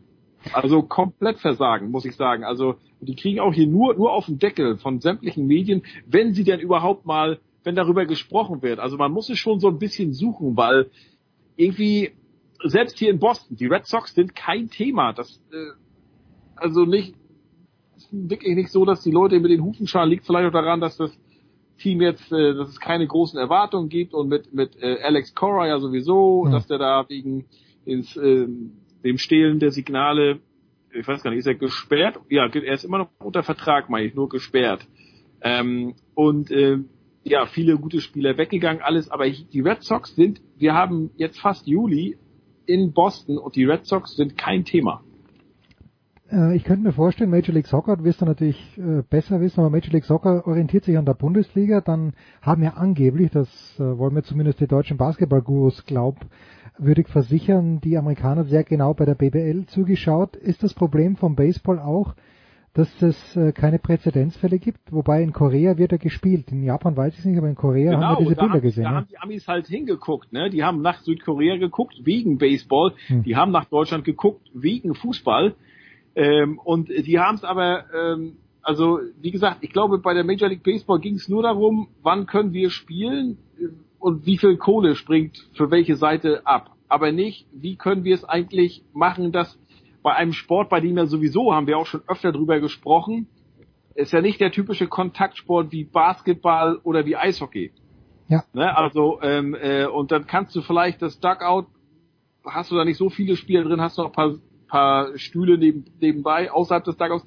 Ich glaube ja, es, es wäre möglich, und natürlich, klar ist ohne Fans sowieso, da, darüber brauchen wir nicht reden. Ähm, aber ich habe, wie gesagt, das Gefühl, äh, dass es denen nur ums Geld geht. Also okay, jetzt wissen wir, irgendwann war der mal 120 Spiele, dann waren es 80, 70, jetzt 60, okay. Hm. Wie können wir das Geld, was denn da noch, was wir da einnehmen könnten, wie können wir das irgendwie verteilen? Wer kriegt mehr, wer gibt mehr, wer, wer zwinkert zuerst mit dem Auge? Also ja, ich finde eine ganz, ganz schlimme öffentliche Darstellung von Liga und auch Spielergewerkschaft zu diesem Thema als letztes, würden die Red Sox dann in Boston spielen oder ist diese Idee, dass alle in, im verseuchten Arizona spielen, äh, ist die gestorben? Nee, also ich glaube, es war ja schon vor einiger Zeit mal gesagt worden, dass sie irgendwie die Division neu aufteilen würden. Ich glaube, es war sogar die Idee, dass man die Mets und die Yankees zusammenpackt mhm. und die unter anderem gegen die Red Sox spielen sollten. Man will halt ähm, äh, aber ja, das ist, das ist halt alles Theorie nach wie vor. Ich glaube, denen ist nach wie vor wichtig, okay, wie viel, wie viel kriegen wir noch raus an Geld, wie viel, wie viel Spiele werden wir sehen. Nee, also was, so viel ich weiß, würden die zu Hause spielen. Du kannst ja jetzt nicht sagen, komm, wir gehen nach Arizona. Arizona hatte heute Dienstag 3592 neue Fälle. Ja, aber nur weil so viel getestet wurde, wenn ich deinem persönlichen Präsidenten nee, glauben war, darf. Das, äh, das war ja ähm, DeSantis in, in Florida, auch okay. so ein Spezi. Florida hatte heute, hatte am Sonnabend über 4000 Fälle schon, ist aber wohl eher der Süden da. Ähm, ja, es, es, es ist ein Wahnsinn. Ähm, ja, es ist schwer zu sagen, aber die, äh, die Major League äh, Soccer wäre die erste Liga, du hattest sie kurz angesprochen, wollen am 8. Juli ja wieder anfangen. Ich habe heute Morgen kurz mit Kenneth Kronholm, mit dem deutschen Torhüter von Chicago Fire gesprochen, der sagt, ähm, die sind auch in Chicago. Äh, er fühlt sich so gut, es macht für ihn, er steht endlich mal nach langer, langer Zeit wieder morgens mit Spaß auf, weil es für ihn der Tagesablauf einen Sinn hat. Die haben jetzt eine Woche voll trainiert und es macht so viel Spaß der sagt, ja, natürlich verfolgt er auch da, was da in Florida ist. Man muss sich, äh, man, vielleicht einige wissen es nicht, äh, Mitte Mai war's. Da hat ja, als es noch alles gut aussah, Florida war ja einer der ersten äh, Bundesstaaten, der die Wirtschaft wieder hochgefahren hat, Arizona genauso. Die Corona-Fälle waren relativ gering. Und es gab ja noch Staaten wie hier oben auch Massachusetts, äh, New York, New Jersey, die gesagt haben, also unsere Sport oder unsere Vereine dürfen noch nicht wieder in Betrieb aufnehmen. Und da hat Ron DeSantis, der Gouverneur von Florida, ja gesagt, also ne, der gesamte Profisport ist hier in Florida herzlich willkommen. Und wenn es äh, Liga-Commissioner gibt, den äh, oder wenn den, ich würde denen allen sagen, falls ihr Vereine habt, die in ihren einzelnen Bundesländern oder in eigenen Bundesstaaten nicht trainieren dürfen wegen der Vorgaben, ne, für die finden wir einen Platz hier, in, hier für, die, für die finden wir einen Platz hier in, in Florida. Und äh, es ist zehn Tage her, dass Dr. Anthony Fauci noch das äh, Konzept der NBA ausdrücklich gelobt hat mit den Tests, mit den Bubblen alles, mit in dieser Blase. Aber da waren die, waren die Werte auch noch alles okay. Vergangene Woche ist in Florida gab es im Schnitt jeden Tag mehr als 3000 Neuinfektionen. Wie gesagt, am Sonnabend 4049, glaube ich. Ähm, das ist natürlich ein ganz anderer Schnack jetzt und ähm, ich sehe gerade, heute hat die NBA ja mit, mit äh, ihre Test äh, oder angefangen zu testen oder Testergebnisse Be bevor, wurden öffentlich. bevor die Leute nach äh, Orlando fahren, oder? So, so war genau. Genau. Und jetzt sehe ich gerade hier Nikola Jokic zum Beispiel, der Star von den Denver Nuggets, positiv getestet. Hm. Äh, bis morgen müssen sich die Spieler entscheiden. Also morgen wird ja dann ein Tag also es wird ja dann, äh, wir strahlen ja erst am Donnerstag aus, also da wird es schon ein Tag alt sein. Bis Mittwoch, bis zum 23. Juni müssen sich die Spieler entscheiden, müssen sie der Liga mitteilen, äh, wer dann na, nach Orlando fliegt und wer nicht. Es gibt schon ähm, äh, äh, Davis Bertrand von äh, den Washington Wizards, der hat schon gesagt, also ich gehe da nicht hin, weil die sind natürlich kein Meisterschaftscontender, die würden wahrscheinlich maximal da ein paar Spiele spielen also die Vorrunde da zu Ende spielen und da ist vielleicht die Chance, sich zu verletzen, größer. Der ist ein Free Agent im Sommer, der könnte richtig abkassieren. Und äh, Trevor Ariza von Portland, der hat das Sorgerecht für einen zwölfjährigen Sohn und die Regelung sagt vor, dieses 113-seitige Hygienekonzept sieht vor, dass man die Familienangehörigen erst nach der ersten Playoff-Runde äh, mit nach Orlando bringen darf. Sprich, er würde seinen Sohn äh, mehr als einen Monat nicht sehen oder sagt er, du, da ist mir das hier wichtiger. Hat er mit Portland auch keine Chance. Und es wird erwartet, dass noch viele andere absagen werden. Und ja, ich bin noch mal gespannt, was jetzt an den Corona-Tests, äh, Phoenix hatte auch zwei Spieler, ähm, bekannt wird. Aber ich glaube, das ist so ähnlich wie mit der Bundesliga. Die haben auch, die NBA sagt, ja natürlich, wenn wir alle testen, dann rechnen wir auch damit oder erwarten, dass es dafür bei, dass dabei auch ähm, positive Tests dabei sein werden. Wir machen trotzdem unseren Plan, setzen den erstmal so fort, wie wir ihn geplant haben. Ich glaube, ab dem 11. Juli ähm, sind die äh, sind die dann in, in, in Florida vor Ort und am 30. Juli soll es ja dann losgehen. Wie gesagt, Major League Soccer am am 8. Juli und ganz witzig oder witzig eigentlich traurig, die ach, frag mich nicht, wie sie heißt. Es ist die W, nee, die NW SL, also okay, das ist was anderes. Okay. Frauenfußballliga äh, hier in den Amerika, die soll am Sonnabend starten, sollte mit neun äh, Teams starten startet jetzt aber nur noch mit acht, weil Orlando Pride, die Mannschaft, bei der gab, wurden sechs Spielerinnen und vier Staffmitglieder positiv getestet, die hat sich abgemeldet. Ähm, ja, es ist äh, vielleicht nächste Woche um diese Zeit, äh, gibt jetzt auch schon keinen MLS-Restart mehr geben, keine Ahnung, aber es ist natürlich, und ich, ich mache da niemand einen Vorwurf. Im Mai waren die Zahlen alles gut, alles rosig. Da kannst du sagen, komm hier, ne, Disney World, wir kreieren da unsere Bubble, haben die Tests, sowohl Major League Soccer als auch NBA. Ähm, gut, jetzt in einem Monat später sind die Zahlen sowas von äh, in die Höhe gegangen und ich habe ja in Florida bei dem Gouverneur da oder generell bei den Leuten dort bei der Einstellung, ja wieso, wir haben jetzt hier 35 Grad, tut mir leid, ich, ich kann nicht atmen mit einer Maske, habe ich nicht irgendwie den Eindruck, dass die da bemüht sind, die Zahlen zu senken. Ähm, ja, abwarten, ne, wie, wie so oft bislang. Wenn wir uns die Major League Soccer noch ganz schnell anschauen, ist das der einzige Deutsche, der Torwart der Chicago Fire, der da nee, unterwegs ist? Nee, es gibt ja Julian Gressel noch. Julian Gressel ist äh, zu Washington, nach Washington zu DC United gewechselt. Der war ja die vergangenen beiden Jahre bei Atlanta, Atlanta United. Ähm, der ist ähm, unter anderem zwar vor zwei Jahren mit Atlanta Meister geworden. Da gibt es bei Chicago noch ähm, Fabian Herbers. Äh, das äh, auch, kennt man in Deutschland nicht so. Es gibt so einige kleinere, sag ich mal, oder Spieler, aber der, klar, nachdem Schweinsteiger weg ist, ist Kenneth Kronholm, wie viele Zweitligaspiele hat er gehabt? Ich glaube allein 150 für Holstein Kiel, ist, würde ich sagen, der bekannteste, der bekannteste aus dem deutschsprachigen Raum ist aber Raphael Vicky, der ist der Trainer in Chicago. Kennt man ja den Schweizer noch aus seiner Zeit bei Werder Bremen und beim HSV. Ähm, ja, aber ach so, nochmal, anfangs hatte ich ja noch angedeutet, Kronholm sagte, er verfolgt das natürlich auch, die, die ähm, gestiegen oder die steigende Anzahl von Fällen da in Florida. Er hat aber vollstes Vertrauen in die MLS, wenn die sagen, oder wenn die Liga sagt, wir haben hier noch Hygienekonzept, wir können hier unser Turnier spielen, dann vertraut er denen hundertprozentig. So, zum Abschluss, Heiko, nur damit die Leute mal verstehen, wie das überhaupt ist. Wir werden ja die US Open nicht gemeinsam äh, gestalten können, weil dort keine Medien zugelassen sind, aber du bist ein freier Journalist und ich glaube, viele Leute wissen das gar nicht, aber wenn du dich jetzt entschlossen hättest, dass du die NBA Finals oder die NBA Playoffs verfolgst, dann wäre dir das sehr, sehr teuer zu stehen gekommen. Oder? Und hätte wahrscheinlich eine Scheidung zu. Äh, ja, das, das kommt, das kommt noch dazu. Aber, ja, aber wenn, also wie, wie würde sowas ausschauen, wenn, wenn ein freier Journalist, der keine Kinder und keine Frau hat, sagt, ich möchte mir das antun?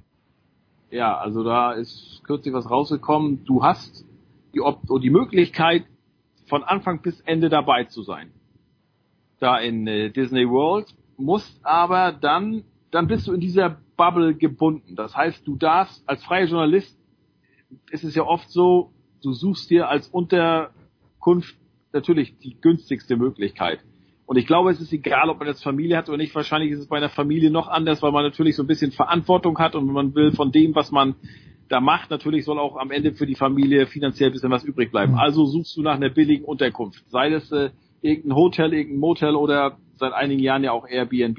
Diese Option hättest du dann natürlich nicht, mhm. weil die sagen, okay, du bist in der Bubble, du musst hier, bist äh, getestet, äh, die Tests zahlen wir dir, äh, du kannst hier essen, du kannst nicht mal eben rübergehen zu dem und dem, äh, äh, zu dem oder der Burgerbude oder dem und dem Hotdogladen, weil dann würdest du die Bubble verlassen. Das heißt, du bist hier dreieinhalb Monate mit uns in der Bubble, bekommst Spieler und Trainer, kannst mit denen jeden Tag äh, oder jeden zweiten Tag reden, die, die stellen wir dir zur Verfügung, hast also quasi so ein bisschen gegen an, gegenüber anderen, die nur zu Hause sitzen, einen ganz großen Vorteil, kannst deine eigenen Fragen stellen.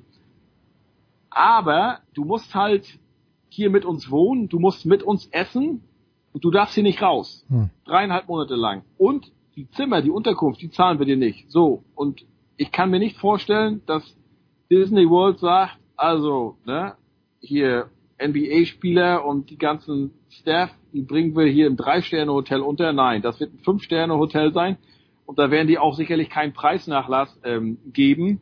Sprich, dreieinhalb Monate wird das richtig teuer. Du siehst deine Familie dreieinhalb Monate nicht. Und ob nach diesen dreieinhalb Monaten noch was übrig bleibt finanziell für dich, habe ich keine Ahnung. Du kannst natürlich sagen, okay, weißt du was, ich habe versucht, macht für mich keinen Sinn hier. Aber sobald du raus bist aus der Bubble, bist du raus. Da kommst du nicht mehr rein. Ja, und du musst natürlich äh, vorab schon, also ich weiß ja, wie es bei dir im letzten Jahr war, du bist dann auf den norwegischen Markt gestoßen und auch auf den, was war dein zweites Land? Belgien war es, glaube ich, oder? Belgien. Ja, ja. Äh, aber das war natürlich auch ein, ein Ritt auf der Rasierklinge, den du da hingelegt hast. Naja, wir schauen uns das natürlich ganz interessiert an und werden vielleicht auch mehr über Major League Soccer sprechen, einfach weil sonst nicht viel los ist, Heiko. Ich danke dir ganz herzlich. Wir machen eine Pause und äh, plaudern dann noch. Ich war in der Tennisbase in Oberhaching und habe dort mit dem sportlichen Leiter mit Lars Übel gesprochen, der natürlich auch zu den aktuellen Vorkommnissen auch in Serbien seine Meinung hat nach einer kurzen Pause in der Big Show 462.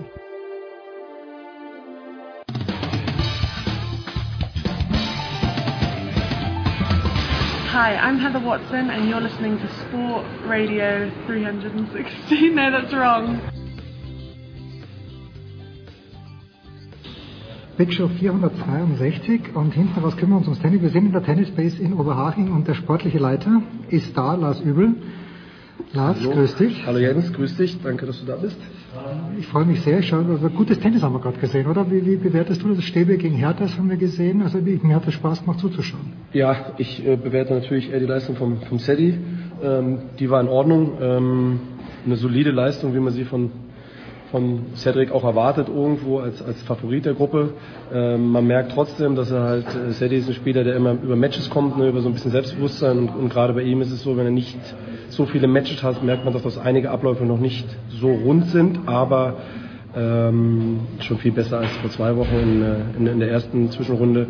Und ich denke, dass er für Spiel, Spiel bis Spiel besser wird dieses ganze Konzept der DTB German Man Series, hat sich das aus deiner Sicht bewährt, wo ja, wo, wo ja äh, viele junge Spieler dabei waren? Äh, Struffe ist ausgestiegen leider nach der ersten Phase. Wie, wie fällt denn da dein Fazit aus?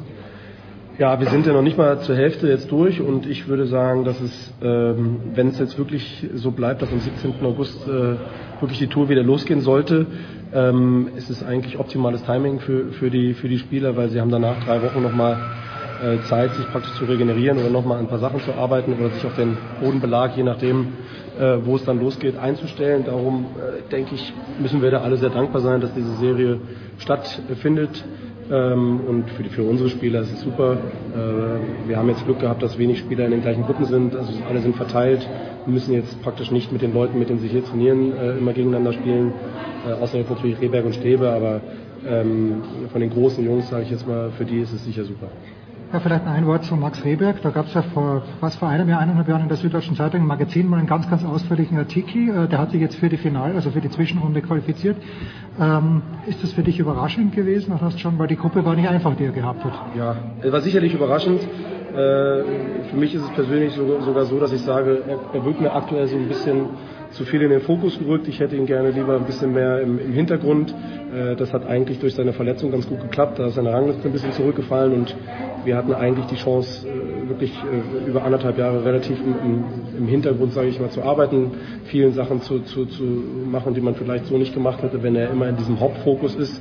Und äh, jetzt ist es so, dass man natürlich klar als 16-Jähriger so eine, so eine Gruppe da praktisch äh, oder drei Matches da gewinnt gegen wirklich etablierte Spieler, sage ich jetzt mal so ähm, kommt mir fast zu schnell, weil äh, der Fokus natürlich jetzt wieder mehr auf ihn Rücken wirkt und wir, wir eigentlich eher ein langfristiges Ziel mit ihm vorhaben und äh, das sicherlich auch ein bisschen anders machen als andere Spieler in seinem Alter das gemacht haben.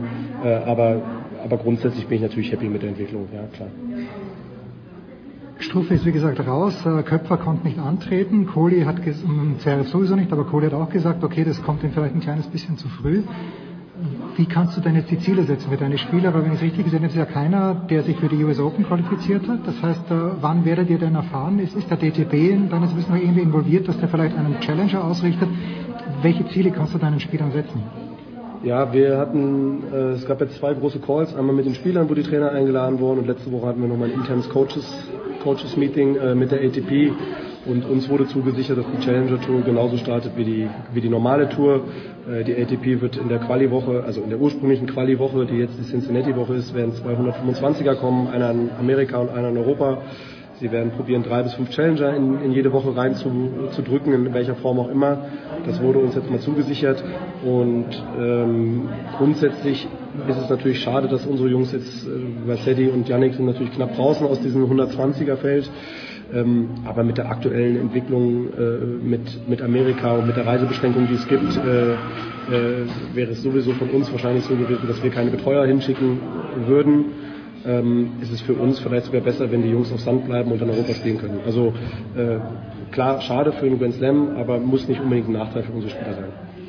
Aktuelle Entwicklung sprechen wir gleich an, aber wir wissen natürlich, dass du ein ganz großer Anhänger der New York Mets bist. Ja. Und äh, die Mets stehen zum Verkauf. Ähm, bis wann bist du im, im Preiskampf mit dabei geblieben? Ja. Bis, bis A-Rod und J-Lo ja, gesagt haben, wir sind auch dabei. Ja. Äh, ja, das verfolge ich natürlich auch immer so ein bisschen im Hintergrund, dass, da, dass die Mets verkauft werden. Ich denke, äh, ich bin ein bisschen drin im Baseball. Für, für die Mets wäre das sicherlich positiv, wenn sie verkauft würden würden, weil es ein bisschen wie, wie 60 und äh, Bayern, äh, äh, die Mets sind 60 und die, die Yankees sind die Bayern. Und wenn dann jemand kommt, der das vielleicht ein bisschen sportlicher sieht, wäre es für die Mets gut. Die Baseball-Saison, die kämpfen ja auch gerade richtig, ob es äh, losgeht oder nicht. Ähm, bin ich auch mal gespannt, ähm, was da passiert. Das ist natürlich für mich sehr schade, dass ich äh, dieses Jahr auf keinen Fall die Mets mir anschauen kann. Aber auch das werde ich überleben. Äh, Moment, aber für dich, für die Mets ist ja, glaube ich, Syndergaard ist ja, glaube ich, äh, operiert worden, oder hat ja. Syndergaard nicht Tommy John gehabt? Der hätte genau. wahrscheinlich diesem Jahr sowieso nicht geworden du bist ja auch ein Athlet, du bist, bist Trainer. Wie bewertest du das denn? Die, die sind jetzt vielleicht, spielen sie eine 60-Spiele-Saison und dann die Playoffs, aber ist es für dich in irgendeiner Art und Weise nachvollziehbar, dass die ihren eigenen Sport eigentlich kaputt machen mit diesen Verhandlungen? Ja, äh, die, die Situation in Amerika ist ja in jedem Sport unterschiedlich, ja, mit dem Geld, äh, ähm, wer wie mit Free Agency und Draft. Jetzt ist es in der NBA so, nächstes Jahr geht dieses CBA, dieser Vertrag läuft aus. Ähm, äh, das sind alles Sachen, da, also bin ich auch nicht so tief drin, dass ich jetzt äh, weiß, was da passiert. Jetzt überlegen sie, den, den, in der National League den Pitcher rauszumachen, was für die Mets zum Beispiel wieder gut wäre, wenn sie einen, einen zusätzlichen Hitter hätten. Ähm, also äh, klar, aber äh, dieses, dieser ganze Kampf, äh, den ich, ich, ich verstehe dieses Prorated Salary auch nicht so richtig, wie das dann genau funktionieren soll, warum jetzt 60 Spiele schlecht sind für die Spieler und eine Extended Playoffs auch wieder schlecht sind für die Spieler. Ähm, das habe ich nicht verstanden. Meiner Meinung nach sollten die probieren zu spielen, wenn es äh, von der, von der, von der, ähm, von der medizinischen Seite geht.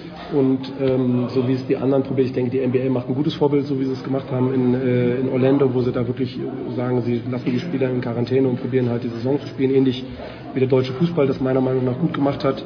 Ähm, im Basketball habe ich jetzt auch nichts Negatives gehört, wie sie das gemacht haben. Ähm, so findet zumindest mal Sport statt unter ordentlichen Bedingungen. Da gibt es auch andere Beispiele, wo wir wahrscheinlich gleich drüber sprechen. Ähm, aber es gibt auch Beispiele, die zeigen, dass man es ordentlich machen kann. Und an denen sollten sich meiner Meinung nach alle Sportarten orientieren und probieren zu spielen. Was die jetzt machen, ist natürlich nicht förderlich. Aber das ist ja in Amerika immer so, wenn wir uns an die, an die Streiks in der NBA erinnern. Ja, und äh, ähm, aber da bin ich auch nicht so tief drin, muss ich sagen sind wir froh, wenn überhaupt geworfen wird, weil es gibt ein paar Spieler, die sagen, das wollen sie. Du sprichst das an. Ich, ich lege meine Karten ganz offen auf den Tisch. Als ich diese, diesen zweiten Tag, den ersten Tag in Belgrad gesehen habe, Team hat gespielt, die Abendpartie, ich habe schon vergessen gegen wen. Aber ich habe mir gedacht, der nimmt es total ernst. Das macht Spaß zuzuschauen, da sind Leute da und irgendwie war ich Trottel und mir gedacht, das ist geil. Was hast du dir gedacht, als du diesen, diese Belgrad-Geschichten gesehen hast? Mm, ja, es ist so ein, so ein Zwischending. Ähm, es ist so ein bisschen erstaunt über die, es ist das erste, was ich mich gefragt habe, boah, ist da jetzt alles, ist da alles wieder erlaubt? Ne? Man, man weiß natürlich nicht, also ich, ich lese Nachrichten, höre Nachrichten, aber weiß jetzt natürlich nicht jedes Land, wie es jetzt in Kroatien, in Serbien, äh, äh, in Slowenien, das, die Unterschiede kann ich jetzt nicht sagen. Also im ersten Moment war ich erstaunt und habe mir gedacht, oh, äh, klar, super, aber ist das nicht ein bisschen zu früh? Wenn man jetzt hier in Deutschland ist, ich glaube, uns geht es sehr, sehr gut. Ja, wir sind, glaube ich, sind, sind aktuell gut mit weggekommen, obwohl wir natürlich auch kämpfen. Das sieht man immer wieder, äh, dass, dass halt der Virus einfach nicht weg ist. Aber ich, ich sehe es an mir selber. So unterbewusst hat man schon so ein bisschen das Gefühl, ah, es ist doch gar nicht mehr so schlimm. Ja, das ist, äh, also äh, nehme ich mich da persönlich gar nicht raus, dass man einfach Sachen oder dass Sachen einfach wieder zur Normalität werden, die vielleicht nicht Normalität sein sollten und man immer wieder so ein bisschen äh, ähm, sich bewusst machen muss, äh, es ist noch nicht weg und wenn man mit den Ärzten reden, hört man auch, dass es nicht weg ist. Ähm, wenn wir dann wieder diesen Coaches Call haben, ist es auch wieder so, dass es einfach noch sehr präsent eigentlich ist, das Thema und ähm, ja, mit dieser Tour, das bestätigt einfach nur, dass dieses Thema einfach noch nicht vorbei ist. Ja. Der Wahnsinn aus meiner Sicht, das Tennis ging ja gerade noch, auch wenn sie sich dann am Netz umarmt haben, aber dieses ganze Rahmenprogramm, das war unfassbar in your face vom Djokovic, aber ich weiß nicht, wem er was zeigen wollte. Was ist da deine Theorie? Ja, ich, ich habe keine Theorie. Ich finde es sehr egoistisch auf eine Art und Weise, vor allem wenn man weiß, dass an, an dem Tag, wo sie ich, Fußball gespielt haben, um 16 Uhr der, der Players Call war, wo, wo 400 Spieler äh, äh, praktisch teilnehmen und der Präsident vom Council spielt Fußball ähm, ist das einfach kein gutes Zeichen. Mal, mal für die Sportart Tennis, äh, dass der Repräsentant der Spieler in der Zeit, wo, wo wirklich viele Leute, glaube ich, um ihren Job fürchten, um, um, um die Einnahmen. Es geht ja, sind ja auch Teams, Trainer, Betreuer, Physiotherapeuten, äh, Fitnesstrainer. Ne? Das ist ja nicht alles wie, wie hier bei uns vom BTV, wo die Leute angestellt sind. Das ist ja eine Luxussituation, in der wir uns bewegen, sondern draußen sind ganz, ganz viele selbstständige Trainer, ganz, ganz viele Spieler, die einfach nicht äh, äh, Millionäre sind, sondern die, die, die abhängig davon ist, dass die Tour in irgendeiner Art und Weise wieder losgeht. Und äh, gefühlt, klar, ist es so, dass man guckt und sagt, boah, geil, es funktioniert. Und dann zwei Wochen später denkt man sich, äh, ihr seid ja ganz schön bescheuert da gewesen. Ja? So, ne, das ist einfach ähm, so die Situation, die aktuell so ist. Ähm, da hat sicherlich keiner von den Jungs äh, dem Tennissport einen Gefallen getan. Äh, jetzt, jetzt, muss man sogar hoffen, dass alle gesund bleiben. Das ist natürlich erstmal die, die Top-Priorität. Das wünsche ich auch dem Djokovic, dem Trimitov, dem Toric und dem Troitsky, ganz klar. Aber ähm, für den Tennissport ist es nicht gut und was das für Folgen hat, habe ich keine Ahnung. Ja. Mit diesen Calls und äh, ich bin in letzter Zeit ein kleines bisschen, also der Kyrgios ist ja manchmal ein bisschen schwierig und anstrengend, aber er hat zumindest einen unverfälschten Blick auf die Dinge. Und der Kyrgios dünkt mich, als ob er nicht ganz happy mit dem Gaudenzi wäre als, als Chef, weil ich glaube, die ATP-Funktionäre irgendwo nicht auf Kohle verzichtet hat. Merkt ihr schon, merken die Spieler schon irgendetwas, das Gaudenzi verändert hat, oder ist diese Situation einfach so besonders, dass er nichts verändern konnte? Ja, ähm, auch ganz, ganz schwierige Frage. Ja. Äh, äh der Präsident äh, ist, ist auch nicht, ist, ist, der Gaudenzi ist ja im Endeffekt der Präse, äh, Repräsentant der Spieler und es spricht eigentlich für die Spieler und soll Entscheidungen für die Spieler treffen. Dafür ist er ja in seinem Amt.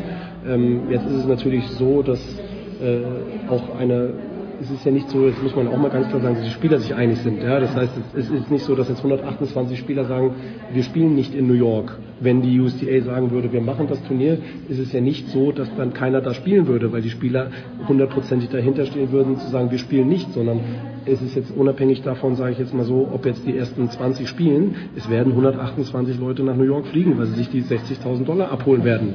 So, und in dem Moment besteht da natürlich auch ein Gaudenzi von der schwierigen Situation zu sagen, Jungs, wenn, wenn, dann müssen wir halt geschlossen auftreten oder halt nicht geschlossen auftreten. Und wenn wir halt nicht geschlossen auftreten, dann kann ich halt auch nicht so viel Druck ausüben. Und das ist halt auch eine Situation, die man halt in irgendeiner Art und Weise bedenken muss, wenn man äh, Gaudenzi bewertet, dass er, ähm, darum glaube ich, ist es immer ein, muss man beide Seiten beachten, was er jetzt bewirkt hat kann ich nicht sagen, was er bewirkt hat. Was sicherlich Fakt ist, dass aktuell eine schwierige Situation auch in der LTP zwischen, zwischen Council, Präsidium und äh, Spielern ist. Ähm, meiner Meinung nach ist es ein bisschen, ist es halt so, dass die US Open gesagt haben, okay, wir wollen die 70 Millionen für ESPN haben, die müssen wir haben. Die ESPN sagt, wir haben nur diesen Termin zur Verfügung, wo wir spielen können. Und äh, im Endeffekt sagen sie, es ist ein bisschen friss oder stirb. Ja? Und dann werden halt Hygienemaßnahmen getroffen, die ich nicht bewerten will, weil ich nicht weiß, wie es vor Ort ist. Äh, ich weiß nur, dass wir sie so bewertet haben, dass wir keine Betreuer nach New York schicken werden. So. Abschließende Frage. Ich habe vor zwei Tagen mit Jürgen gesprochen, Jürgen Melzer, ähm, weil natürlich ein großes Thema ist, die Punkte, die ATP-Punkte, wie die, äh, sollen sie mitgetragen werden, sollen, soll man die automatisch verlieren? Betrifft ja auch, und der Jürgen hat das sogar als Beispiel gebracht, Kravitz und Mies, die jetzt im Grunde genommen bei den US Open haben sie ein Halbfinale zu verteidigen, bei den French Open haben sie ähm, 2000 Punkte sogar zu verteidigen als Sieger. Jürgen hat gemeint, man müsste eigentlich pro Woche ähm, ein 52. wegmachen und alles, was sie, was sie dann dazu gewinnen, wieder drauf auf die Punkte. Hast du, äh, gibt es eine Lösung, eine Idee, die, die, die du gehört hast, die dir zusagt? Ja, das ist, ist ich, es ist unglaublich schwierig, ne? weil du musst in irgendeiner Woche anfangen äh, zu spielen und dann geht es ja schon in der ersten Woche in Washington los. Washington war letztes Jahr. Ja, äh, ich sage jetzt mal, Washington war letzte Woche, glaube ich, eine Woche vorher. Hm. Äh, diese Woche oder zwei Wochen vorher, jetzt ist es zwei Wochen später. Was passiert mit Washington? Ja, ähm, lässt du Washington zweimal drin, nimmst du die Punkte aus Washington raus. Ähm, das ist unglaublich schwierig. Dieses 52. kann, ich muss ehrlich sagen, ich habe es gehört, äh, der Kohler hat es mir erzählt, die wollten es bei den Juniors einführen. Äh, das ist noch komplizierter, weil natürlich dann die, die Jahrgänge auch noch rausfallen. Das passiert natürlich bei den Herren nicht.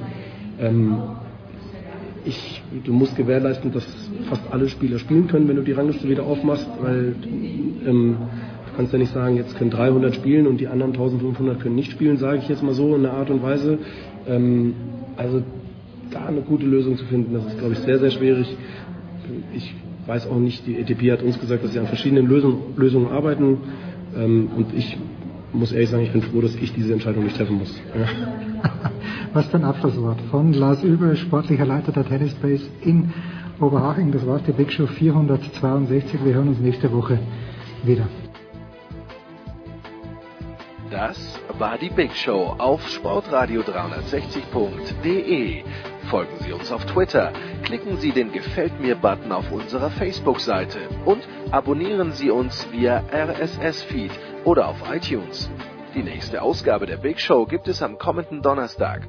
Bis dahin sollten Sie die Zeit nutzen und die weiteren Angebote auf sportradio360.de wahrnehmen. Play Ball! Da ist gar nichts toll!